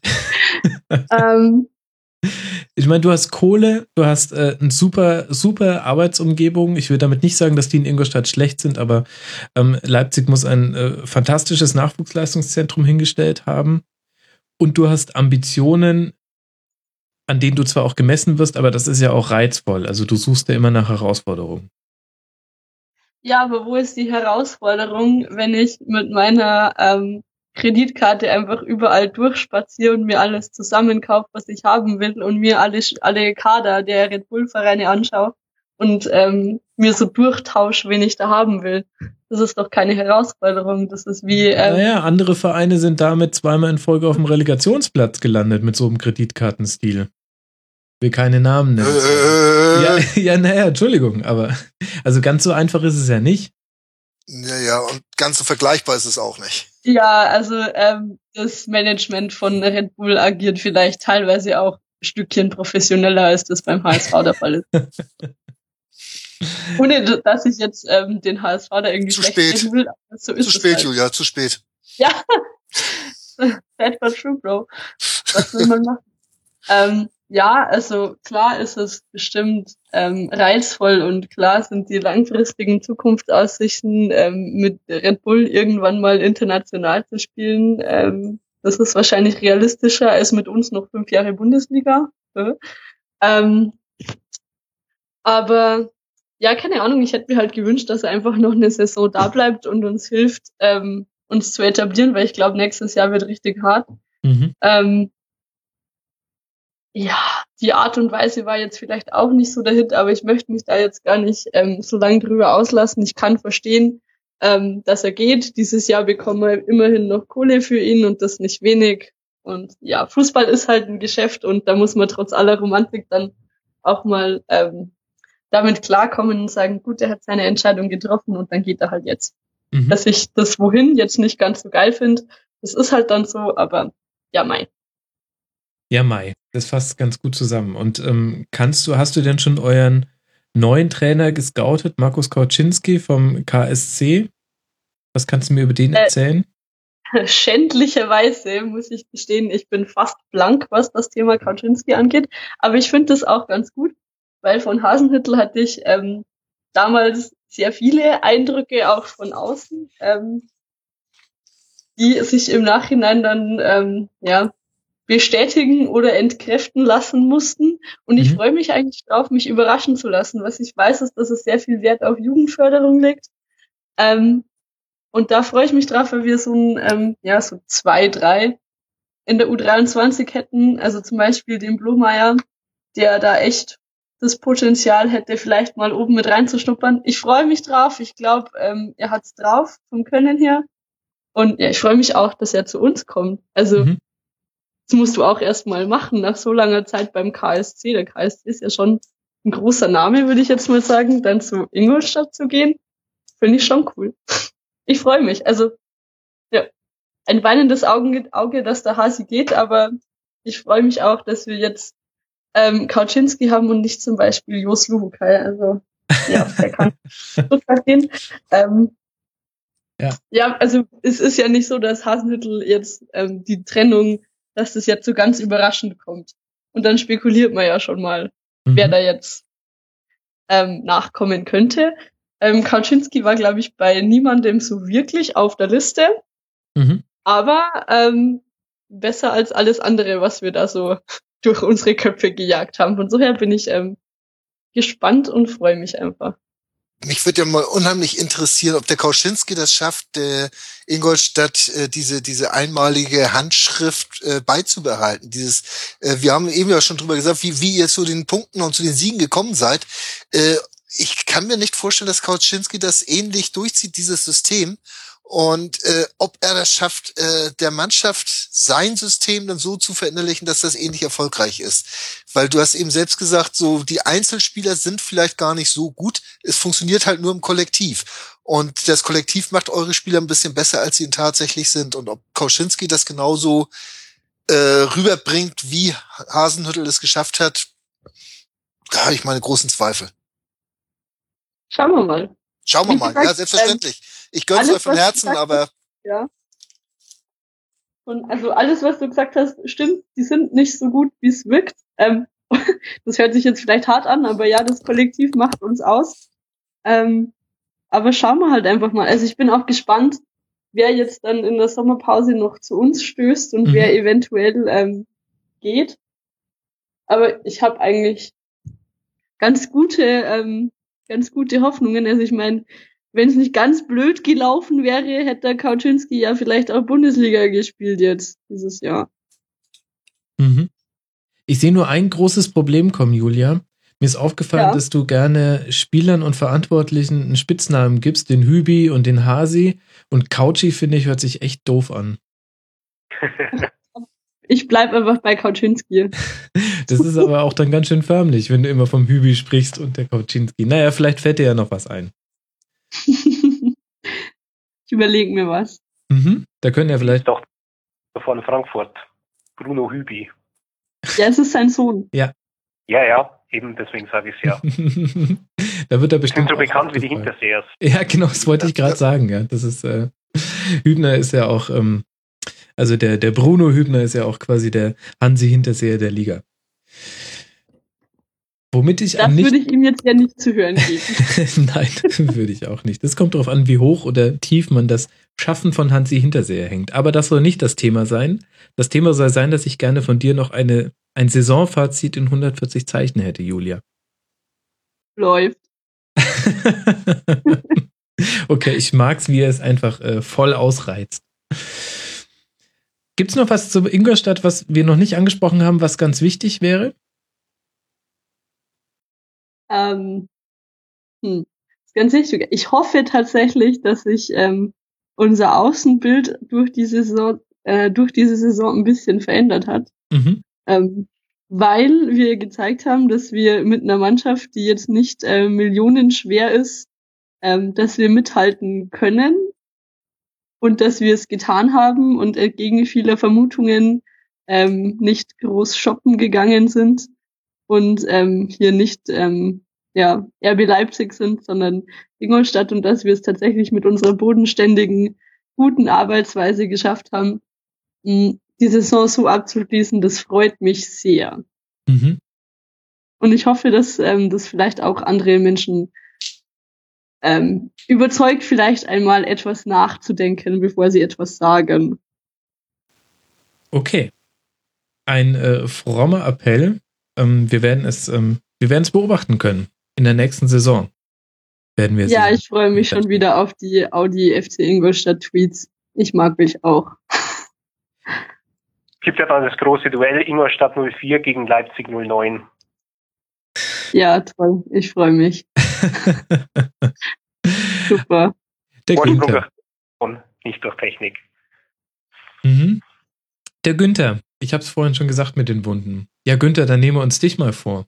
Dann sprechen wir doch mal über den Bereit. FC Augsburg. Und egal wie oft du dich davon distanzierst und sagst, du bist neutral, ich habe dich eingeladen als Experten für den FC Augsburg.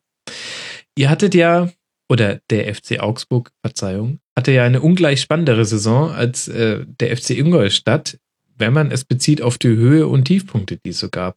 Europa League, mutmaßlicher Abschied von Markus Weinziel, Abstiegskampf und zwar diesmal so richtig fies an den Wie eine Klette hing der Abstiegskampf am FC Augsburg. Wie lautet denn dein Fazit der Saison jetzt nach 34 Spieltagen?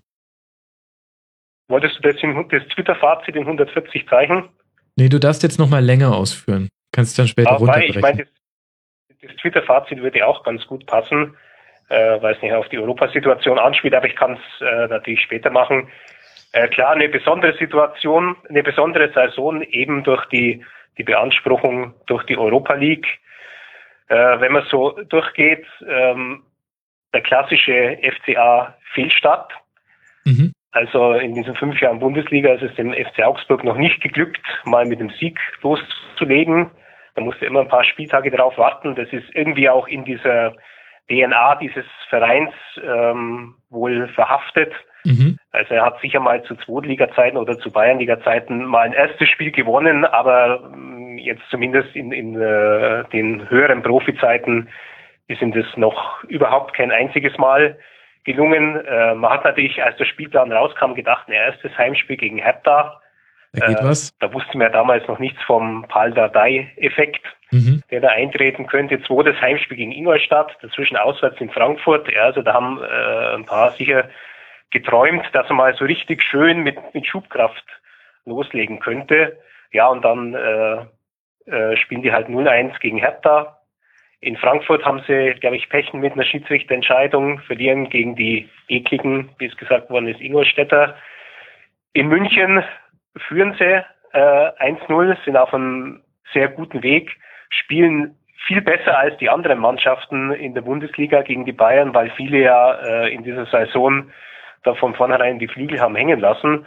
Und Augsburg fuhr da sehr couragiert hin und äh, ich glaube, wir erinnern uns doch alle an die wohl absurdeste Schiedsrichterentscheidung in der Saison äh, in der 90. Minute, die dann zum Elfmeter gegen Augsburg führte, was der Schiedsrichter äh, nach Ansicht des Videomaterials als schweren Fehler mhm. auch eingeräumt hat. Ja, und dann stehen die halt plötzlich da und der Plan war eben, bis die Europa-Liga losgeht, sich mal ein schönes Polster anzufressen in der Bundesliga und tatsächlich fängt halt die Europa-Liga an und du steckst äh, mittendrin in der Scheiße. Ähm, es ist trotzdem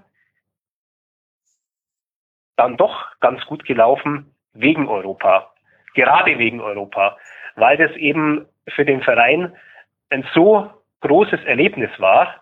Und die haben aus jedem Spiel, auch aus den verlorenen, zu Hause gegen Bilbao äh, oder in, in Bilbao, auch zu Hause dem unglücklich verlorenen gegen Belgrad, haben die immer was bezogen mhm. und haben das ja auch äh, geschafft, tatsächlich drei Spiele in dieser Europa League zu gewinnen und dann eben, wie das in Belgrad gelaufen ist, das war vielleicht einer der Momente, wo man hinterher dann sagt, ja, besonderer Moment, Schlüsselmoment. Mhm. Und da hat diese Mannschaft erkannt, dass sie einen einen ganz guten breiten Kader hat, weil Weinziel ja auch personell stark gewechselt hat. Also das sind ja oft nur von Europaliga zur Bundesliga oder umgekehrt nur drei, vier Positionen gleich besetzt geblieben. Ansonsten hat er da kräftig rotiert.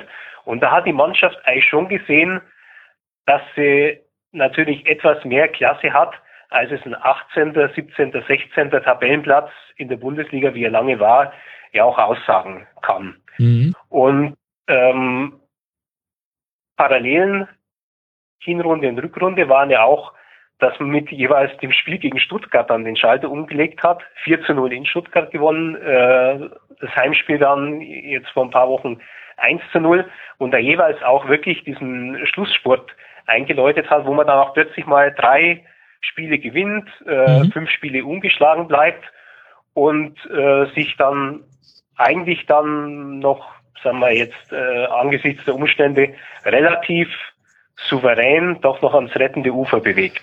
Mhm. Genau, Platz 12 wurde es jetzt am Ende mit neun Siegen, elf Unentschieden, 14 Niederlagen, 38 mhm. Punkte, damit zwei Punkte vor dem Relegationsplatz von Eintracht Frankfurt und eben schon ganz wichtig am letzten Spieltag schon gerettet. Du hast jetzt im Grunde schon angesprochen, ähm, ein Schlüsselspiel, also beziehungsweise zwei, diese Hin- und Rückspiel gegen Stuttgart. Du hast das, hast das Belgrad-Spiel angesprochen. Und ich würde dir da auch recht geben, dass es, ähm, dass die Europa League, das war so, auf der einen Seite zwar schon hat man die Mehrbelastung gemerkt, aber gleichzeitig auch immer wieder Quell für Motivation und ein bisschen ein, ein Selbstbewusstsein. Dinge, die in der Bundesliga nicht geklappt haben, haben groteskerweise auf internationalem Parkett geklappt. Und trotzdem mhm. war es ähm, ein ständiges Auf und Ab. Ähm, was glaubst du, worin liegen denn die Gründe, dass Weinziel da keine Konstanz reinbekommen hat? Er selber erklärt das so und das klingt auch plausibel. Ähm, durch den relativen Erfolg im DFB-Pokal, also zweite und dritte Runde gespielt und eben auch durch diese Europa League mit insgesamt acht Spielen hast du halt insgesamt zehn Spiele mehr als der normale Bundesligist. Mhm. Und da ist irgendwann halt auch mal das Spiel drin, wo du nicht diese 100 Prozent auf den Platz bringst. Also ein Spiel, das ich gesehen habe, das war äh, in Hoffenheim. Das war eines dieser unter der Woche Spielen. Das war ein Mittwochabend, kurz nachdem auch Nagelsmann in Hoffenheim angefangen mhm. hatte. Und deswegen war ich auch bei dem Spiel, weil ich äh, eine Nagelsmann-Geschichte äh, machen musste, weil der aus dem Verbreitungsgebiet des Münchner Merkur stammt, gebürtig. Und das war eigentlich so ein Spiel, da war System und Besetzung völlig klar. Da gab es also kein, kein Rätselraten über die Aufstellung und dadurch, dass natürlich der Kader durch die Europa League breiter geworden ist, dass es mehr Alternativen gab, äh, gab es auch nicht mehr diese, diese logische Stammelf. Ja, mhm. Dazu auch so ein leichter Systemwechsel, als Weinziel gemerkt hat, ja, Hurra-Fußball funktioniert äh, in unserer Situation nicht so, äh, er findet auch nicht den Schlüssel gegen Mannschaften wie Ingolstadt und Darmstadt. Auch gegen Darmstadt war er zu Hause verloren. Ähm, dadurch hat er auch personell einiges äh, ausprobiert. Da kam dann Kajubi mal rein und hat sich einen, einen Stammplatz äh, erkämpft. Dann, dann war er bei ein paar Sachen auch unschlüssig. Ja, Bobadilla hat er mal rechts außen spielen lassen dann wieder in der Mitte, weil man in der Hinrunde dann nochmal gehofft hat, dass dieser Tim Matausch, den er mittlerweile nach Genua ausgeliehen hat, dass der vielleicht doch nochmal äh, sich so entfaltet, wie er es in der holländischen Liga getan hat. Also da mhm. sind so einige Sachen zusammengekommen, dass der FCA einfach nicht mehr so diese logische ST11 hatte. Manche haben ihre Krise gehabt, wie, wie Halil Altintop, der allerdings dafür ähm, aus meiner Sicht jetzt so der Held der letzten sechs, sieben Spiele war da tauchte er auf, wieder aus dem Nichts und war eigentlich wieder dieser gute alte Regisseur, der da mit seiner ganzen schlauen Art wunderbar die, ähm, die Pässe in die Schnittstellen äh, spielt und äh, ja, noch einmal so äh, in seinem in seinem 33., 34. Lebensjahr äh, beträchtlich aufblüht. Mhm. Genau, und das war dann Teil eures Schlussspurts. Der begann mit einem 2 zu 1 Auswärtssieg bei Werder Bremen am 29. Spieltag. Eher glücklich, würde ich mal sagen. Dann ein 1 zu 0 zu Hause gegen den VfB Stuttgart.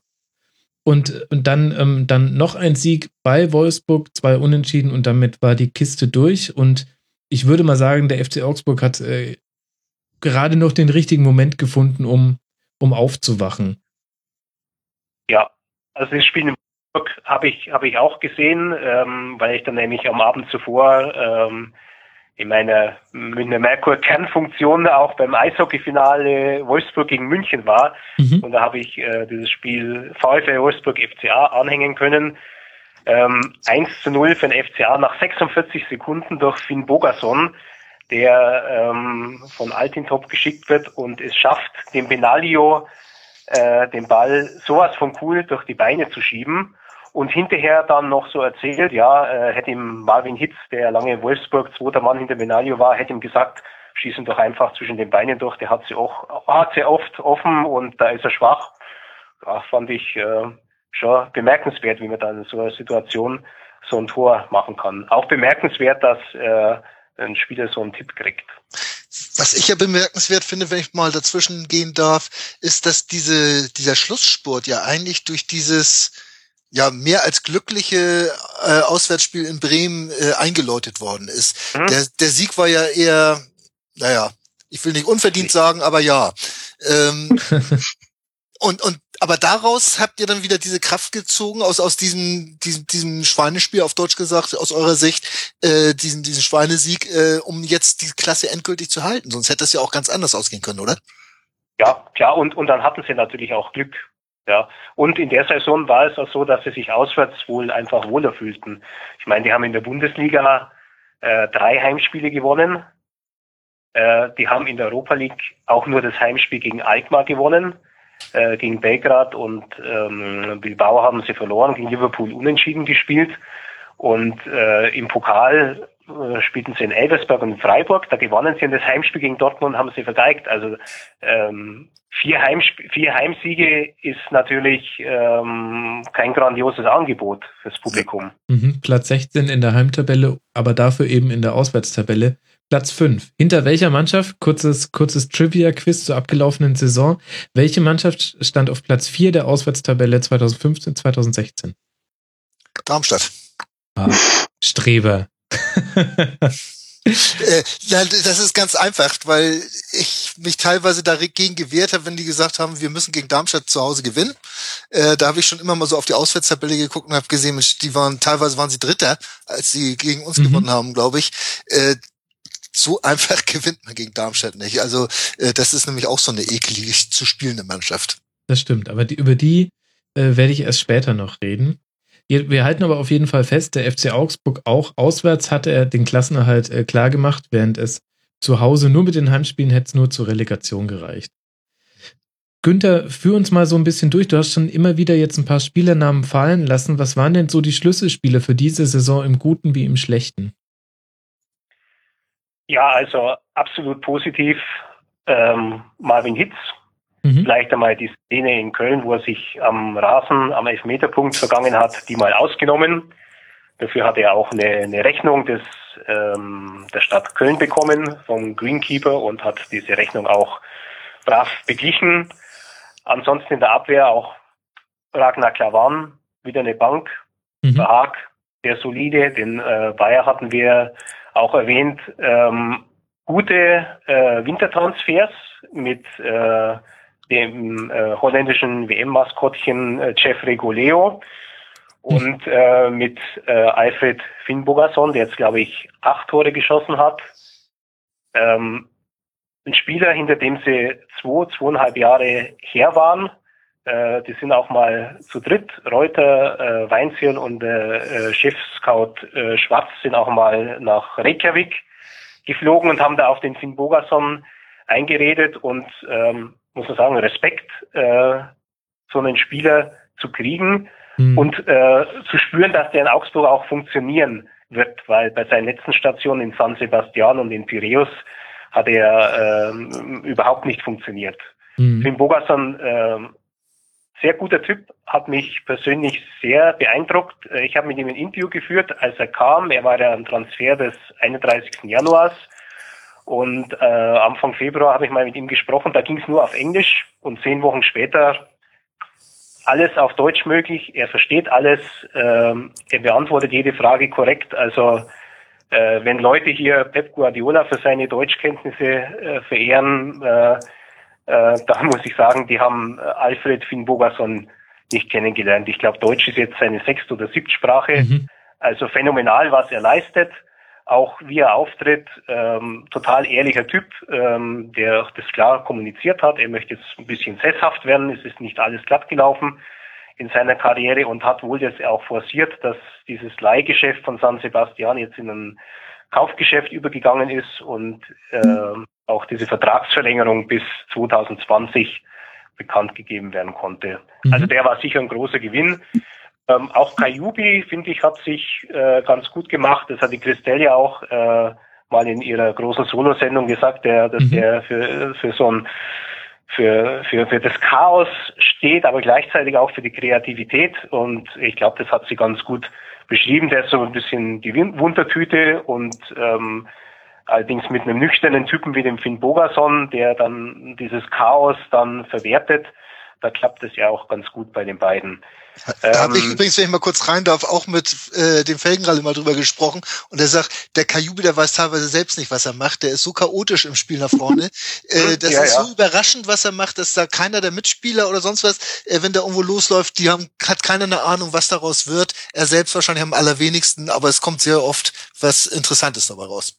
Sorry. Ja, aber ich glaube, die Julia kennt ihn am besten, weil die ja, glaube ich, äh, Ingolstädter Aufstiegsnächte mit äh, Kajubi abgehangen ist. No comments. Also ich bin ein Strebe, ich habe brav zugehört. ja.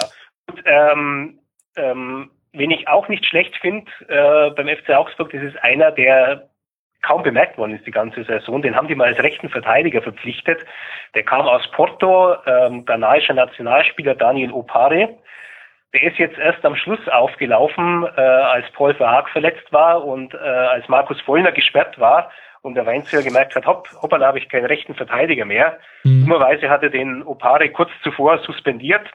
Also Opare hatte eigentlich die ganze Saison irgendwie keine Chance, war dann halt unzufrieden, hat dann äh, der Augsburger Allgemein ein Interview gegeben, ähm, das äh, dann zurückgezogen worden ist, weil es äh, sehr kritisch war und ähm, aber Weinziel bekam wohl Wind von dem Interview, hat den äh, Opare dann suspendiert und sich diese Suspendierung dann doch äh, letztlich äh, aufgrund der Personalsituation dann äh, nochmal durch den Kopf gehen lassen und hat ihn spielen lassen. Das ist ein ganz guter Spieler, technisch sehr stark.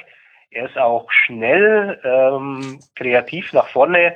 Ähm, manchmal halt hat man den Eindruck, er will alles alleine machen und sollte am besten in so einem Käfig spielen, so eins gegen eins. Ja, und ähm, was mir halt noch an ihm missfällt, wenn er mal gefault wird, dann ist es ein Spieler, der ähm, zwei Minuten liegen bleibt und offensichtlich jedes Mal eine Nahtoderfahrung macht. äh, vielleicht nochmal austreiben. Ansonsten ist es einer, der für den Verhaken Backup sein kann und der wohl auch mal linke Verteidiger spielen kann. Also der das, das Repertoire äh, für den Trainer zumindest äh, erweitern kann. Mhm. Ja, äh, Spieler, die äh, nicht so funktioniert haben, gab es ja auch so einige in Augsburg. Ein bisschen zwiespältig ist die Bilanz bei Raul Bobadilla in der Europa League, ähm, der Held von Belgrad und äh, aufgeblüht wirklich überragende Spiele. Und in der Bundesliga ist am Schluss ähm, eigentlich um ja, hat er seinen Stammplatz verloren, ist jetzt auch für die Copa America nicht nominiert worden. Ja, und offensichtlich äh, stimmt in dieser Situation nicht nicht sehr glücklich. Ähm, wiederum beim FC Augsburg ist man nicht sehr glücklich, dass er sich neulich äh, um den Hals rum äh, neues Tattoo hat stechen lassen.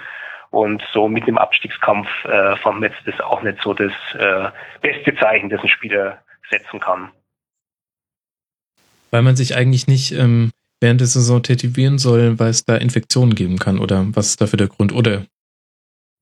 Ja, das ist eben als äh, sehr unglücklich erachtet worden seitens des Vereins wegen Infektionsgefahr und so weiter, mhm. dass äh, mit dem Abstiegskampf äh, sich Bobadilla den Körper dann noch neu verzieren lässt.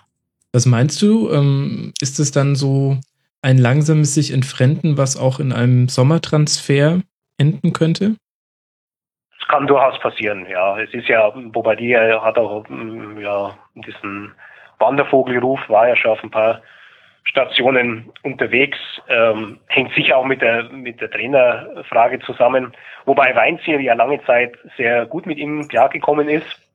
Hatte bei Weinziel ja immer so den Eindruck, er tut sich mit ausländischen äh, Spielern äh, manchmal etwas schwer. Also wir hatten ja so Fälle wie Giovanni Sio, Knowledge Musona, Aristide Borsé, Leute mit so einem gewissen Ruf, mit einem gewissen Talent, die schon mal da waren, aber das hat alles nicht so funktioniert bei denen und mit Bobadilla kam er eigentlich ganz, äh, ganz gut zurecht. Mhm. Damit haben wir den, damit haben wir ja einen der entscheidenden Namen schon genannt, Markus Weinziel. Ich denke, wir können davon ausgehen, dass er zum Zeitpunkt, in dem, zu dem dieser Rasenfunk Royal publiziert wird, sicher weg ist und wahrscheinlich auch schon sein Nachfolger schon bekannt ist. Mich würde jetzt aber, bevor wir ähm, drüber reden, was das bedeuten könnte für den FC Augsburg, interessieren, hatte das deiner Meinung nach einen Einfluss auf die entscheidende Saisonphase, in der diese Diskussionen immer wieder hochgekocht sind? Ich fand das unüblich für den FC Augsburg, wie, wie hartnäckig dieses Thema da immer herumwaberte. Ja, aber daran hat Weinzel natürlich auch einen gewissen Anteil gehabt, indem mhm. er voriges Jahr eben auf dieses Werben von Schalke eingegangen ist. Und ähm, wenn es darum geht, dieses äh, Wirken von Weinziel zu beurteilen, dann ist es ein Punkt, den ich sehr, sehr kritisch sehe. Er hat äh, vor einem Jahr ohne Not äh, in einem noch laufenden Arbeitsverhältnis einen neuen Vierjahresvertrag unterschrieben. Und zwei Monate später hat er ein sehr offenes Ohr für, für eine Anfrage von, von Schalke 04. Mhm. Ähm, ich finde, dass sich sowas nicht geziemt, ähm, praktisch einen, einen neuen Vertrag, bevor er richtig gelebt wird, schon gleich mal wieder in Frage zu stellen. Mhm. Dann ist es entweder ein Showvertrag oder es ist nur ein Vertrag, der dann irgendwelche ähm, Zahlungen äh, mal für einen Agenten oder so äh, zur Folge haben soll. Also das ist ein Punkt, äh, da finde ich, hat er sich auch wirklich angreifbar gemacht. Und äh, ich teile auch nicht die Meinung von vielen Leuten in Augsburg, die dann sagten, ah, er bleibt bei uns, er ist der letzte Romantiker des Fußballs. Ein Romantiker. Ein Romantiker ist Markus Weinziel überhaupt nicht. okay. Und jenseits der Romantik, was wird denn das sportlich bedeuten? Wie, wie sehr hängt denn der Erfolg des FC Augsburg über die letzten Jahre mit seiner Person zusammen? Also der FCA hatte in der äh, ersten Liga nur zwei Trainer. Ein Jahr Jos Luhukai, mhm. das hat ja auch ganz gut funktioniert und er war zuvor in der zweiten Liga schon da. Und mit, mit Weinziel hat es äh, gut funktioniert, das muss man schon sagen. Und äh, auch, auch in diesem Jahr hatte man also nie den Eindruck, dass er jetzt den Zugriff auf die Mannschaft verlieren würde oder dass das Selbstbewusstsein der Mannschaft wegsagt. Die haben immer einen realistischen Blick dafür gehabt, für das, was sie können. Ähm, die waren zu, zu keinem Zeitpunkt irgendwie panisch. Er hat auch diesen Wechsel, ich habe es ja schon mal gesagt, zwischen Europa League und Bundesliga gut hinbekommen. Er hat die, die Europa League gut eingeschätzt, so dass, sie sekundär ist, aber dass sie trotzdem eben ihren, ihren Nutzen bringen kann für die Gesamtsaison und er hat sie nicht abgeschenkt und diese Taktik von ihm ist ja auch äh, ganz gut, ganz gut aufgegangen. Mhm. Ähm, was jetzt allerdings natürlich nicht heißt, dass ein anderer Trainer nicht auch äh, so gut machen könnte, wie der Weinziel das jetzt eben gemacht hat. Welche Note würdest du ihm denn geben für die Saison? Also ich würde ihm eine 4 geben, einfach aufgrund der schlechten Heimbilanz. Ja. Und äh, weil mir eben einige Nebengeräusche nicht gefallen haben. Eben, eben das, diese Bereitschaft mit, mit Schalke da zu verhandeln, auch wie er sich jetzt gibt, da fand ich Hasenhüttel viel klarer und souveräner, als er im Doppelpass dann eben gesagt hat, wie ein Trainer so tickt und mhm. dass er angedeutet hat, dass da bei ihm auch was kommen kann. Bei Weinziel kam noch dazu äh, dieser Vorfall im Sommer auf dem Straubinger Gäuboden Volksfest, wo er also im, im Bierzeit eine Diskussion mit dem ehemaligen äh, Spieler von ihm aus, aus Regensburg anfängt, der im Donaukurier mal gesagt hat, er hätte bessere Trainer gehabt als den Markus Weinziel und äh, ja, da gibt dann ein Wort das andere und irgendwie war, es war heiß an dem Tag und da war wohl irgendein Fächer im Spiel, der ein Auge touchiert hat und es gab eine Strafanzeige. Also da sage ich als Bundesliga-Trainer, ja, was, äh, was juckt äh, die Eiche, mhm. wenn das Schwein sich an ihm kratzt. Also auf solche, solche Sachen darf er überhaupt nicht eingehen. Äh, ich fand auch schlecht von ihm, dass er sich von der ähm, für, für eine, ja, fast muss ich sagen, Wahlkampfveranstaltung der CSU hat instrumentalisieren lassen.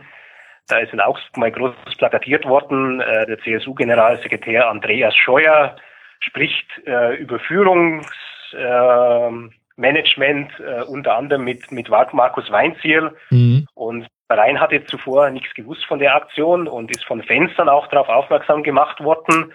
Und ähm, die fanden das alle nicht so gut, weil, glaube ich, auch in dieser, ähm, in dieser ähm, Szene der aktiven Fans politisch ja auch äh, jetzt wirklich nicht auf CSU-Linie gedacht wird in Augsburg. Mhm. Und da wurde er dann vom Verein zurückgepfiffen und hat dann gesagt, dass es jetzt ja in dieser Woche, weil Europa-Liga ist, doch wieder auf Sportliche konzentriert und die CSU musste dann halt ihre Veranstaltung umbesetzen. Das waren halt so Sachen, da finde ich, hat er jetzt nicht unbedingt einen souveränen Eindruck hinterlassen.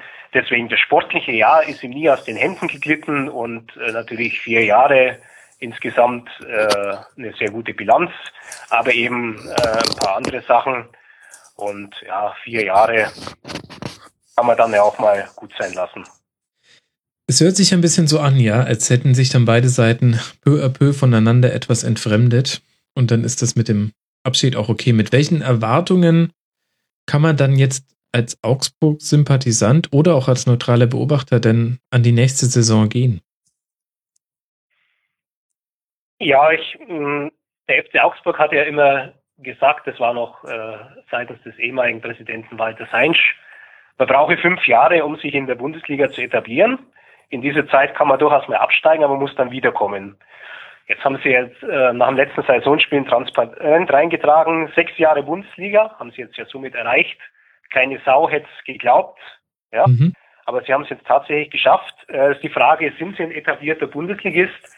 Ich glaube, in der öffentlichen Wahrnehmung sind sie es noch nicht ganz. Ähm, wenn man die Zahlen von Sky anschaut, ist ja die Augsburger Einzelspieloption immer eine der am schwächsten wahrgenommenen. Und äh, wenn man sich jetzt ein paar Spieltage vor Saisonende umgehört hat, wer steigt denn ab? Also da ist der FC Augsburg natürlich schon äh, in einem Atemzug dann mit, mit Hannover, glaube ich, genannt worden. Also man traut ihnen immer noch äh, relativ wenig zu, beziehungsweise erwartet, dass sie bald einbrechen. Auf der anderen Seite sage ich jetzt ganz neutral, sie haben einen relativ breit aufgestellten Kader, jetzt vielleicht ohne die absolute Spitzenkraft und ähm, was ihnen fehlt, ist so ein richtig guter Kreativer noch im, im Mittelfeld, äh, mhm. weil Daniel Bayer halt auch äh, schon jetzt deutlich über die 30 hinaus ist und äh, den Verein haben sie jetzt ganz gut aufgestellt. Also sie haben sich jetzt aus dieser Ära Seinsch gelöst. Ähm, äh, der ist, da ist ausbezahlt worden. Es gibt jetzt einen neuen Präsidenten, äh, der auch finanziell die Hand drauf hat. Das ist der Klaus Hoffmann, einer, der aus der äh, Fanszene kommt, der auch in den äh, düsteren Zeiten 80er, 90er Jahre immer im Stadion war, der auch sehr begütert ist. Ähm, der führt ein Brandschutzunternehmen, ähm, das glaube ich mit einer der Weltmarktführer oder zumindest einer der berühmten deutschen Hidden Champions ist. Und da haben die den Verein ganz gut aufgestellt. Auch natürlich sensationell für Augsburg war dieser Transfer des Verteidigers, äh, den man inzwischen vergessen hat, Abdulrahman mhm. zum FC Chelsea für, ja gut, die genaue Summe weiß man nicht. Äh, irgendwo um die 20 Millionen wird es gewesen sein. Nicht alles kriegt da der FC Augsburg, er musste ja den Vorbesitzer Fürth noch entlohnen. Das war vertraglich so äh, vorgesehen. Aber trotzdem ist da natürlich jetzt ganz schön was geblieben. Beim Fernsehgeld sind sie auch wieder mit 30 Millionen dabei. Mhm. Also ich glaube, aufgestellt haben sie sich äh, ganz gut und die haben jetzt schon die Möglichkeiten, ähm, eine Mannschaft zu bauen, die eigentlich im gepflegten Mittelfeld dabei sein kann und die vielleicht auch mal sich an einen einstelligen Tabellenplatz wieder orientieren kann. Mhm. Warum nicht? Das heißt, das sind die Hausaufgaben für die nächste Saison, dass man es hinbekommt, den Kader noch so an den entsprechenden Punkten zu verstärken, dass man das hinkriegen kann. Aber so wie ich es jetzt rausgehört habe, ist er schon recht breit. Ja, also er ist wirklich jede Position doppelt besetzt. Man, man wundert sich ja manchmal, wer da noch alles auf der Satzbank sitzt, beziehungsweise für wen dann gar kein Platz mehr ist auf der Satzbank. Also da war ja auch ein Trochowski in dem Jahr da, mhm. äh, ein EM-Teilnehmer. Oder da ist immer noch äh, der Sean Parker da, der vor einem Jahr einen, einen Kreuzbandriss erlitten hat und noch nicht ganz angekommen ist. Auch ein ehemaliger U21-Nationalspieler, der in Mainz ja schon ganz gute Spiele gemacht hat. Ein Alexander Esswein, der jetzt am Ende der Saison verletzt war. Das sind ja alles keine so ganz so schlechten äh, Bundesligaspiele. Es ist wirklich was da. Chachul Ku, für den sie auch fünf Millionen ausgegeben haben, der auch ein, der seine Sternstunde hatte mit drei Toren gegen Leverkusen. Es sind, sind schon ganz, ganz ordentliche Spieler da in Augsburg. Mhm. Okay, dann brauche ich jetzt noch deine Noten für sportliche Führung und für die Mannschaft, bitte. Ja, also für die Mannschaft, das denke ich, das war so im Rahmen so eine 3 minus. Mhm. Äh, und die sportliche Leitung, ja, die hat äh, den Baba verkauft. Das war schon mal ähm, ein guter Deal. Und ähm, ja, hat es eigentlich so so relativ geschickt angestellt. Das Einzige, was nicht so glatt gelaufen ist, war jetzt die Verabschiedung von, von Alexander Manninger am Schluss. Also Weinziel hatten ja dann noch die letzten Minuten eingewechselt, ähm, den früheren Stammtorhüter. Mhm. Man hätte noch ein bisschen feierlicher gestalten können mit der offiziellen Verabschiedung. Gleiches im Fall Piotr Trachowski, wo auch klar war, dass der Vertrag nicht verlängert wird.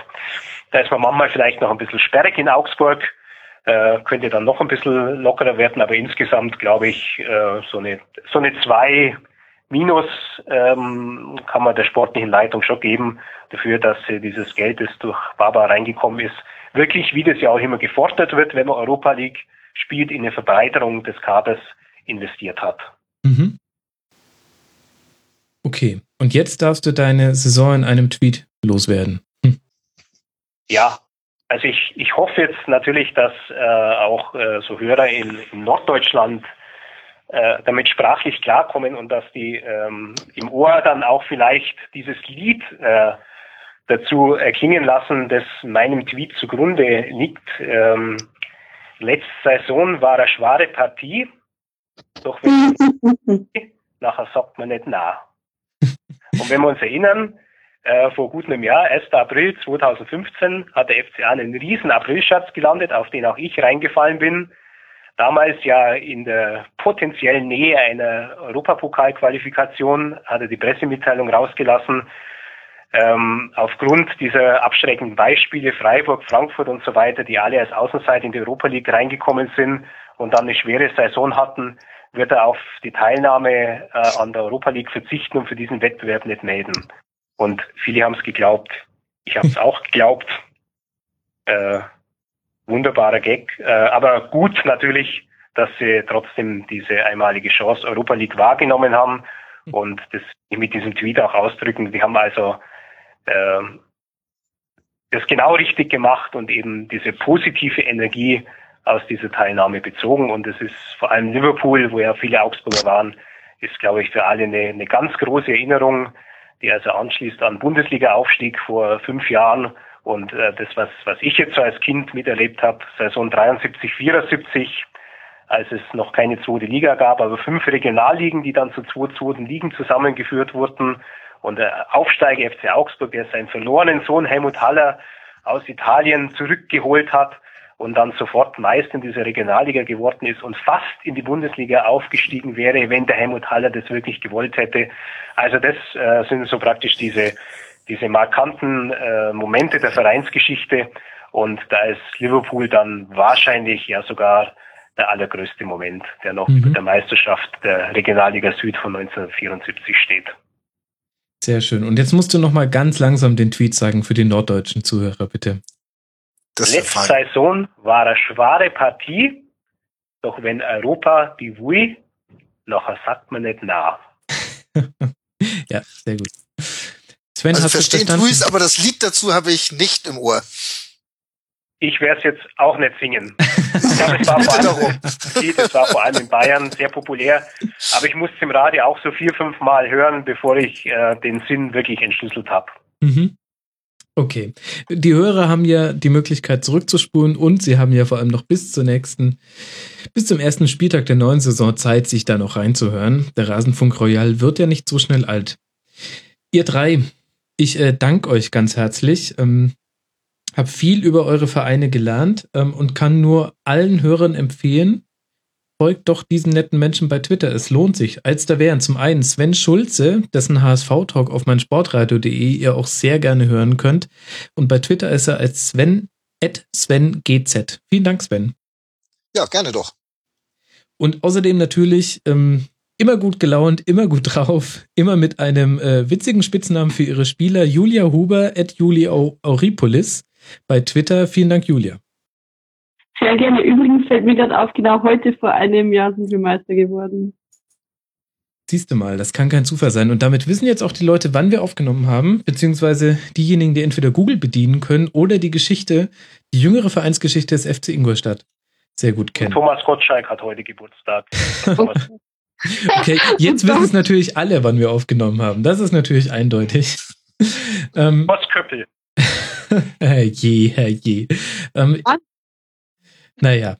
Äh, Günther, vielen Dank auch dir. Ähm, übers Telefon zugeschaltet. Ähm, ich glaube, an der Rezeption kennen Sie jetzt auch äh, meinen Namen ganz gut. Äh, wir mussten mehrfach die Verbindung wiederherstellen. Äh, Grüße an deine Frau. Ja, die muss sich noch was anhören wegen dem ähm, Surface-Tablet. Ja. Mhm. Genau. Aber vielen Dank, dass du mit dabei warst. Bei Twitter heißt du @güg62 und dir sollte man nicht nur folgen, wenn man sich für Fußball interessiert, sondern auch im Wintersport bist du äh, fast noch bewanderter, würde ich fast sagen. Also ich stand in Diskussionen mit anderen Sportjournalisten mit dabei, bei denen ich kein Wort mehr verstanden habe. Ich äh, schweige und staune. ja, über meine Inkompetenz, ne? Ich habe schon verstanden. Auf jeden Fall vielen Dank, dass du mit dabei warst und ähm, wünsche euch allen noch eine gute Zeit und dann bis bald mal wieder. Ja. Tschüss. Bis dann. Ciao. Das war er. Der zweite Teil des Rasenfunk Royal. Wir wissen jetzt alles über die Mannschaften der Plätze 7 bis 12. Und ihr könnt es euch denken, in Teil 3 steigen wir nun langsam Stufe für Stufe hinab in den Tabellenkeller und widmen uns den Mannschaften von Platz 13 bis 18. Das ist die nächste Episode, die ihr am besten jetzt gleich anfangt zu hören. Und wie immer auch an dieser Stelle nochmal der kurze Hinweis. Wir freuen uns über iTunes-Rezensionen, wenn ihr uns bei Facebook oder Twitter folgt und noch viel, viel mehr, wenn ihr uns weiterempfehlt an eure Freunde. Nicht so Social Media und Podcast-affine Menschen können sich übrigens auch in unseren Newsletter eintragen lassen. Da verpasst ihr dann auch keine Folge. Da schicken wir zu jeder Folge an einen illustren Kreis eine kleine Mail heraus. Findet ihr alles auf rasenfunk.de. Und jetzt viel Spaß bei Teil Nummer drei des Rasenfunk Royal, den ihr am besten jetzt gleich hört.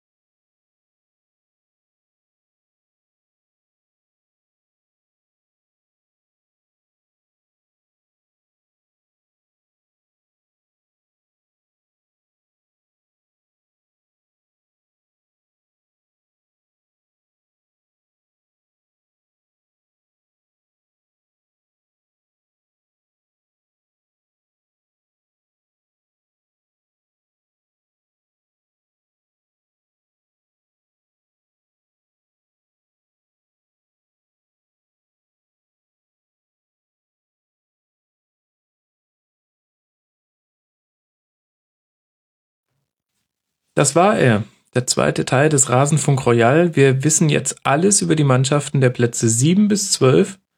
Und ihr könnt es euch denken, in Teil 3 steigen wir nun langsam Stufe für Stufe hinab in den Tabellenkeller und widmen uns den Mannschaften von Platz 13 bis 18. Das ist die nächste Episode, die ihr am besten jetzt gleich anfangt zu hören. Und wie immer auch an dieser Stelle nochmal der kurze Hinweis, wir freuen uns über iTunes-Rezensionen, wenn ihr uns bei Facebook oder Twitter folgt und noch viel, viel mehr, wenn ihr uns weiterempfehlt an eure Freunde. Nicht so Social Media und Podcast-affine Menschen können sich übrigens auch in unseren Newsletter eintragen lassen. Da verpasst ihr dann auch keine Folge. Da schicken wir zu jeder Folge an einen illustren Kreis eine kleine Mail heraus. Findet ihr alles auf rasenfunk.de. Und jetzt viel Spaß bei Teil Nummer 3 des Rasenfunk Royal, den ihr am besten jetzt gleich hört.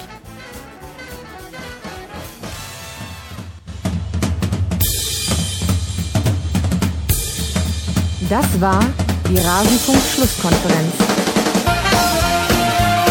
Wir gehen nun zurück in die angeschlossenen Funkhäuser.